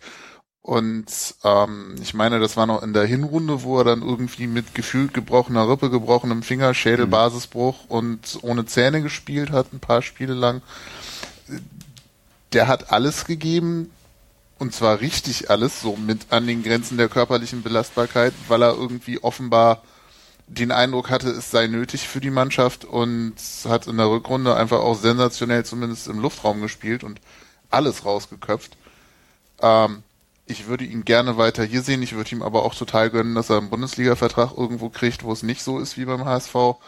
Auch wenn ich mir vorstellen kann, dass er am Fuß nicht stark genug ist, um da konstant zu spielen. Aber muss man sehen. Aber für mich sicherlich zumindest einer der Spieler der Saison. Lasse so ich. Und da würde Johnny. ich gern wieder einhaken. Das ist wieder ein defensiver Spieler. Die Rücknummer zwei. Ich mag ihn und ich würde ihn gerne in mein Herz schießen und ich habe jetzt schon wieder Angst, verletzt zu werden. Ja? Wolf. In der Viererkette ist an der Front. Und Sobich hatte gerade die äh, Eigenschaften des besten Frontsoldaten, die Lufthoheit und mit kaputten Zähnen und Rippen. Und wir sehen, wir sind beim Fußball Aber äh, wenn du Lasse schon erwähnst, dann können wir natürlich an der Stelle jetzt auch gleich auf das Thema des gestrigen Tages eingehen, nämlich die Facebook-Aktion des Vereins. Thomas Meckle auf einem Foto. Hast du denn eine Ja, mache ich danach dann. dann äh, ja. Nee, Äh, nee, nee, mach doch. Mach, Soll ich vollendet, erst? vollendet. Ich Ja, dachte, das passt eben. jetzt zu Subich. Na gut, dann vollenden wir den Kreis. Mein Herz damals gebrochen hat ähm, äh, äh, Carsten Wehlmann. Da bin ich zu jung für. Und seitdem Ich weiß, Leverkusen-Spiel? Nee, als er weggegangen ist. Ach so, okay. Und ähm, seitdem tue ich mich auch sehr schwer mit Personenkult. Ich habe aber ein Faible für Torhüter. Und Ja, dieses das- Spiel- Verlierer halten zusammen. Alter, geht dribbeln. Ich bin auch erst seit drei Sekunden wieder am Tisch. Ich weiß gar nicht so genau, worum es geht. Oh, ich hab Tropfen an Auge. Ja, Entschuldigung, ich wollte dich nicht unterbrechen. Doch, doch, wolltest du. Und du hast Genau es sehr, das sehr gut gemacht. Vor Wilko stehen auch ungefähr so viel Bierflaschen, wie in den Spielen zwischen Bochum und St. Pauli Tore gefallen sind. Naja. Ähm, dieses 3 zu 3 in Bochum, als Robin Himmelmann sein erstes Spiel gemacht hat, war tatsächlich für mich äh, der Moment, wo ich gesagt habe, alles klar, jetzt wird alles gut. Äh, Ich, ich weiß, es wurde dann für mich nochmal alles gut, als er in Berlin am Ball vorbeigetreten hat, aber tatsächlich habe ich sehr, sehr lange mich auf diesen Wechsel gefreut. Ich mache Chauni sehr als Typ, ich finde ihn großartig und ich denke auch, dass er ein Torwart ist, der durchaus in der zweiten Liga Stamm spielen könnte, aber ich halte Himmelmann einfach für deutlich besser, habe damals seine Verletzung sehr bedauert und habe mich jetzt eben sehr gefreut, dass es endlich, endlich dazu gekommen ist, dass er spielt. Und ähm, deswegen sind solche Aktionen, was, was Wolf alles vorhin schon erzählt hat, äh, was er auch dann abseits der Öffentlichkeit macht, wo er zeigt, dass er den Verein verstanden hat, äh, für mich ein Indiz dafür, dass er für mich der Spieler der Saison ist. Und da würde ich jetzt auch gerne nachträglich Wilko noch mal ein bisschen widersprechen. Ähm, ja, es ist nicht so, dass, dass ein Spieler jetzt für mich der FC St. Pauli ist oder so, aber ich glaube schon, dass, wie du ja auch gesagt hast, Fans die Werte eines Vereins vermitteln können und es Spielern ja durchaus freisteht, sich diese Werte auch zu eigen zu machen. Sich zumindest darauf einzulassen. Und sich darauf Ne? einzulassen, Also genau. Nicht so Herzklopfer Und- und, Emblem, Hochhalter Logoküsser, und so. ganz wichtig. Ja, Logoküsser, genau. Und trotzdem kann es eben so sein, dass, dass zum Beispiel jetzt ein Angebot vom SV Werder kommt und Robin Himmelmann sagt, okay, hier bei St. Pauli spiele ich im unteren Drittel der zweiten Liga und bei Werder verdiene ich wahrscheinlich das Dreifache an Geld. Dann hätte ich gesagt, ja, ist ärgerlich, aber verstehe ich, dass du da hingehst. Und äh, ich war mir aber zum Beispiel auch total sicher, dass der Wechsel, der zwischendurch kolportiert wurde nach Kaiserslautern, dass der keine Option ist, weil wenn das passiert wäre, dann wäre es halt Carsten Wehlmann 2. Das hätte ich absolut nicht verstanden, inhaltlich. Und ähm, da war ich mir aber auch sicher, dass ich mir da keine Gedanken machen muss. Und deswegen ist Robin Himmelmann für mich der Spieler der Saison. Dass er nicht nach Kaiserslautern gegangen ist? Nee, überhaupt. Das ist die größte Leistung, die er gebracht hat in der Saison, dass er nicht nach Nee, Kaiserslautern geht. generell. Also für mich passt das. Ich finde auch, das hast du, ein, also meinen Segen hast du. Dankeschön. Finde ich auch. Das ist sehr, Du hast ja auch zustimmend genickt, als Mike davon sprach, dass er den Verein verstanden hat. Und ich dachte noch so, du widersprichst ja eigentlich gerade selber. Nee. Ähm, ob es ist was grundsätzlich anderes, ob ein Spieler äh, sich gerne mit Verein und Fan identifiziert oder ob Fans ihre Erwartungen in Spielereien projizieren. Nein, aber das sind Ding ist- zwei unterschiedliche Sachen. Genau, und es ist eben nicht der Spieler hat den, den Verein verstanden, sondern der Spieler ist einfach ein normal interessierter Ja, Sportler, genau, das- der dort, ja, wo er im Verein ist, irgendwie, irgendwie, das ist nicht, oh, ich interessiere mich jetzt mal für die Vereinskultur aufgeladen, sondern der interessiert sich für das, was er tut, da wo er ist. Ganz normal. So. Und das wundert mich, dass das bei Profifußballern in einem Verein wie hier, wo irgendwie die Nähe, weißt du, im O-Feuer sitzen die alle rum, bei Costa und sonst wie, da kannst du sein, du hast überall mö mögliche Berührungspunkte. Und es gibt aber nur ein paar Spieler irgendwie, die dann vielleicht mal Ja, die dies oder das äh, sich angucken oder sich dafür interessieren. So, das ist Ich finde, also ich glaube oder ich vermute, ich habe ja auch keine Ahnung von dem Geschäft so, dass es ist viel tot gecoacht. Also und dann kommt, also tot gecoacht meine ich mit im Sinne von, da sind Leute, die sagen, lass sie nicht emotional zu sehr darauf ein, weil du brauchst halt einen Nennwert. du wirst Wenn geschützt. du, wenn du zwei und drei, ja genau. Du wirst als. Profifußballer durch das Genau. Professionelle Fußballerverhalten Komm, bist du halt mit 14 kommst du in ein kriegst, ein, Internat kriegst ein Panzerchen, kriegst dann deine Okay? Und dann bist du 32, also und das ist ja auch wirklich so, wenn du 32 bist, musst du deine Schäfchen im Trockenen haben, sonst ist das alles für den Arsch. Es Okay. gibt 80.000 Fußballer in Deutschland, die kriegen Geld für Fußballspielen und ähm, die elf in den 36 Vereinen der ersten und zweiten Liga, die haben davon auch noch eine Rente. Alle anderen sind Wird's eng, die brauchen noch was ja, anderes, ja. genau, die Klar. brauchen noch was anderes. Christoph lacht sich total ein ab, ey, warum eigentlich? Nee, äh, ich Wegen elf in der ersten Liga. Ja, ich habe in, ich hab in Richtung Johnny geguckt, der auch anfing mit Ich zu muss erst mal nachzählen, ob, er überhaupt, ob das so stimmig ist, was er da erzählt. Dann ist mir eigentlich überlegt, Aber seit sie die, seit sie die Liga verschlankt haben, ist es auch irgendwie cooler geworden. So, diese Ein-Personen-Spiele sind, ich finde das interessant zu gucken. Seitdem ist es so die Fusion von Football und Chess, wie der Deutsch. Wisst ihr was? der Also es ist-. Ich fand's eher beeindruckend, dass Wilko das alles trotz 2, 4, 6, 8, Das sind nicht alles meine. Nein, man die kann, wer jedenfalls, man kann dir jedenfalls Trotz nicht einer- unterstellen, dass du die Spieler doppelt siehst. trotz einer zählbaren Anzahl an Bierflaschen, der Hooligan mit der Mütze. Äh, egal, du hast es gut hingekriegt, ich stimme dir zu, Wilko. Ja, und deswegen darf man diesen Leuten auch nicht böse sein. Also ich finde auch, also ich finde, Diesen Fußballmillionär darf man also nicht böse sein. Das kommt doch, für mich ich überraschend. wollte genau das sagen, dass Exzesse im, äh, im Gehaltsgefüge finde ich schlimm, aber ich finde es auch schlimm, mich für einen Beruf zu entscheiden, wo ich weiß, ich bin mit 30 entweder auf der Seite, wo ich meine Schäfchen im Trocken ha Trocknen habe, oder ich mache dann eine Ausbildung als äh, Speditionskaufmann. Fleischereifachverkäufer. Ja, genau. Aber das ist doch Quatsch. Es gibt ja genug Berufe, die man nicht bis zum Ende seines Lebens machen kann oder will. Also ich meine, das ist doch Jammern auf hohem Ja, Niveau. so wie deiner ist, zum Beispiel. Ja, genau. Eben. Das kannst du auch nicht Oder machen, meiner. bis du 65 bist. Ich mache sogar einen und Beruf, ich trotzdem, habe den nicht mal gelernt. Trotzdem werde ich halt irgendwie normal bezahlt wie jeder andere auch. Also ich meine, das ist doch, das Ja, ist doch Quatsch. das stimmt, du hast recht. Aber Ich hab Ich könnte doch auch später was anderes machen. Also das ist halt, da braucht man nicht irgendwie eine willst du denn schützende noch Hand machen? darüber behalten. Justus, Aber- Justus, du beschwerst dich über die Verklärung der, der kurzzeitigen Phase, in der Berufsfußballer sozusagen gut Geld verdienen können und damit sind sie so bemitleidenswerte Personen und wir kriegen so ein Mitleid irgendwie mit denen oder was? Nee, oder? eben nicht. Also es, es ist schon Genau das Gegenteil. Exzess nach oben, das finde ich auch. Aber ist es denn konsensfähig zu sagen, die Fußballspieler selber sind noch nicht schuld an diesem Exzess? Die nehmen die Kohle, die ihnen angeboten wird. Also Ja, so da bin ich halt so ein bisschen auf dem Standpunkt, ich verstehe dir, wenn einer zu mir kommt und sagt, du kriegst bei mir zwei Millionen im Jahr, dann sage ich ja auch nicht, bist du bescheuert, das schöne Geld. Also so, genau. Nö, ich mache jetzt das Spiel nicht kaputt. genau, ich, Ich bleib hier beim äh, bei äh, SG Wattenscheid 09, wenn es geht. Oh Mann, ey, Watten, SG Wattenscheid 09. Sollen wir ey, mal okay, weiter mit der Sendung machen, Mike? Das geht nicht, ja, das Christoph, Mikro nicht. Christoph, Ich habe jetzt Wattenscheid Ach so. 09 im Ohr. Ach so, ach so, du wolltest gerne singen. Ja, ja, bitte. Leiten wir über zur gestrigen Facebook-Diskussion des FC St. Pauli, als Thomas Meckle abgelichtet wurde mit einem Pappschild, auf dem in schwarzer Schrift stand. Ach, das war gar nicht Morena oder was? Bei einer so. Million Likes Ah, bleibt er in erst. Klammern vielleicht und darunter Hashtag Lasse halten. Ich fand das dezent amüsant, habe erst so gedacht, naja, kann man machen, muss man nicht.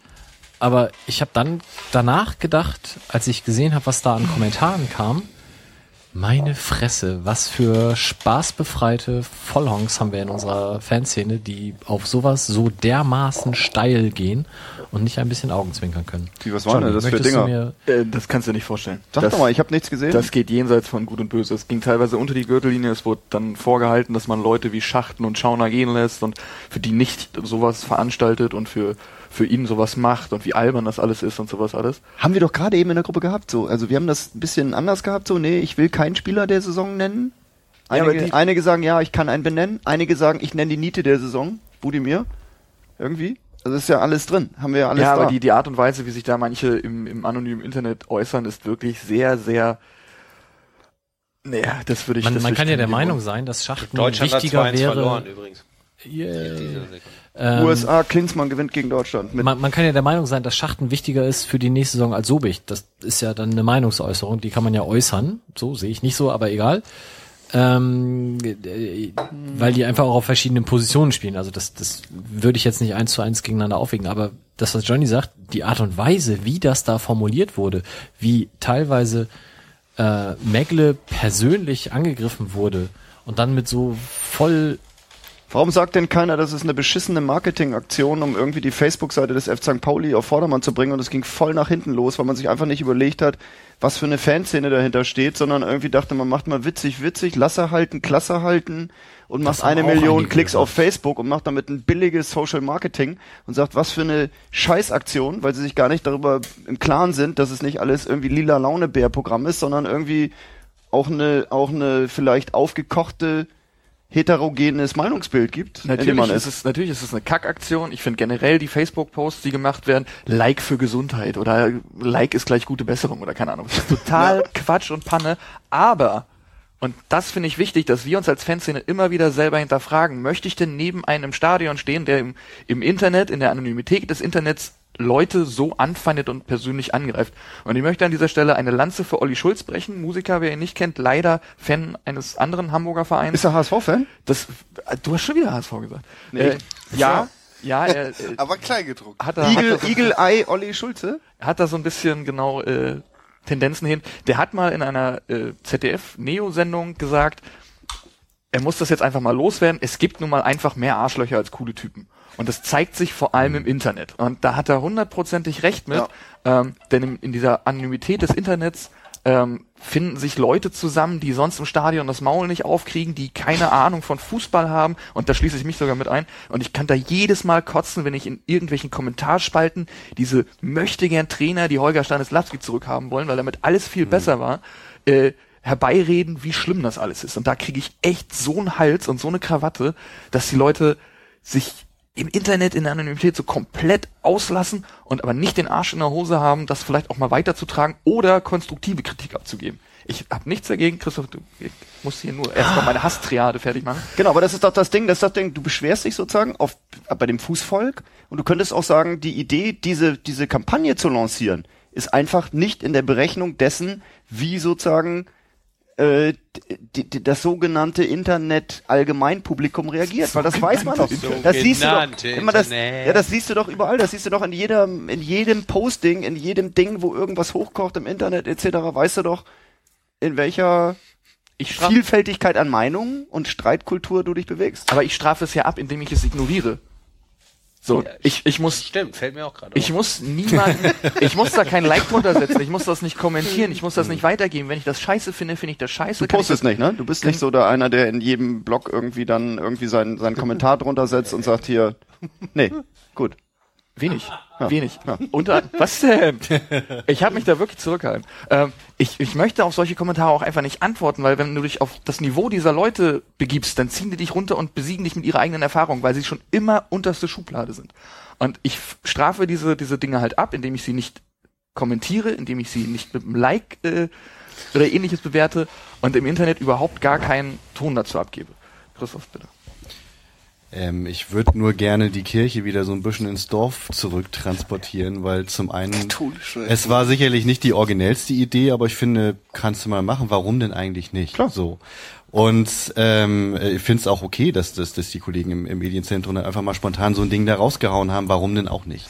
Was da geht ja drunter auch stand. um die Kommentare, ja, ja. nicht Äh, um und die und auch Aktion da würde ich würde ich gerne die Kirche wieder ins Dorf zurücktransportieren, weil ich finde schon, äh, Facebook ist ein Vergrößerungsglas für Hässlichkeit, Hysterie und Dummheit. Auf jeden Fall. So funktioniert das nun mal. Du siehst, das ist ja quasi so, wie wenn du halt ein Porträt malst, auf, Aber dem, es ist jeder, auch gleichzeitig- auf dem jeder Mitesser verhundertfacht. Aber. Christoph, Einfach, Mitesser sind, sind, sind riesengroß und äh, kluge Sachen gehen unter.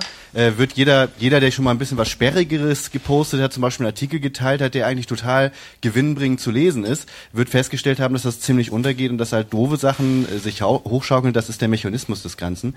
Es bedeutet aber auch, dass du natürlich Dinge wahrnimmst und überstark wahrnimmst und auch äh, in, der Quantität, Quantität überschätzt, die eigentlich so groß nicht sind. Also ich glaube nicht, nur weil da unfassbar dämliche Kommentare drunter stehen, dass sich die Fanszene innerhalb der, der letzten fünf Jahre dramatisch geändert hat. Ich fürchte, dass wir schon immer mit Leuten, die so einen Quatsch erzählt haben, im Stadion standen, äh, bloß, dass die zum Glück den, den Kram dann irgendwie für drei Leute irgendwie beim Bier erzählt haben und jetzt hauen sie das dann eben bei Facebook raus. Also ich es wird da oft ein bisschen viel Drama reingelesen. Facebook ist doch aber auch ein Quatsch Instrumentarium, ein Wirtschaftsinstrumentarium sozusagen. Also eins, was mit Werbung belegt ist, was bestimmte Reichweiten hat, mit denen du bestimmte wirtschaftliche Ziele auch verfolgst. Und äh, was haben wir vorhin gesagt zum Spielerprofil Jan-Philipp Kaller benutzt oder äh, Profis müssen dieses Instrumentarium lernen, vernünftig zu benutzen und müssen Ja. da richtige Texte schreiben und machen das so. Das gehört zum Einmaleins eines Berufsfußballers dazu. Ja, aber das würde bedeuten, der FC St. Pauli muss seine Facebook-Page dicht machen. Da Das Nein, Quatsch. Moment, da es ist ja, ist ja nicht möglich, als Verein dann irgendwie in irgendwas zu posten, wo kein Scheiß drunter Eben, gepostet das ist wird. der Unter Punkt, jedem Posting des. Vereins kommt Quatsch. Ich habe noch falsch, nie ein Posting falsch. gesehen, wo nicht auch jemand total hohlen Quatsch darunter schreibt. Mal ab davon, und da bin ich irgendwie, Wolf, du bist so auf diesem, die Aktion war scheiße, weil es negative Reaktionen gab. Und es wird Nein. immer negative Reaktionen geben und ich, Nein, ich fand falsch. die Aktion jetzt nicht so großartig, aber ich fand sie auch nicht schlecht. Und was Mike irgendwie gestern zumindest schrieb, wenn sollte Lasse da irgendwie bei uns unterschreiben, war es Ich möchte eine noch- super Sache. kurz was klären. Ich bin nur da reingegrätscht, weil die Kritik auf die User, auf die kommentargebenden ähm, Nutzer dieses dieser Kampagne, nenne ich es jetzt mal, bisschen übertrieben überspitzt, dass wir da auf die auf die Nutzer, auf die Kommentare darauf rumhacken, auf äh, da, das bewerten. Worauf denn Ja, sonst? worauf So, denn sonst? ja, es ist eine Kampagne wird doch ausgelöst. Und wenn du eine Kampagne, also wenn du in irgendeiner Agentur oder in irgendeinem Medium arbeitest und sozusagen einen, eine Kampagne auslöst, dann ist es eigentlich auch so, dass du die berechn das zurück zu Color. Was schreiben die? Wie schreiben die? Was postet der? Das ist alles klar, sauber und nicht irgendwie eine Stirnfläche anbietend. Jetzt haben wir aber vielleicht ein bisschen, hey, wir machen was Lustiges und wir hauen was raus, vielleicht nicht so richtig gut durchdacht kommen dann irgendwie die ganzen Kommentare und plötzlich kommt eine Vielfalt. Also die Kampagne wird gestartet mit einer lustigen, aber einfältigen Idee. Was ich ernte, ist vielfältige, auch beschissene Kommentare. Und dass ich nicht auf der, auf der Ebene der Kampagne, die ich auslöse, die Vielfalt schon einkalkuliere, berechne, mich mit meinem Feld nicht auskenne. Das ist mein Vorwurf gewesen. Mehr nicht. Aber das Ja, ja. wissen wir ja nicht, ob das nicht einkalkuliert war. Und es macht die Leute, die diese idiotischen Kommentare schreiben, ja nicht zu besseren Menschen, dass es, sagen wir mal, eventuell nicht einkalkuliert wurde. Wenn Arschlöcher irgendwelchen Scheiß schreiben, sind sie Arschlöcher, auch wenn ich sie provoziert habe. Sonst gibst du immer Mhm. dem, der irgendwas macht, die Schuld, ähm, weil darauf in irgendeiner Form negativ reagiert werden könnte. Das finde Mir ich. war es zu einseitig, auf die dummen User rum, auf den dummen Usern rumzuhacken und vielleicht auch zu hinterfragen, ist die Kampagne vielleicht nicht richtig durchdacht oder ist das, ist es eine witzige Idee? Ich finde es auch, kann man machen. Ja, also wie gesagt, das, das, ich finde es auch eher jetzt mittelwitzig und die Kollegen haben auch noch bessere Ideen gehabt. Nur äh, ist es auch schon interessant, dass wir uns über 20, 30 absolute Vollidioten aufregen, aber nicht registrieren, dass wie viele Leute haben da jetzt eigentlich auf Gefällt mir geklickt? 30.000, 40.000? Es haben zig Leute geteilt, die halt gesagt haben, hö, kannst du mal machen und nicht groß drüber nachgedacht. Also auch diese, diese, es ist ja eigentlich eine relativ belanglose Geschichte und da kannst du mal mit, mit, mit einer Leichtigkeit da auch teilen und sonst wie, das ist ja auch passiert. Also es ist ja nicht so, dass da jetzt nun ein massiver Shitstorm über den FC St. Pauli irgendwie hinweggebrochen ist und da finde ich, da kannst du in, in, in sozialen Medien wesentlich größere Fehler machen. Ich würde auch gar nicht sagen, dass es ein Fehler war. Im Gegenteil, finde ich, kannst du mal machen. Und ich glaube nicht, dass du das so genau vorausberechnen kannst. Da fehlt mir im Übrigen tatsächlich bei vielen Usern völlig die Leichtigkeit, weil alle sowas immer sofort ernst nehmen. Bier ernst, ja. Und zwar auf so einer Ebene, Bierernst, scheiße. ja, Bier und ich sind die Ernsten, Ich mein- die Ernstesten. Ich meine Premium-Bier ernst. Premium Bier Premium genau. Ernst. Ich arbeite ja in der Branche und ich bin da komplett stumpf. Also Ich würde ganz gern ähm, mal. einiges, einiges noch dazu loswerden wollen, ähm, mit, mit Ursache und Wirkung und wo wir dann die Linie ziehen, was, was ist noch okay im Internet zu schreiben, sind 30 Idioten okay, akzeptieren wir 50 Idioten oder sagen wir während den Anfängen. Wir haben es aber jetzt, liebe Hörer, 22.46 und jeden Moment findet die Auslosung des DFB-Pokals statt. Äh, wollen wir vielleicht eine Pause machen? Ich möchte nur ganz kurz, Nein. Nein, Keine Pause. wir müssen Wer auf Klo muss, geht auf Klo. machen. Ja, dann gehe ich zufällig auf Klo in der Zeit. ich möchte noch ganz kurz hier, weil äh, ich habe so ein kleines Tool mitgebracht, weil Klotschießen fand ich geil. Das letzte Mal, dass ich hier war, irgendwie, das Ja. war die vorletzte Sendung. Und das war so ein bisschen äh, so eine Kulturgeschichte. Und jetzt habe ich was mitgebracht, was ich von, glaube ich, dem Fanclub Ostblock gesehen habe. Da saß ein junger Mann, das war im letzten Jahr in der Auswärtsfahrt in Kaiserslautern und der hatte so, so ein Gerät in der Hand. Und ich hätte gedacht, du wärst das gewesen, Johnny. Aber du weißt nicht, was das ist, ne? Die sehen alle so aus.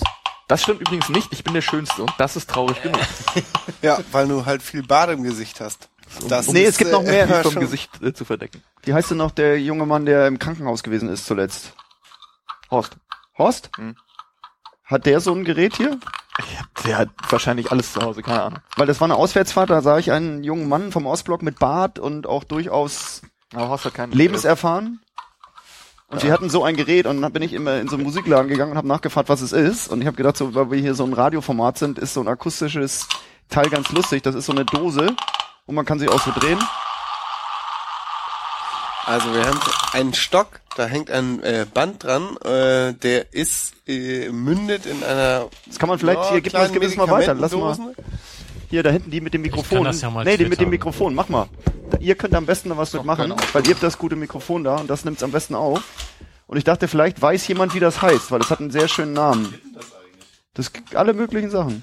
Also in Ostfriesland heißt das Rummelpott. Rubbelpott? Rummel, also mit Doppel M. Das ist der Rummelpott? Halt mal still eben, ich will das fotografieren. Du sollst aufhören, es zu Gibt's das wirklich als Instrument in Ostfriesland? Wilko, Man muss hier echt pädagogisch tätig werden. Wilko. Rummelpott? Gibt's das?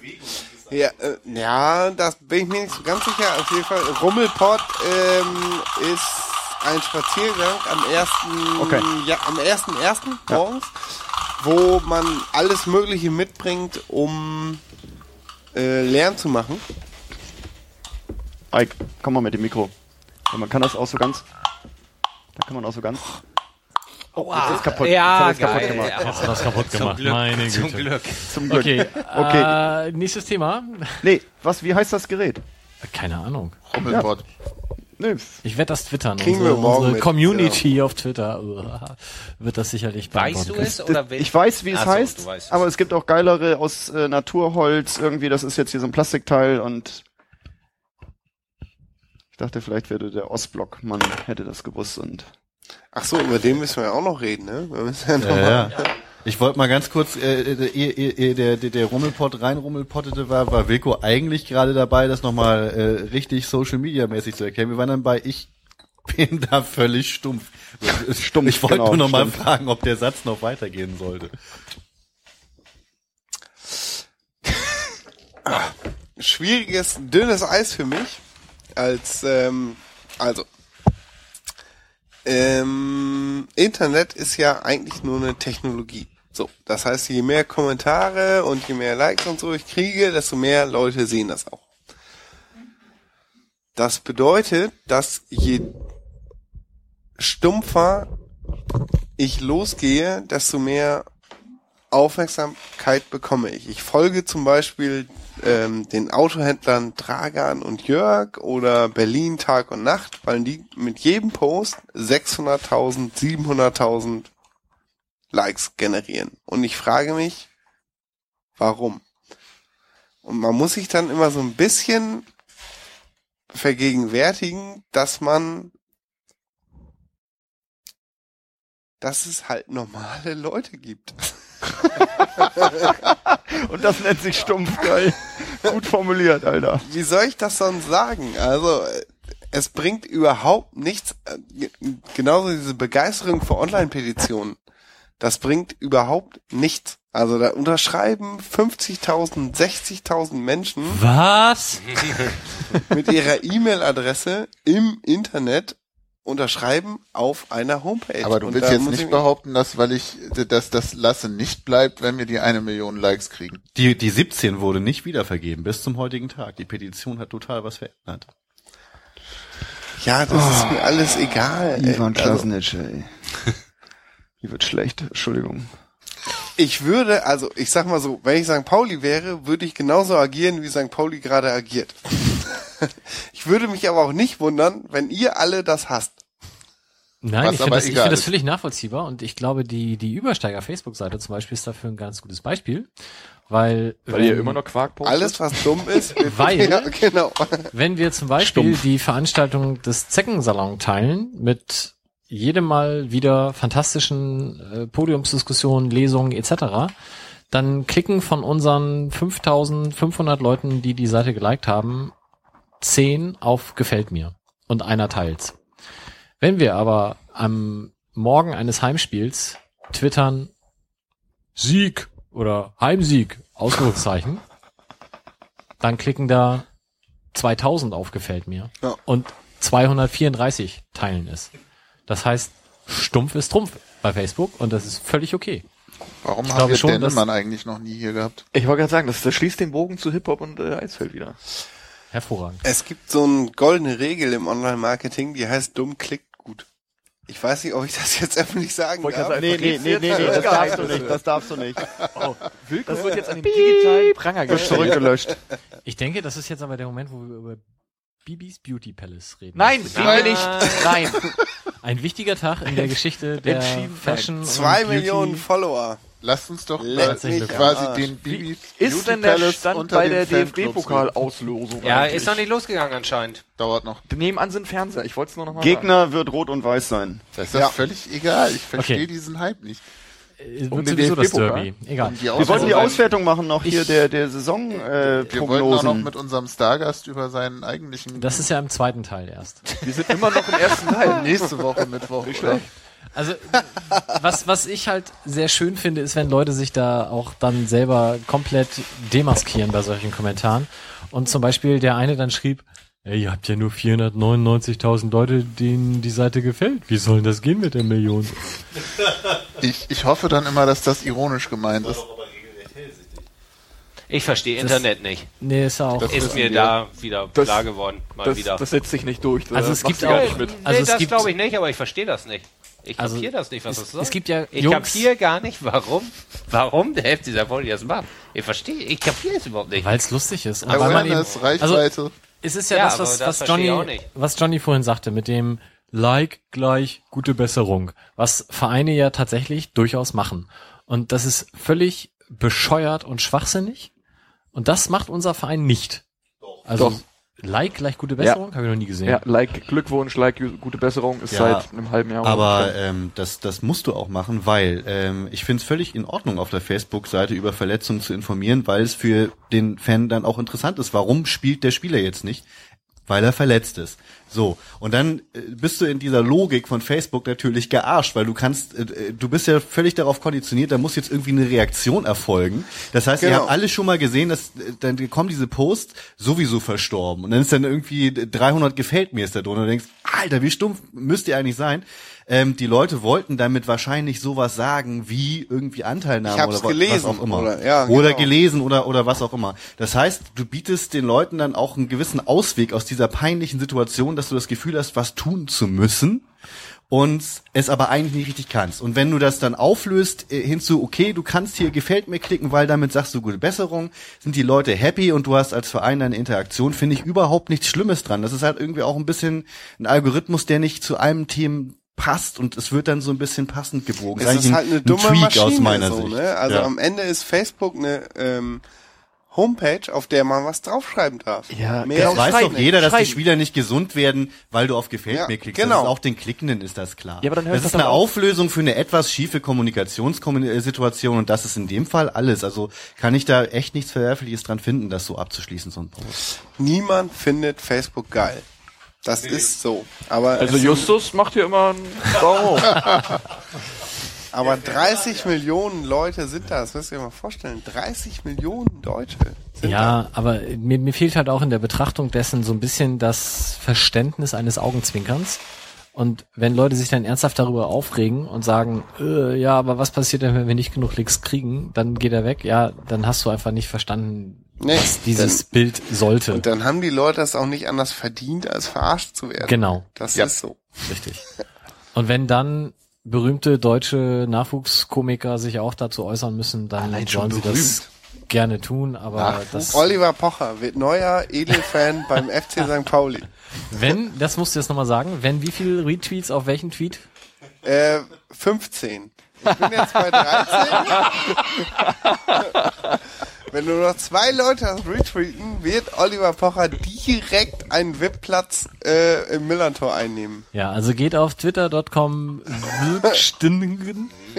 Genau. Ohne, ohne Erstmal auf Wilksten gucken und dann äh, geht das aber sowas von steil. retweetet er den Scheiß und dann geht das richtig steil hier. Sag mal, bei den, bei den Konsonanten wegnehmen. Hast du die äh, für Ralle Gunnisch die Fahne aufgehängt in Ingolstadt? Nee, kein, ach so, das, das, das, das Banner meinst Ja? du, die Choreo? Ja? Das ist doch sein T-Shirt. Okay. Also das hast du aber nicht. FLG, Genau. Ja. Krücke hängt doch nicht Flugrolle, ne? eine Ja. Choreo auf. Wie kommst Nein, darauf? Marketingberater, äh, Facebook. Nein, er hat auch die Berater. T-Shirts und da, das ist jetzt gar nicht so lustig, wie es klingt, weil er hat ja die T-Shirts gemacht und der Erlös davon ging ja für äh, das Tierheim in Ingolstadt. Also von daher war das ja durchaus zum guten Zweck. Und da hat die Kurve da eben zu seinem letzten Spiel diese Choreo gemacht. Und dass Wilko keine Konsonanten in seinem Namen hat, da kann Mike ja nichts für. Nee. Ich dachte, Mike macht dieses Internet. Von dem Justus nichts hält. Aber Mike macht doch schon den Ich habe ja gar nicht gesagt, dass ich davon nichts halte. Ich habe gesagt, dass ich es nicht verstehe. Das ist ja was völlig anderes. Ich habe mich irgendwann darauf geeinigt, dass das Internet mich auch nicht versteht und dann war es egal. Dann habt ihr euch geeinigt und lebt miteinander. Genau. gut. Voneinander. Und dass du Sachen nicht verstehst, da haben wir uns alle inzwischen mit abgefunden. Immerhin. Wir hatten noch 38 weitere Themen im ersten Teil, die ich jetzt aus Zeitgründen an der Stelle gerne auf, machen wir nächstes Mal, abkürzen würde. Wenn es für alle okay ist, es sei denn, es möchte jetzt noch zwingend jemand ein Thema berühren. Wie zum Beispiel die Relegation, über die wir natürlich doch gerne sprechen könnten. Auf keinen Fall. Abschaffen. Ja, das könnte man so integrieren, dass äh, äh, Johnny jetzt erzählt, wer er eigentlich ist und dann sagt, Relegation lief dies Jahr irgendwie. Johnny, wer natürlich- bist du Aber halt dich kurz, Johnny. Total. Passt überhaupt Mach mal in einer Viertelstunde, bitte. Nee, zehn Minuten höchstens. Dann leiten wir jetzt über zum zweiten Teil, der da heißt Unser Gast. Johnny, erzähl doch mal, wer du bist, was der Ostblock ist und wer der Supportblock gegen gerade ist. Ja, was ich, was Zeit ich bin, läuft. wer ich bin, das würde ich ganz gerne relativ kurz halten. Ich habe mir ja schon vorgestellt, ich bin der Johnny, ich stehe auf der Gegengrade ähm, im Block D, gehöre zum Fanclub Ostblock, der ist ähm, mehr oder minder bekannt, berühmt, berüchtigt, gefürchtet und gefeiert. Ich finde keine Worte mehr. Ja, Ähm, und vor allen Dingen, das- es äh, nimmt ab in der Bedeutung. In, das ist wie dieser Fanclub, der nimmt immer mehr ab, der baut Stück für Stück ab. Ich kann sonst deine Notizen auch vorlesen, wenn dir das lieber ist. Tatsächlich habe ich zu, zu meiner Person und zu meinem Fanclub relativ wenig, weil darum oder deswegen bin ich ja nicht eingeladen worden, sondern ich darf ein bisschen was über den äh, Supportblock erzählen. Der Ostblock ist Teil, als Fanclub ist Teil dieses Supportblocks. Ähm, bin da auch nicht als offizieller Pressesprecher oder ähnliches unterwegs, sondern mehr als Chronist geladen, darf ein bisschen was zu den Ereignissen erzählen, wie sich das so alles zusammengespielt hat. Ähm, und wo wir gerade aktuell stehen. Der Ja, Supportblock ist Block D, oder? ja, fertig. Dankeschön. Können wir jetzt Auslosung gucken. ähm, der Supportblock gegen gerade ist. Boah, Fanladen-Mitarbeiter mag niemand. Der macht das nicht mehr lange, hat er gesagt. Der will danach Maler werden oder so oder irgendwas mit Internet machen. Ähm, der Supportblock Gegengrade, wie der Name schon nahe liegt, steht halt auf der Gegengrade, konkret im Block D. Wir haben uns dahingehend allerdings auch schon mit den anderen Blöcken auf der Gegengrade vernetzt, soweit das uns möglich war. Ähm, Ziel des Ganzen ist es ein bisschen, bisschen mehr Atmosphäre zu erzeugen, denn nach dem Weggang von einigen Gruppen auf die Südkurve vor einigen Jahren ist es auf der Gegengrade, wenn wir ehrlich sind, ein bisschen mau geworden. Also da wird halt mehr über Teilkaskoversicherung und Kinderzähne gesprochen als über Fußball. Ähm, wird wenig gesungen und war auch eine Zeit lang ein bisschen optisch mau. Ähm, in diese Lücke, hätte ich jetzt beinahe gesagt, wollten wir nicht unbedingt springen. Wir wollen also nicht den Weggang der anderen Gruppen dahingehend kompensieren, dass wir dasselbe machen wie die. Ähm, sondern haben uns halt als Ziel und als Aufgabe gemacht, den spielbezogenen Support ein bisschen wieder zurück zum Stadion oder ins, in die Gegengrade zu bringen. Haben damit schon auf der alten Gegengrade angefangen. Die erste Aktion des Supportblocks, der damals noch Oldschool Support Block E hieß oder sowas, ähm, war die Abschiedschoreo für die alte Gegengrade, was im Prinzip nicht viel war, außer zwei zusammengeklebte Tapetenbahnen, ein paar Holzlatten mit einer Figur dran und jede Menge schwarze Tücher, die niemand gesehen hat, da schwarz die vorherrschende Farbe dieser Fanszene ist, worüber ich mich immer noch aufregen könnte. Ja, Stimmt, sieht man, dass, du dich, dass dir das nicht so gefällt. Schwarz, schwarz macht einen schlanken Fuß, deswegen trage ich heute ein schwarzes T-Shirt. Schwarze, war ja schwarzes Lonsdale-T-Shirt London und schwarzen Kapuzenpulli von Feine Sahne Ich habe Fischfilet. aber äh, Und auch eine schwarze und eine Kappe. schwarze bunte Hose. Ja, eine schwarze Kappe ist das gar nicht, sondern das ist so eine, eher so eine Schiebermütze, wo, wo der obere Teil bis auf den eigentlich äh, Wir sind wieder bei dem Fashion-Block. Schlägermütze sagt man, glaube ich, auch, ne? Ja, ja, Kann man so auch sagen, oder? Schlägermütze?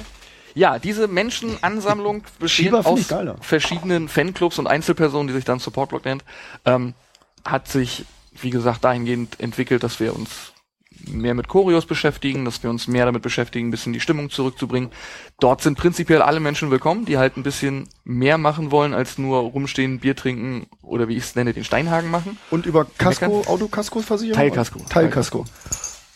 Ähm, wir haben da jetzt ein funktionierendes Konstrukt in Anführungszeichen. Das ist nicht zu verstehen als Gruppe. Das ist mehr ein offenes, Jeder kann kommen und mitmachen, wenn er möchte. Es gibt kein Mitgliederverzeichnis. Es gibt ähm, zwar eine Kasse, weil wir manchmal ein bisschen Geld einsammeln, um neue Choreos zu finanzieren. Und Sie seid ein eingetragener Fanclub. Wir sind kein eingetragener Fanclub, wir sind kein eingetragener Verein, es gibt keinen Pressesprecher, es gibt keinen, der nach außen hin als, als Kopf der Gruppe auftritt.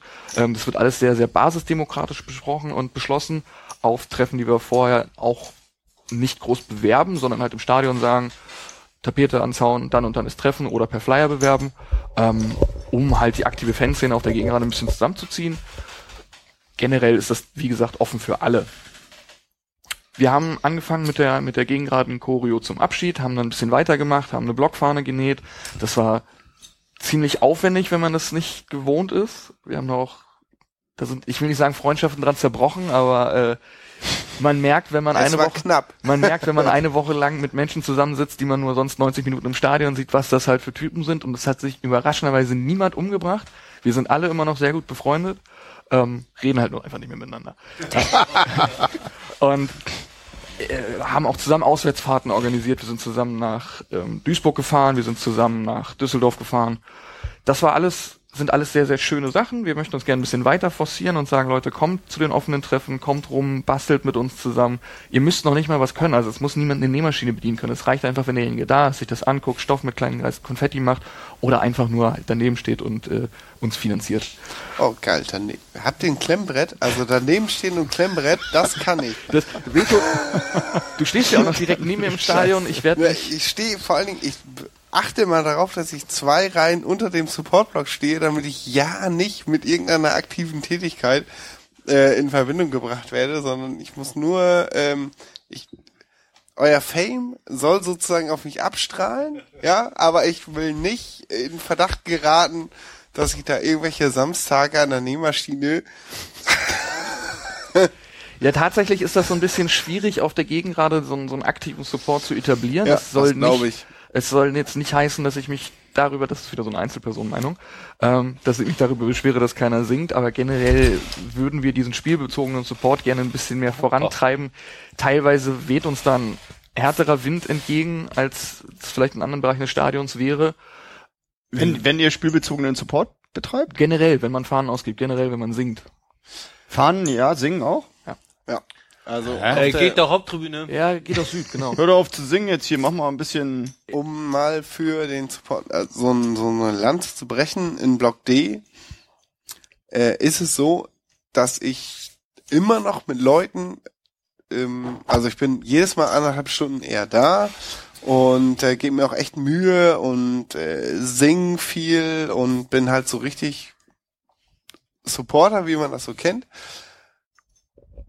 Ich habe immer Leute in meinem Umfeld auf der Gegengrade, die ich noch nie gesehen habe. So, und der Support-Blog ist eigentlich die einzige Konstante, die sind halt immer zwei Reihen über mir, ähm, die es da gibt. Ansonsten sind da Menschen, wo man nach 20 Minuten denkt, halt einfach die Fresse. und wenn du dein Maul schon aufmachen musst, dann leg es bitte auf den Bordstein. Ich möchte, ich möchte hier nochmal für alle Zuhörerinnen und Zuhörer sagen, das ist Wilkos Meinung, das hat mit dem Support noch gar nichts zu tun, wir befürworten das auch nicht. Ähm, Da Ja. möchte ich auch mal hin, Wilko, wo du stehst. Es ist wirklich, wirklich schlimm. Also ich habe schon mit Leuten da. Nee, eigentlich diskutiere ich nicht, sondern ich Genau, das ist mir klar, Alter. Gleich runter mit der Knabberleiste auf dem Bordstein, Alter. Aber es ist ganz schlimm. Das war, wir hatten früher unsere Gegend gerade, das war Damals, da war alles besser. ich stehe hier seit 40 Jahren. so, ja. Ja, ja. Die, Du das sind die- meckerst auch das auf die Leute- Facebook, Digga. Zack. Ach, wisst ihr was, ihr könnt mich mal. Ich trinke jetzt hier mal ein Bierchen, macht doch, macht doch den Scheiß Macht unter euch aus. wollt. Ja, es ist ähm, eine offene Gruppe, die sich nicht über irgendwelche also wir versammeln uns hinter keinem Banner. Wir haben jetzt nicht eine große Gegengrade Zaunfahne, hinter der wir dann alle stehen. Es sind viele Einzelpersonen aus dem Umfeld des Vereins, ähm, die sich aktiv beteiligen wollen. Es sind auch viele dabei, die halt nur einmal in der Woche kommen, weil sie halt irgendwie weiter weg wohnen. Es gibt einen jungen Herrn, der immer jedes Mal, wenn wir sagen, wir würden gern basteln, mal eben eine, eine Tour von 100 Kilometer auf sich nimmt, nur damit er 20 Minuten an der Nähmaschine sitzen kann und sagen kann, das kann ich alles nicht. Aber das, das ist halt das Schöne daran, dass wir über alle Bevölkerungsgruppen ist das falsche Wort, aber es sind halt alle Menschen dabei, die du auch im Stadion antriffst. Das heißt, du hast den, den ähm, 50-jährigen SAP-Berater genauso dabei wie den Gärtner, der äh, gerade seine Ausbildung fertig hat. Du hast Menschen dabei, die ganz viel auf einzelne Spieler halten und Menschen dabei, die sagen, ist mir vollkommen egal, ob die erste, zweite, dritte, fünfte Liga spielen. Du hast diesen, diesen Schmelztiegel, den du auch auf der Gegend gerade hast, hast du auch im Support-Block. Du hast viele, viele, viele tolle, nette, liebe Menschen und keine Bordsteinkantenbeißer. Ähm, Ja, ich weiß, deswegen komme ich auch nicht. wir versuchen wie verrückt zu werben, dass die Leute, also das, wie verrückt ist auch Das ist, das ist äh, unter der, also das ist da, wo Carpe Diem früher gestanden hat, Sub, äh, Singing Area unten drunter. Nee, Nee, Block sondern ein D. bisschen weiter rechts. das ist Block D, das Unter ist dieser dir. Mittelblock im Prinzip. Mittig? Unter dir mittig ein Stück links. Das Genau, weil ich, ich würde immer, wenn ich Doppelleiter und runter gucke, Fahnen. sehe ich immer links auf den Stehplätzen, da ist so der, Ja, und wir sind halt wirklich mittig über dem zweiten oder neben dem zweiten also Mondloch. Block 1 und Block 2 von den Sitzplätzen oben drüber, also von der Südkurve der erste Block und der zweite Block und da steht ihr quasi unter dem zweiten Block. Au- Auch noch nicht. Also weil wir sind Block 3 und 4 zwischen, Süd und Mitte. in der Hälfte Also- der Spielhälfte, äh, Da, die, wo die zur Südkurve, die zur Südkurve Ich. Weißt- bin ein bisschen schockiert, dass du die? Fahnen noch nicht gesehen hast. Doch, ich sehe die doch, aber ich, Ja, da ist ich das. möchte Also jetzt gerade so eine, für die Hörer auch so eine Also- Lokalisierung, weil wenn wir jetzt Block D sagen oder sowas, dann, Der mittlere der drei, äh, der drei gegengeraden Blöcke und wenn man vom Feld aus guckt, eher rechts, wenn man auf der Gerade steht, eher links zum Zaun hin. Also ungefähr Höhe zwischen 16er und Mittellinie auf der Seite zur Süd hin. genau. Traditionell stehen wir Ganz dichter an der oben. Gästetrainerbank, um äh, die Gästetrainer und Gästemannschaften entsprechend begrüßen zu können. Manche sagen dazu pöbeln, ich kann das nicht nachvollziehen. Mit eurer Expertise zu begeistern wäre die Wortwahl von Wilko gewesen. Ich erinnere mich, das Spiel zu begleiten. ich erinnere mich noch an, an ähm, das Braunschweig-Spiel, als äh, der Braunschweig-Trainer, wie heißt er? Lieber Lieber- Knecht. Lieberknecht, als Thorsten Lieberknecht eine da blaue Daunenjacke trug, es relativ ruhig war, überraschenderweise auf der Gegengrade und äh, Basti einfach runterrief, Lieberknecht, die 90er haben angerufen, ey, wollt ihre Jacke wieder haben. Und äh, Herr Lieberknecht das auch dementsprechend vernommen hat, sich umgedreht hat und den körperlichen Kontakt gesucht hat. ähm, das sind halt so, so Situationen, äh, aus diesen Gründen stehen wir halt ein bisschen hinter der Trainerbank. Aber Wilko stand ja im Weg.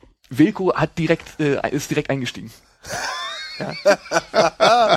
Die haben Nummern ausgetauscht fürs Ackermatch. Ich weiß nicht, wie es ausgegangen ist, aber die blaue Jacke habe ich nie Ja, wieder weil gesehen. nur die taffen Kollegen von dir mitgekommen sind zur Drittort auseinandersetzung. Nur die Alten, nur die Guten, alle gegen So Lieberknecht. sieht's aus. ohne Ackersieg statt. Daunenjacke ist auch eine gute Nee, Ackersieg, Ackersieg und Shishi. Keine Leitern. Okay. Bezeichnest du dich persönlich als Ultra? Das ist ganz schwierig. Das ist wirklich sehr, sehr schwierig. Ich, es gibt da ja keine klare Definition. Ich bin immer ein Freund von klaren Definitionen.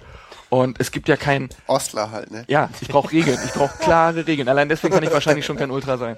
Ähm, Ich- Manifest und so. Kannst du unterschreiben, fertig. Habe hab ich auf Ultras WS runtergeladen oder wie? Nee. Ich unterstütze diesen Hochgeladen, ja. Verein. Ich unterstütze diesen Verein mit allem, was ich habe. Ich investiere da viel Zeit. Da kann mein privates Umfeld auch sehr viel von berichten und leidet auch stark darunter. Ähm, erfülle daher vielleicht einige Kriterien des Ultraseins, diese absolute Hingabe und dieses Verneinen der anderen Fanszenen in Anführungszeichen kann ich nicht so ganz teilen. Also ich finde nicht jeden Verein, der kommt, per se scheiße, das sind nicht per se meine Gegner. Ähm, ich he- hege Sympathien auch für andere Fans und für andere Vereine. Ich kann mir also auch durchaus mal ein Spiel Stuttgart-Gladbach angucken, wobei ich dafür keinen Verein irgendwie Sympathien hege. Von daher ist es schwierig. Ich würde mit einem vielleicht antworten. Warum hast du denn gefragt? Warum ist denn das wichtig, äh, Ultra oder nicht Ultra? Weil Ich, ich war einfach als äh, Selbstdefinition, weil der Begriff Ultra ja doch sehr polarisiert und ich glaube, hier im Raum würden die meisten sagen, USP ist ihnen tendenziell mindestens eher sympathisch. Ähm, trotzdem ist ja in der Welt da draußen der Begriff Ultra immer noch sehr mm, negativ behaftet. Und ähm, ich persönlich würde mich zum Beispiel auch nicht als Ultra bezeichnen, habe das auch nicht getan, als ich noch bei den Passanten aktiv war.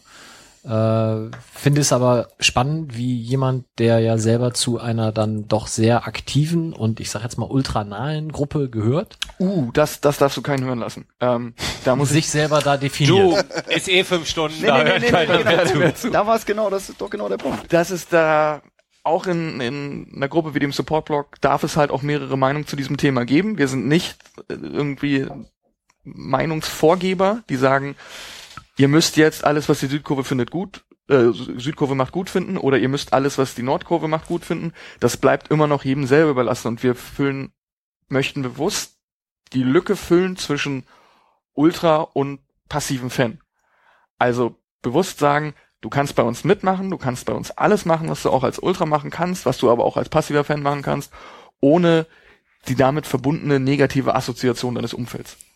Also wir wollen nicht die ganze Zeit singen. Wir stellen uns nicht hin, haben einen Trommler und einen mit, mit, mit einer Flüstertüte, der uns erzählt, was wir dann singen sollen. Wir steigen auf die Gesänge der Südkurve genauso ein, wie wir eigene Sachen halt anstimmen, wenn sie zum Spiel passen. Und wir ziehen da keinem T-Shirt über, du gehörst jetzt zur Fangruppe XY oder du bist jetzt nah an den Ultras oder du bist nah an den. Bei uns kann wirklich jeder sein, wie er möchte, jeder sein Fan da sein, so ausleben, wie er möchte, solange er kein Arschloch ist.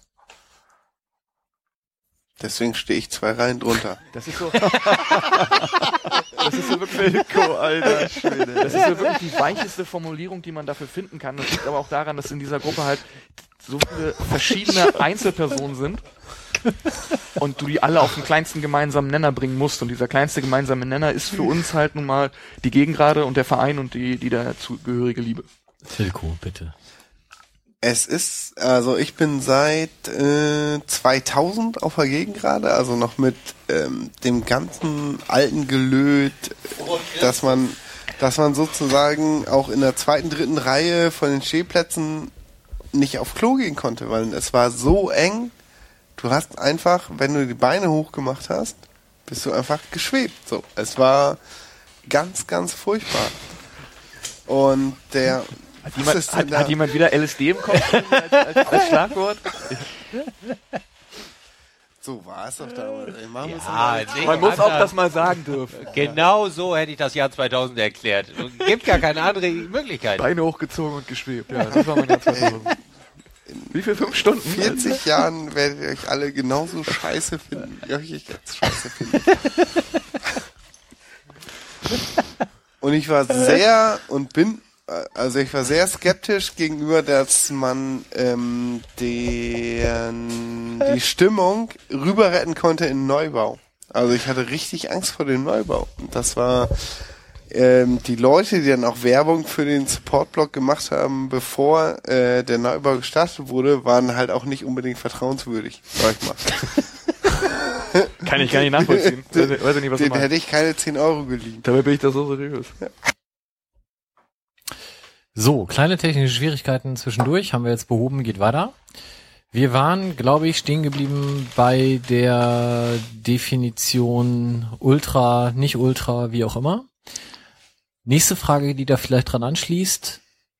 Warum stehst du nicht in der Süd? Ähm, M ist übrigens mein zweites Lieblingswort heute, am, am heutigen Abend. Ich habe damals auf der Gegend gerade, mein Bruder hat mich damals mitgenommen zum Fußball und damals ist noch gar nicht so lange her, wie man vielleicht meint, sondern gerade mal irgendwie neun Jahre und ich war Fußball uninteressiert. Das war mir wirklich komplett egal. Das ist ein bisschen wie heute. Ich habe keine Ahnung davon und ich gehe trotzdem hin. Mich hat aber dieses ganze drumrum halt so fasziniert. Da waren, das war noch die alte Gegend gerade, diese Lehmstufen, du hast zwischen, zwischen Leuten, die du zwar nicht kanntest, die sich aber trotzdem dir gegenüber als Freunde gebahrt haben. Und ähm, es gab einen, einen etwas älteren Herrn, der fünf Reihen hinter uns stand, sechs Reihen hinter uns stand, mit jede Menge Klangkörper vom, vom, vor der Brust. Und der hat dann auf einmal gesungen, als die gegnerische Fanszene kurz zu hören war, Hurra, das ganze Dorf ist da. Und das fand ich halt ziemlich witzig, das hat sich bei mir so eingeprägt. Wir mussten damals noch zurück nach Billstedt, weil mein Bruder da in einem, in einem Wohnheim gewohnt hat und sind halt als Fans erkennbar gewesen, haben dann aber gemerkt, dass es nicht der einzige Verein in Hamburg ist und sind teilweise mit Eiern beworfen worden. Und das hat so ein bisschen dieses, dieses Wir-Gefühl bei mir erzeugt und deswegen bin ich auf der Gegend gerade auch geblieben, trotz der Möglichkeit zu sagen, okay, ich gehe jetzt in die Südkurve. Ich war für zwei, drei Spiele mal gerade im Umbau, als die Gegend gerade neu gebaut wurde, äh, auf der Südkurve, habe da ein Praktikum gemacht quasi ein Stimmungspraktikum, hab mir das angehört. Wir sind auch als Supportblog vernetzt mit den anderen Abteilungen, sage ich mal. Also wir haben gute Kontakte in Richtung USP, wir haben gute Kontakte in Richtung Nordkurve, arbeiten zusammen Choreo-Ideen aus und ähm, arbeiten auch zusammen, was, was sowas angeht, sprechen über den Spieltag und sowas. Aber für mich gab sich die Option oder die ich hatte nie den Drang, das zu machen. Ich möchte auch ganz gerne mal Fußball gucken und ich möchte auch ganz gerne mal zehn Minuten die Schnauze halten, weil ich sauer bin, weil die schon wieder nicht äh, so spielen, wie ich mir das vorstelle. Und äh, deswegen bin ich immer noch auf der Gegend gerade und werde da, glaube ich, auch alt. Ich habe mir schon Sitzplatz ausgeguckt. Der Herr, der da sitzt, der macht das auch nicht mehr. Wie geil ist das denn? Ich muss da mal irgendwie eine Option ziehen, dass ich den da noch eine. Ja. Also ich werde auf dieser Gerade, glaube ich, alt und werde den Fußball einfach mal heimlich abknallen, so über die Schulter. Quatsch, oder so. Mann, das läuft in der Patenschaft, ey. Du kannst als äh, Senior Gegengraden Sitzplatzsitzer kannst du jetzt eine Junior Stehplatzpartnerschaft nehmen und dann, der wird der nächste, der dann da hoch kann. Geil, muss ich mein, mein CV nochmal machen und sagen, ich, ich helfe dem alten Mann, solange er noch gehen kann. Nein, ähm, die, die Option mit Südkurve ist mal ganz nett, das ist ganz schön, da mal vorbeizugucken, das sind auch alles liebe, nette Leute. Ich ziehe für mich aber nicht wirklich in Betracht, darüber zu wechseln. Okay. Wie magst du es denn, äh, also wie weit folgst du dem Spiel und wie viel Fahnen vor der Linse und wie wenig von dem Spiel gucken ist noch erträglich? Weil ich ja keine Ahnung von Fußball habe, äh, ist es mir relativ lax. Also Also deswegen führst du auch Fahnen ein. Ja. Oh, scheiße, Ja. ich bin böse. Ich habe tatsächlich nur die Fahnen mitgebracht und die Fahnen, die man im Blog sieht, sind großteilig Fanclub-Fahnen vom, vom Ostblock, die in, in Heimliga sehr muggeliger Atmosphäre gemacht wurden und genäht wurden, die ich tatsächlich auch nur eingeführt habe, weil ich vom Spiel nichts sehen will. Nein, natürlich Quatsch. Ich kann gut damit leben, eine Fahne vom Gesicht zu haben. Für mich ist das überhaupt kein Problem. Ich fahre auch gerne auswärts, um dieses Erlebnis mitzumachen. Ich habe keinen oder nur sehr wenig Verständnis dafür, wenn jemand sagt, Fahne runter, ich will das Fußballspiel sehen, weil das Fußballspiel siehst du trotzdem, auch wenn eine Fahne im Bild ist, sonst kannst du auch ein Premiere-Abo kaufen. Und ich habe wieder Premiere gesagt. Ich habe kein Problem mit Fahnen im Bild, kann aber auch jetzt muss ich einen schwierigen Bogen kriegen, um wieder zum Supportblock zu kommen. Da gibt's auch wieder keine einheitliche Meinung und ich kann Leute akzeptieren, die sagen, sie finden es nicht gut, auch wenn ich es nicht verstehe oder gutheißen kann. Wie viel Fahnen verliert ihr denn pro Heimspiel? 10%. Tatsächlich sind 10% der Fahnen Schwund, die entweder kaputt sind, die als Souvenir mitgenommen werden oder die wir teilweise verschenken. Wenn so ein kleiner fünfjähriger Steppke vor mir steht und fragt, ob er das haben kann, sage ich natürlich klar. Ja, ohne Frage. Es gibt auch welche, die dann heimlich durch die Toilette abhauen, sich die Fahnen von links nach rechts rübergeben, weil ich dann sage, für so viel Aufwand, da hättest du so ein Ding auch locker nähen können. Ähm, aber es sind ungefähr 10 Prozent. Es war früher mal mehr. Früher mal so teilweise 15, 20 Prozent nicht wiederbekommen. Dann läuft es auch Spiele lang, wo wir alles wieder kriegen, weil die Leute inzwischen verstanden haben, dass sie es dann auch zurückgeben sollen. Weil fürs nächste Spiel sind die Dinger dann wieder halt da. Okay. Außer montags. Eine Frage, die uns jetzt die nächsten zwei Stunden beschäftigen wird, von dem Twitter-User Henne-Hamburg. Deine Meinung zu der Entwicklung der Fanszene auf der Gegengrade, in Klammern nicht nur der Support-Block. Und Entwicklung der Fanszene, denke ich jetzt mal, mindestens seit Neubau der Gegengrade wahrscheinlich. Es hat sich mit dem Neubau viel verändert. Wir haben viele neue Gesichter dazu gewonnen. Leute haben, die teilweise eine ganze Weile auf Dauerkarten gewartet haben, Dauerkarten bekommen. Wir haben wieder viele neue Freunde mit reingebracht ins Stadion. Es sind aber auch viele dabei, die ich muss, ich versuche immer das so diplomatisch wie möglich auszudrücken, da ich als Chronist hier bin. Ja, lass doch weg, ist nach elf. Achso, ja, es sind auch ganz schön viele Leute dabei, die trotz Neubau sagen, ich stehe hier seit 40 Jahren und es ist mir vollkommen egal, was du machst, ich will hier nur meinen Kram gucken. Wir haben uns ein bisschen in den, in den nebenstehenden Block C vernetzt mit Leuten, die dort stehen und dort aktiv sind. Das funktioniert ganz gut. Äh, Block E haben wir fast gar keine Kontakte hin, weil da ständig wechselnde Belegschaft ist. Sebastian guckt jetzt ein bisschen, äh, pikiert ist das falsche Wort, aber wir sind mal beim Vermessen des Stadions für eine Choreo durchgegangen und haben da Poptown-Aufkleber abgeklebt, äh, abge, abgeknuppelt. Da sind wirklich ständig wechselnde Leute, auch vereinsfremde Leute dabei und es ist sehr schwierig, da was zu etablieren. Es funktioniert jetzt, weil der Nord-Support gerade da ist und es wird hoffentlich in Zukunft auch funktionieren, wenn da Gruppen standardmäßig stehen. Es ist aber schwierig. Ich hoffe, dass es sich weiterentwickelt. Wir haben halt verpasst, eine Generation Fans nachzuzüchten auf der Gegengrade. Das heißt, du hast entweder die total Begeisterten oder die 50-jährigen Familienväter, die nur Fußball gucken wollen. Und da ist eine große Lücke, die wir halt versuchen müssen zu füllen. Alles in allem sind wir auf einem guten Weg. Wir sind auf jeden Fall nicht die schlechteste Fanszene, die ich kenne. Und wir sind auch nicht die schlimmsten Menschen, die ich kenne. Und ich glaube, dass mit der Entwicklung, die wir nehmen, wir gut die nächsten 5, 10, 15 Jahre leben können. Okay. Was hättest du denn an Wünschen für die nächste Saison jetzt fantechnisch? die Leute sollen sich mehr bewegen. Also es, es ist wirklich so, ich, wenn, wenn ich singe, die Leute hinter mir singen, teilweise kommt es fünf, sechs Reihen weiter vorne nicht an. Und die Leute sollen sich ein bisschen mehr bewegen, sollen ein bisschen mehr mitgehen, sollen auch mal, von mir aus können sie auch mal Scheiße schreien. Vollkommen egal. Und wenn sie halt irgendwen anmaulen wollen, die sollen halt einfach nur Emotionen zeigen. Das ist, Braucht halt doch Vorsänger, ne? Oder ein Taktgeber. Es kann, es kann nicht sein, dass es irgendwie acht, acht verschiedene Refrains gibt. Ja, Ich persönlich als Einzelperson, das ist wieder wichtig, ich als Einzelperson habe nichts gegen Trommeln. Ich finde das gut, weil dann endlich die Leute mal einen Takt halten. Hat beim Sklavenschiff geklappt, wird auch beim Fußball klappen. Ähm, ist aber dann auch wieder so eine Gruppensache, kann man, kann man irgendwie nicht so, können nicht alle gut finden. Mehr Bewegung, mehr mitmachen, mehr mitgehen, mehr Emotionen ausleben und nicht immer nur unten stehen und sagen, äh, Kreisklassenkaller, sondern auch mal, auch mal singen und die Mannschaft ein bisschen nach vorne bringen. Denn es sind halt diese zwei Prozent, und ich glaube da ganz fest dran, es sind diese zwei Prozent, die die Mannschaft dann immer noch ein bisschen nach vorne bringen und sagen, die strengen sich an, die reißen sich den Arsch auf, die bezahlen vor allen Dingen auch noch Geld dafür. Ähm, da kann ich mich auch mal ein bisschen mehr, bisschen mehr geben. Ganz praktisch, Wechselgesänge. Finde ich äh, immer relativ einfach, wenn sie aus der Süd starten, weil dann haben sie da Leute auf dem Zaun mit Megafon, die den Takt vorgeben, die dann sagen, so, wir rufen jetzt gleich auf drei alle St. Pauli. Dann klappt das. Das ist auf der Gegengrade ja ein bisschen schwerer, eben weil es keine Megafone gibt. Jetzt, wenn ich das so von Block 2 Flüstertüten. mitbekomme, ist es ja so, dass in der Regel dann wahrscheinlich irgendjemand sagt, wir machen jetzt folgenden Wechselgesang und dann wird von 10 runtergezählt. Genau, wir Richtig? müssen, wir müssen von 10 runterzählen, einfach nur, wenn wir, wir haben es mal mit 5 probiert, da ist es aber beim letzten noch nicht angekommen. Ja. Und deswegen zählen wir von 10 runter, damit das wirklich jeder im Umfeld mitbekommt. Dann wird der Gesang von einer relativ kleinen Gruppe gestartet, die sich den halt ausgesucht haben und wechselt dann jeweils die Tribünen. Zählt da von 1910 runter. Ja, dann sind wir auch zwei, drei Spiele lang beschäftigt, ne? Was erhoffst du dir denn von der Nordkurve nächstes Jahr? Ich glaube, das wird gut.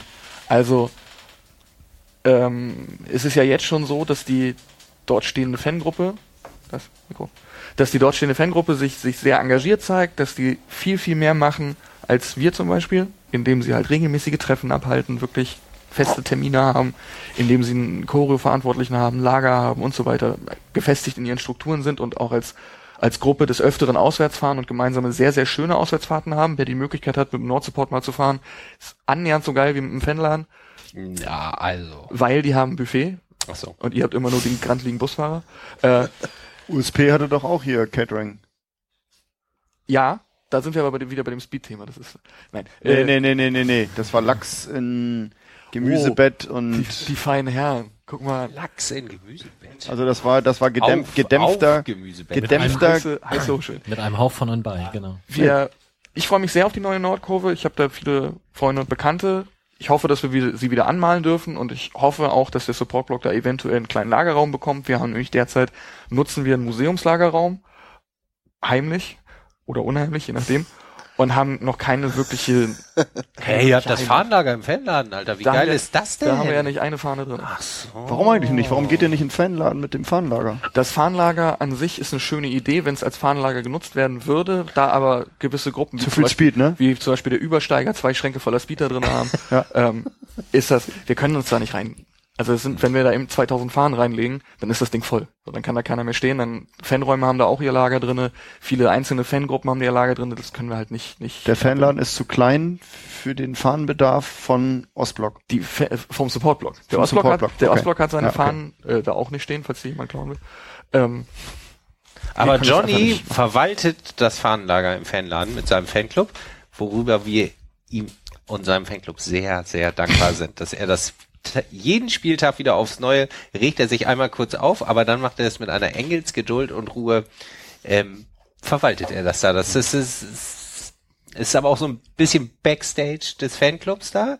Ihr habt euch da schon so ein bisschen heimlich, heimlich eingerichtet. schlimme Ihr habt uns nee, heimlich, zum hab, heimlich habt ihr es euch Ja. gemacht. Das wollte ich eigentlich sagen. Ja, wir Nicht hatten mal- heimlich eingerichtet. wir hatten auch mal ein Met-Frühstück drinne und äh, haben da auch dementsprechend Stühle reingestellt und sowas. Genau. Schnaps sehe ich da auch häufiger mal. Nicht mehr. Ach so, nicht Der ist mir mehr. runtergefallen. Ja, das auch. Das war, war sehr, sehr intensiv, sag ich mal. Ich glaube auch nicht, dass das Schnaps war, sondern so ukrainische Oh, gegen. Gladbach. Gladbach. Gegen Gladbach. Oh je. Oh nein. Scheiße.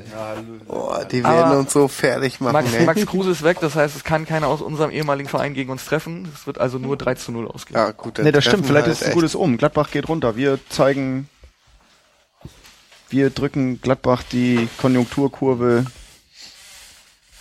in die Gegenrichtung. Gut. Und Nöttingen gegen Bayern, da weiß man immer wieder, was im Fernsehen kommt. Ähm, St. Pauli gegen Gladbach. Nee, Duisburg, Schalke oder Essen, Düsseldorf. Das sind Knaller. Ich bin immer noch Braunschweig-Halle. es gibt auch Sportfreunde Lotte gegen, Ja. gegen wen spielen die? Chemnitz, Chemnitz gegen Lotte Dortmund. gegen Leverkusen. Chemnitz gegen Dortmund. Klingt wie ein Kinderbuch irgendwie. Ja. Mike will nach Hause, der klopft Ja. immer auf seine imaginäre Uhr. Ich wollte eigentlich ja nur, nur vor, vor, vorhin nur ganz kurz sagen, das klang bei dir irgendwie so ein bisschen so, als ob ihr irgendwie die Tür zum Museum geknackt hättet und da jetzt heimlich Fahnen zusammenzimmert. Finden wir natürlich gut, dass, also das ist natürlich ab, ab, ab, also für den nicht initiierten Hörer, dass das, das ist natürlich gut abgesprochen. Es ist auch für uns auch, auch schön, dass es ja äh, den ein oder anderen sehr aktiven äh, Support-Blog äh, äh, Mitmacher gibt, der gleichzeitig auch bei 1910 mit dabei ist und äh, ja, eines Tages natürlich ein Museum bei uns drin, da wird es ein bisschen schwer, dann eine riesen Blockfahne drinnen zu nähen. Das stimmt. Aber ähm, das ist halt eine Sache, die wir alle klasse finden, dass wir da irgendwie auch mit der Fläche dann auch zur Fankultur irgendwie auch beitragen können. Und wollte bei der Gelegenheit natürlich noch mal kurz einen Werbeblock einschalten. Es gibt natürlich auch diese wunderschönen Raw Shirts, die Raw-Kollektion, ähm, äh, die es bei uns bei Heimspielen am 1910-Container zu kaufen gibt oder unter shop.1910-museum.de. Ähm, wo nämlich alle der, der Erlös 50-50 zwischen Supportblock und äh, Museum geteilt wird. Das heißt also, man kann auch dann hier ein äh, schickes T-Shirt wie zum Beispiel Präsident Göttlich persönlich, der das gerne mal beim DFB paradiert tragen ähm, und damit gleichzeitig eben auch Choreoarbeit und und so weiter unterstützen und äh, das genau. Museum. Mit dem, mit dem eingesammelten Geld, ähm, das, das veruntrauen wir auch nicht, da treiben wir kein Schindluder mit, wir investieren nicht in T-Online-Aktien oder ähnliches. Das kommt aus der Fanszene und bleibt auch in der Fanszene. Wir haben im Prinzip, um das so transparent wie möglich zu machen für alle, die da sich aktiv mitbewegen, ähm, einen Kassenbericht, der ist einsehbar, obwohl wir halt kein Verein sind, haben eine Kasse, die wir nur für Choreo-Sachen benutzen und eine Kasse, die wir halt für Partys benutzen. Ähm, wir haben bisher eine Party gemacht, ähm, haben da ein bisschen, statt Eintritt haben wir eine Spende gesammelt für die Blindenfußballabteilung, um halt auch außerhalb unseres Kosmos und außerhalb unserer Bedürfnisse an die anderen Abteilungen und äh, Initiativen zu denken. Das heißt, das Geld, das die Leute uns in die Hand drücken, sei es in Form von Pfandbechern, sei es in Form von, von einer Geldspende nach einer Choreo, wandert eins zu eins in die nächste Choreo rein. Wir haben da keinen keinen Benefit von, außer dass wir uns gut fühlen. Ist Wenn- auch gut. Die Spende kam gut an. Damit haben wir das Catering für das Trainingslager mit Anderlecht und Brünn finanzieren können. Ich- und da hattet ihr auch zwei Vertreter da, die waren direkt da und direkte Geldübergabe mit Umschlag. Mhm. Und ich habe das dann weitergegeben an Ulrike, das ist die Mutter von Rasmus, einem Spieler, die hat da in Bisping irgendwie das Catering gemacht so und dann ist da ein bisschen Geld übergeblieben, dann war das in demselben Umschlag mit denselben Siegeln und Aufklebern, ist dann zu unserem Buchhalter gegangen und das war echt, das war süß, das war geil. Ich fand es schade, dass es nicht mehr geworden ist, ähm, aber das ist so eine Sache fürs, fürs nächste Mal. Ja, das war toll. Solche Feiern halt ein bisschen mehr bewerben, ein bisschen intensiver auch daran gehen. Es war eine schöne Feier, es war sehr, nicht intim ist das falsche Wort, aber war schon vernünftig. Ich wünsche mir halt gerade für, für so Initiativen wie Blindenfußball, aber auch für alle anderen unterstützenswerten Initiativen aus der Fanszene, dass da ein bisschen mehr zusammenkommt. Aber mal gucken. Generell, wenn wir eine Choreo machen, also wir sind die Typen, wir gehen in Vorleistung, wir basteln erst die Choreo, wir machen das erst und wenn es dann abgeliefert wurde und die Leute finden es gut, können sie halt Geld geben. Wir sprechen in, in dem Zuge immer noch mit Förde vorher. Hallo, wir kommen, wir sammeln wahrscheinlich auch wieder Pfandbecher ein, wir würden die gerne bei euch abgeben. Und wir sprechen auch mit Viva Con Aqua. Hallo, an den und den Eingängen stehen wir. Ist das okay für euch? Und funktioniert sehr, sehr gut. Es eine sehr, sind sehr kurze Wege, die wir da gehen müssen und werden auch überall mit offenen Armen empfangen. Machen dann auch an einem Spieltag halt mal ein bisschen mehr Geld, als zum Beispiel die Südkurve generiert. Das wandert aber alles wieder in, in neue Choreos. Wir arbeiten auch gerade an einer Stadioneröffnungschoreo, die wird ein bisschen größer. Dazu dann aber so viel, dazu dann mehr, wenn der Spieltag äh, da ist. Sehr gut.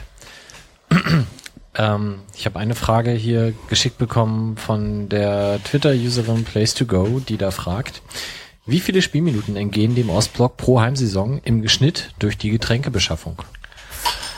Ja, das ist so eine Urban Legend, dass wir halt nur dastehen würden und, und Bier trinken. Tatsächlich ist jedes Mal, wenn irgendeine so braun-weiß-rote Bommelmütze durch die Gegend gerade äh, wandert, wird vermutet, dass da gerade ein Ostblock-Mitglied äh, unterwegs ist zum Bier holen.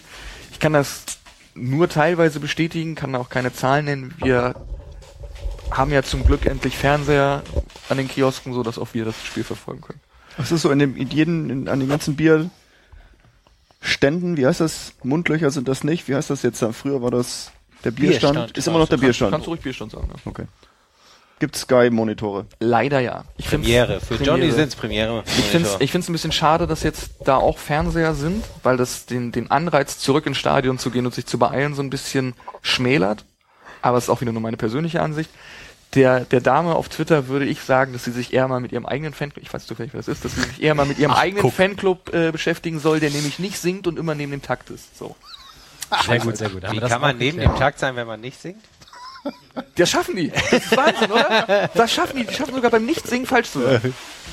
Da wir schon bei Bommelmützen sind, ähm, kommen wir jetzt auch noch auf eure Haarpracht im Gesicht zu sprechen. Vom Seehase 1910 oder auch Johnny Jones.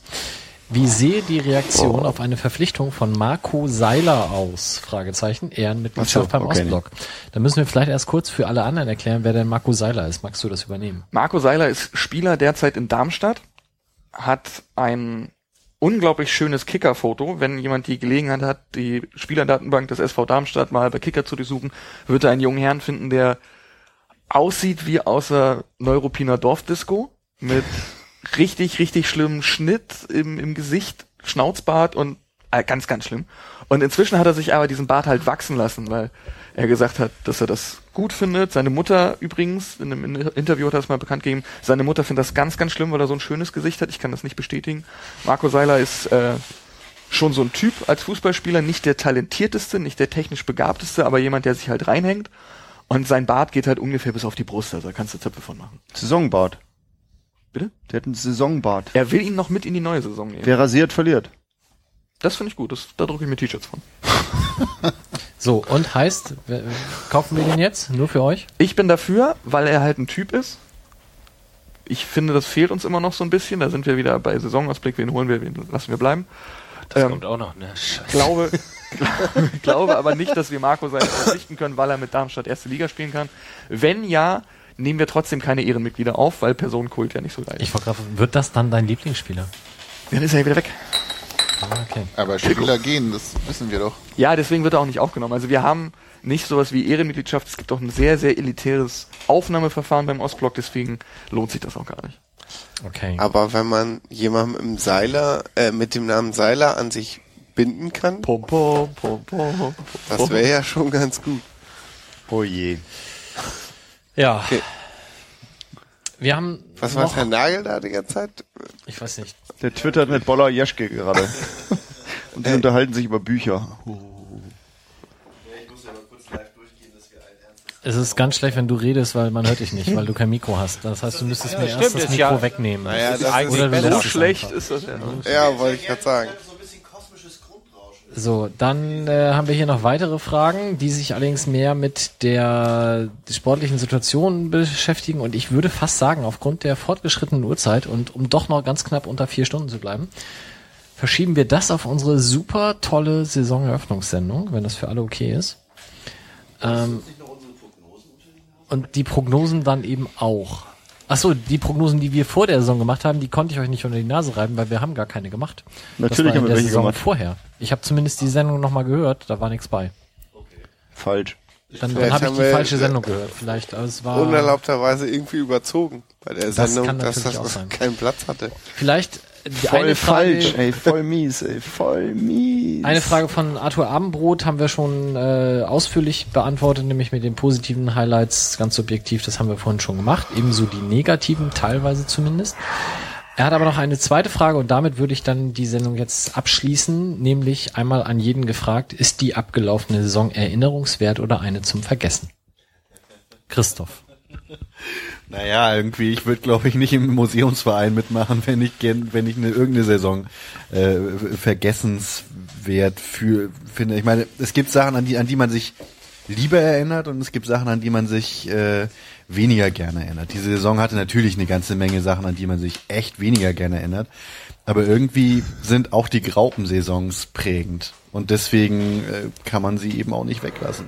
Ist, ist mit drin und selbst die Saison hatte gerade dadurch, dass sie so graupig war, auch wieder ihre Momente. Und deswegen würde ich sagen, ja, die Scheiße muss zwischendurch immer mal wieder dabei sein, sonst ist es irgendwie nie richtig. Hast du die Frage jetzt beantwortet? Ja, Ja, hat hat er. er. Hat er. Gut, ja, Es gibt keine, eingeschlafen oder was? Ich weiß nicht, keine, scheinbar. keine Saison, die man vergessen darf. Also sie ist erinnerungswürdig. Okay, gut. Justus. Zum Vergessen. Falsch. Die, Wolf. die Neo-Folklore hält Einzug. Ewald, Lien, Schewald. der erste Ehrenvorsitzende von USP wird Trainer beim F. St. Pauli. Gut, dann halte ich die nächste Saison für ehrenwert, wenn er wieder weg ist. Uh. Habe ich schon mal gesagt, glaube ich auch. Das wird eine spannende Saisonauftaktsendung. Wilko. Ähm, keine Ahnung, ist mir egal. Wahrscheinlich werde ich sie ähm, schwa Naturereignisse sowieso vergessen. Ich dachte, jetzt kommt schon morgen vergessen haben. Schon jetzt unter, unter äh, interessiert mich nicht abgelegt. Ganz grundsätzlich, Bier ist kein Naturereignis. Doch, natürlich, was soll denn das sonst sein, Alter? Hast du ein Biosiegel drauf, Alter, Digga. Johnny, wirst du dich in drei Jahren noch an diese zurückliegende Saison erinnern? Wenn ja, an was? Ich weiß nicht mal, was ich zum Mittag hatte. Ich sollte mich in drei Jahren daran erinnern, So was ich, was ich sehe ich das nämlich auch. Äh, nee, ganz ehrlich, ist, ähm, ist schwierig. Ich erinnere mich ungern an Saisons zurück, weil ich so ein Typ bin, der nach vorne guckt. Schreibt das jemand auf, bitte. Ähm, und von daher ist es etwas, das uns charakterlich vielleicht geformt hat. Uns als Fanszene, mich als Einzelnen, vielleicht auch die Mannschaft als Mannschaft, aber nichts, was ich später meinen Kindern erzählen würde. Weißt du noch damals, als ich auf der Gegengrade stand und die Füße heben konnte? Nee, das, das würde ich. Nee, nein, nicht die Füße heben. Konntest schweben. Wenn du die Beine hochgenommen hast, dann hast du geschwebt. Ah, Sebastian.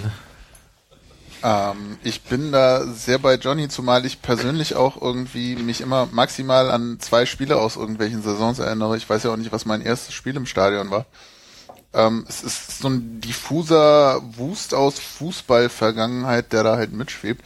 Ich glaube, in zwei Jahren weiß ich vielleicht noch den Tabellenplatz und in fünf Jahren weiß ich wahrscheinlich noch, wie panisch ich auf diesen Live-Ticker geguckt habe. Und alles andere ist dann so grob Fußballsoße mit so ein paar Ups und Downs, aber tendenziell sicherlich im Vergleich zu anderen Saisons eher zum Vergessen. Okay. Ich werde mich an die Saison erinnern, weil sie die letzte für vier Jahre war, in der Ante Budimir nicht die meisten Tore für unsere Mannschaft geschossen hat. Ja, So. du kannst dich ja auch dran erinnern, weil dein Junior das erste Auswärtsspiel gemacht hat. Ante Alter, Budimir du bist kommt. hier der Zensors Rektor, der die Dinger vorne wegnimmt. Wir hatten das am Anfang, wie viel Stürmertore werden geschossen, irgendwie was läuft, irgendwie, wir haben vorher großartige Aussichten auf die Saison gehabt. Das hast du alles Sendung gelöscht und angehört. jetzt machst du dir einen Folklore-Button dran, indem du machst irgendwie Budimir wird die nächsten drei Saisons Stürmerkönig. Mike, ganz ehrlich, ey, ey denk mal nach. Hör ihm nicht zu. Wir müssen hier aufhören, weil das eskaliert hier gleich. Ja, Steinhagen, viel. pennt, pennt auf den Premium-Flaschen da irgendwie ein. irgendeiner schickt Und die beiden anderen. Ganz wichtige Information für unsere Hörer, das Bier ist alle. Stimmt nicht. Also, wir haben noch, noch Fragen vom Quotenrocker zu Thomas Megle, die können wir beim nächsten Mal immer noch behandeln und das gleiche gilt dann auch für die Frage von Herzi zur Relegation. Da kommen wir dann nächsten Sommer nochmal drauf zurück, wenn wir endlich das Derby in der Relegation spielen. So, es ist kurz vor zwölf. Ähm, Echt? wir gehen jetzt, Nein, wir verarschen dich nur, damit du nach Hause gehst. Es ist wir gehen jetzt in die 19:10. Sommerpause und wir werden uns sicherlich vor der Saison zu einer erneuten Sendung zusammenfinden. Mal gucken, in welcher Zusammenstellung dann und mit wie viel Bier. Nochmal vielen Dank an Premium Bier für die Spende, die einige von uns sehr ausführlich genossen haben. Und in diesem Sinne viel Spaß beim Bestellen der Pokalkarten. Bis dann. Tschüss. Tschüss. Tschüss. Tschüss.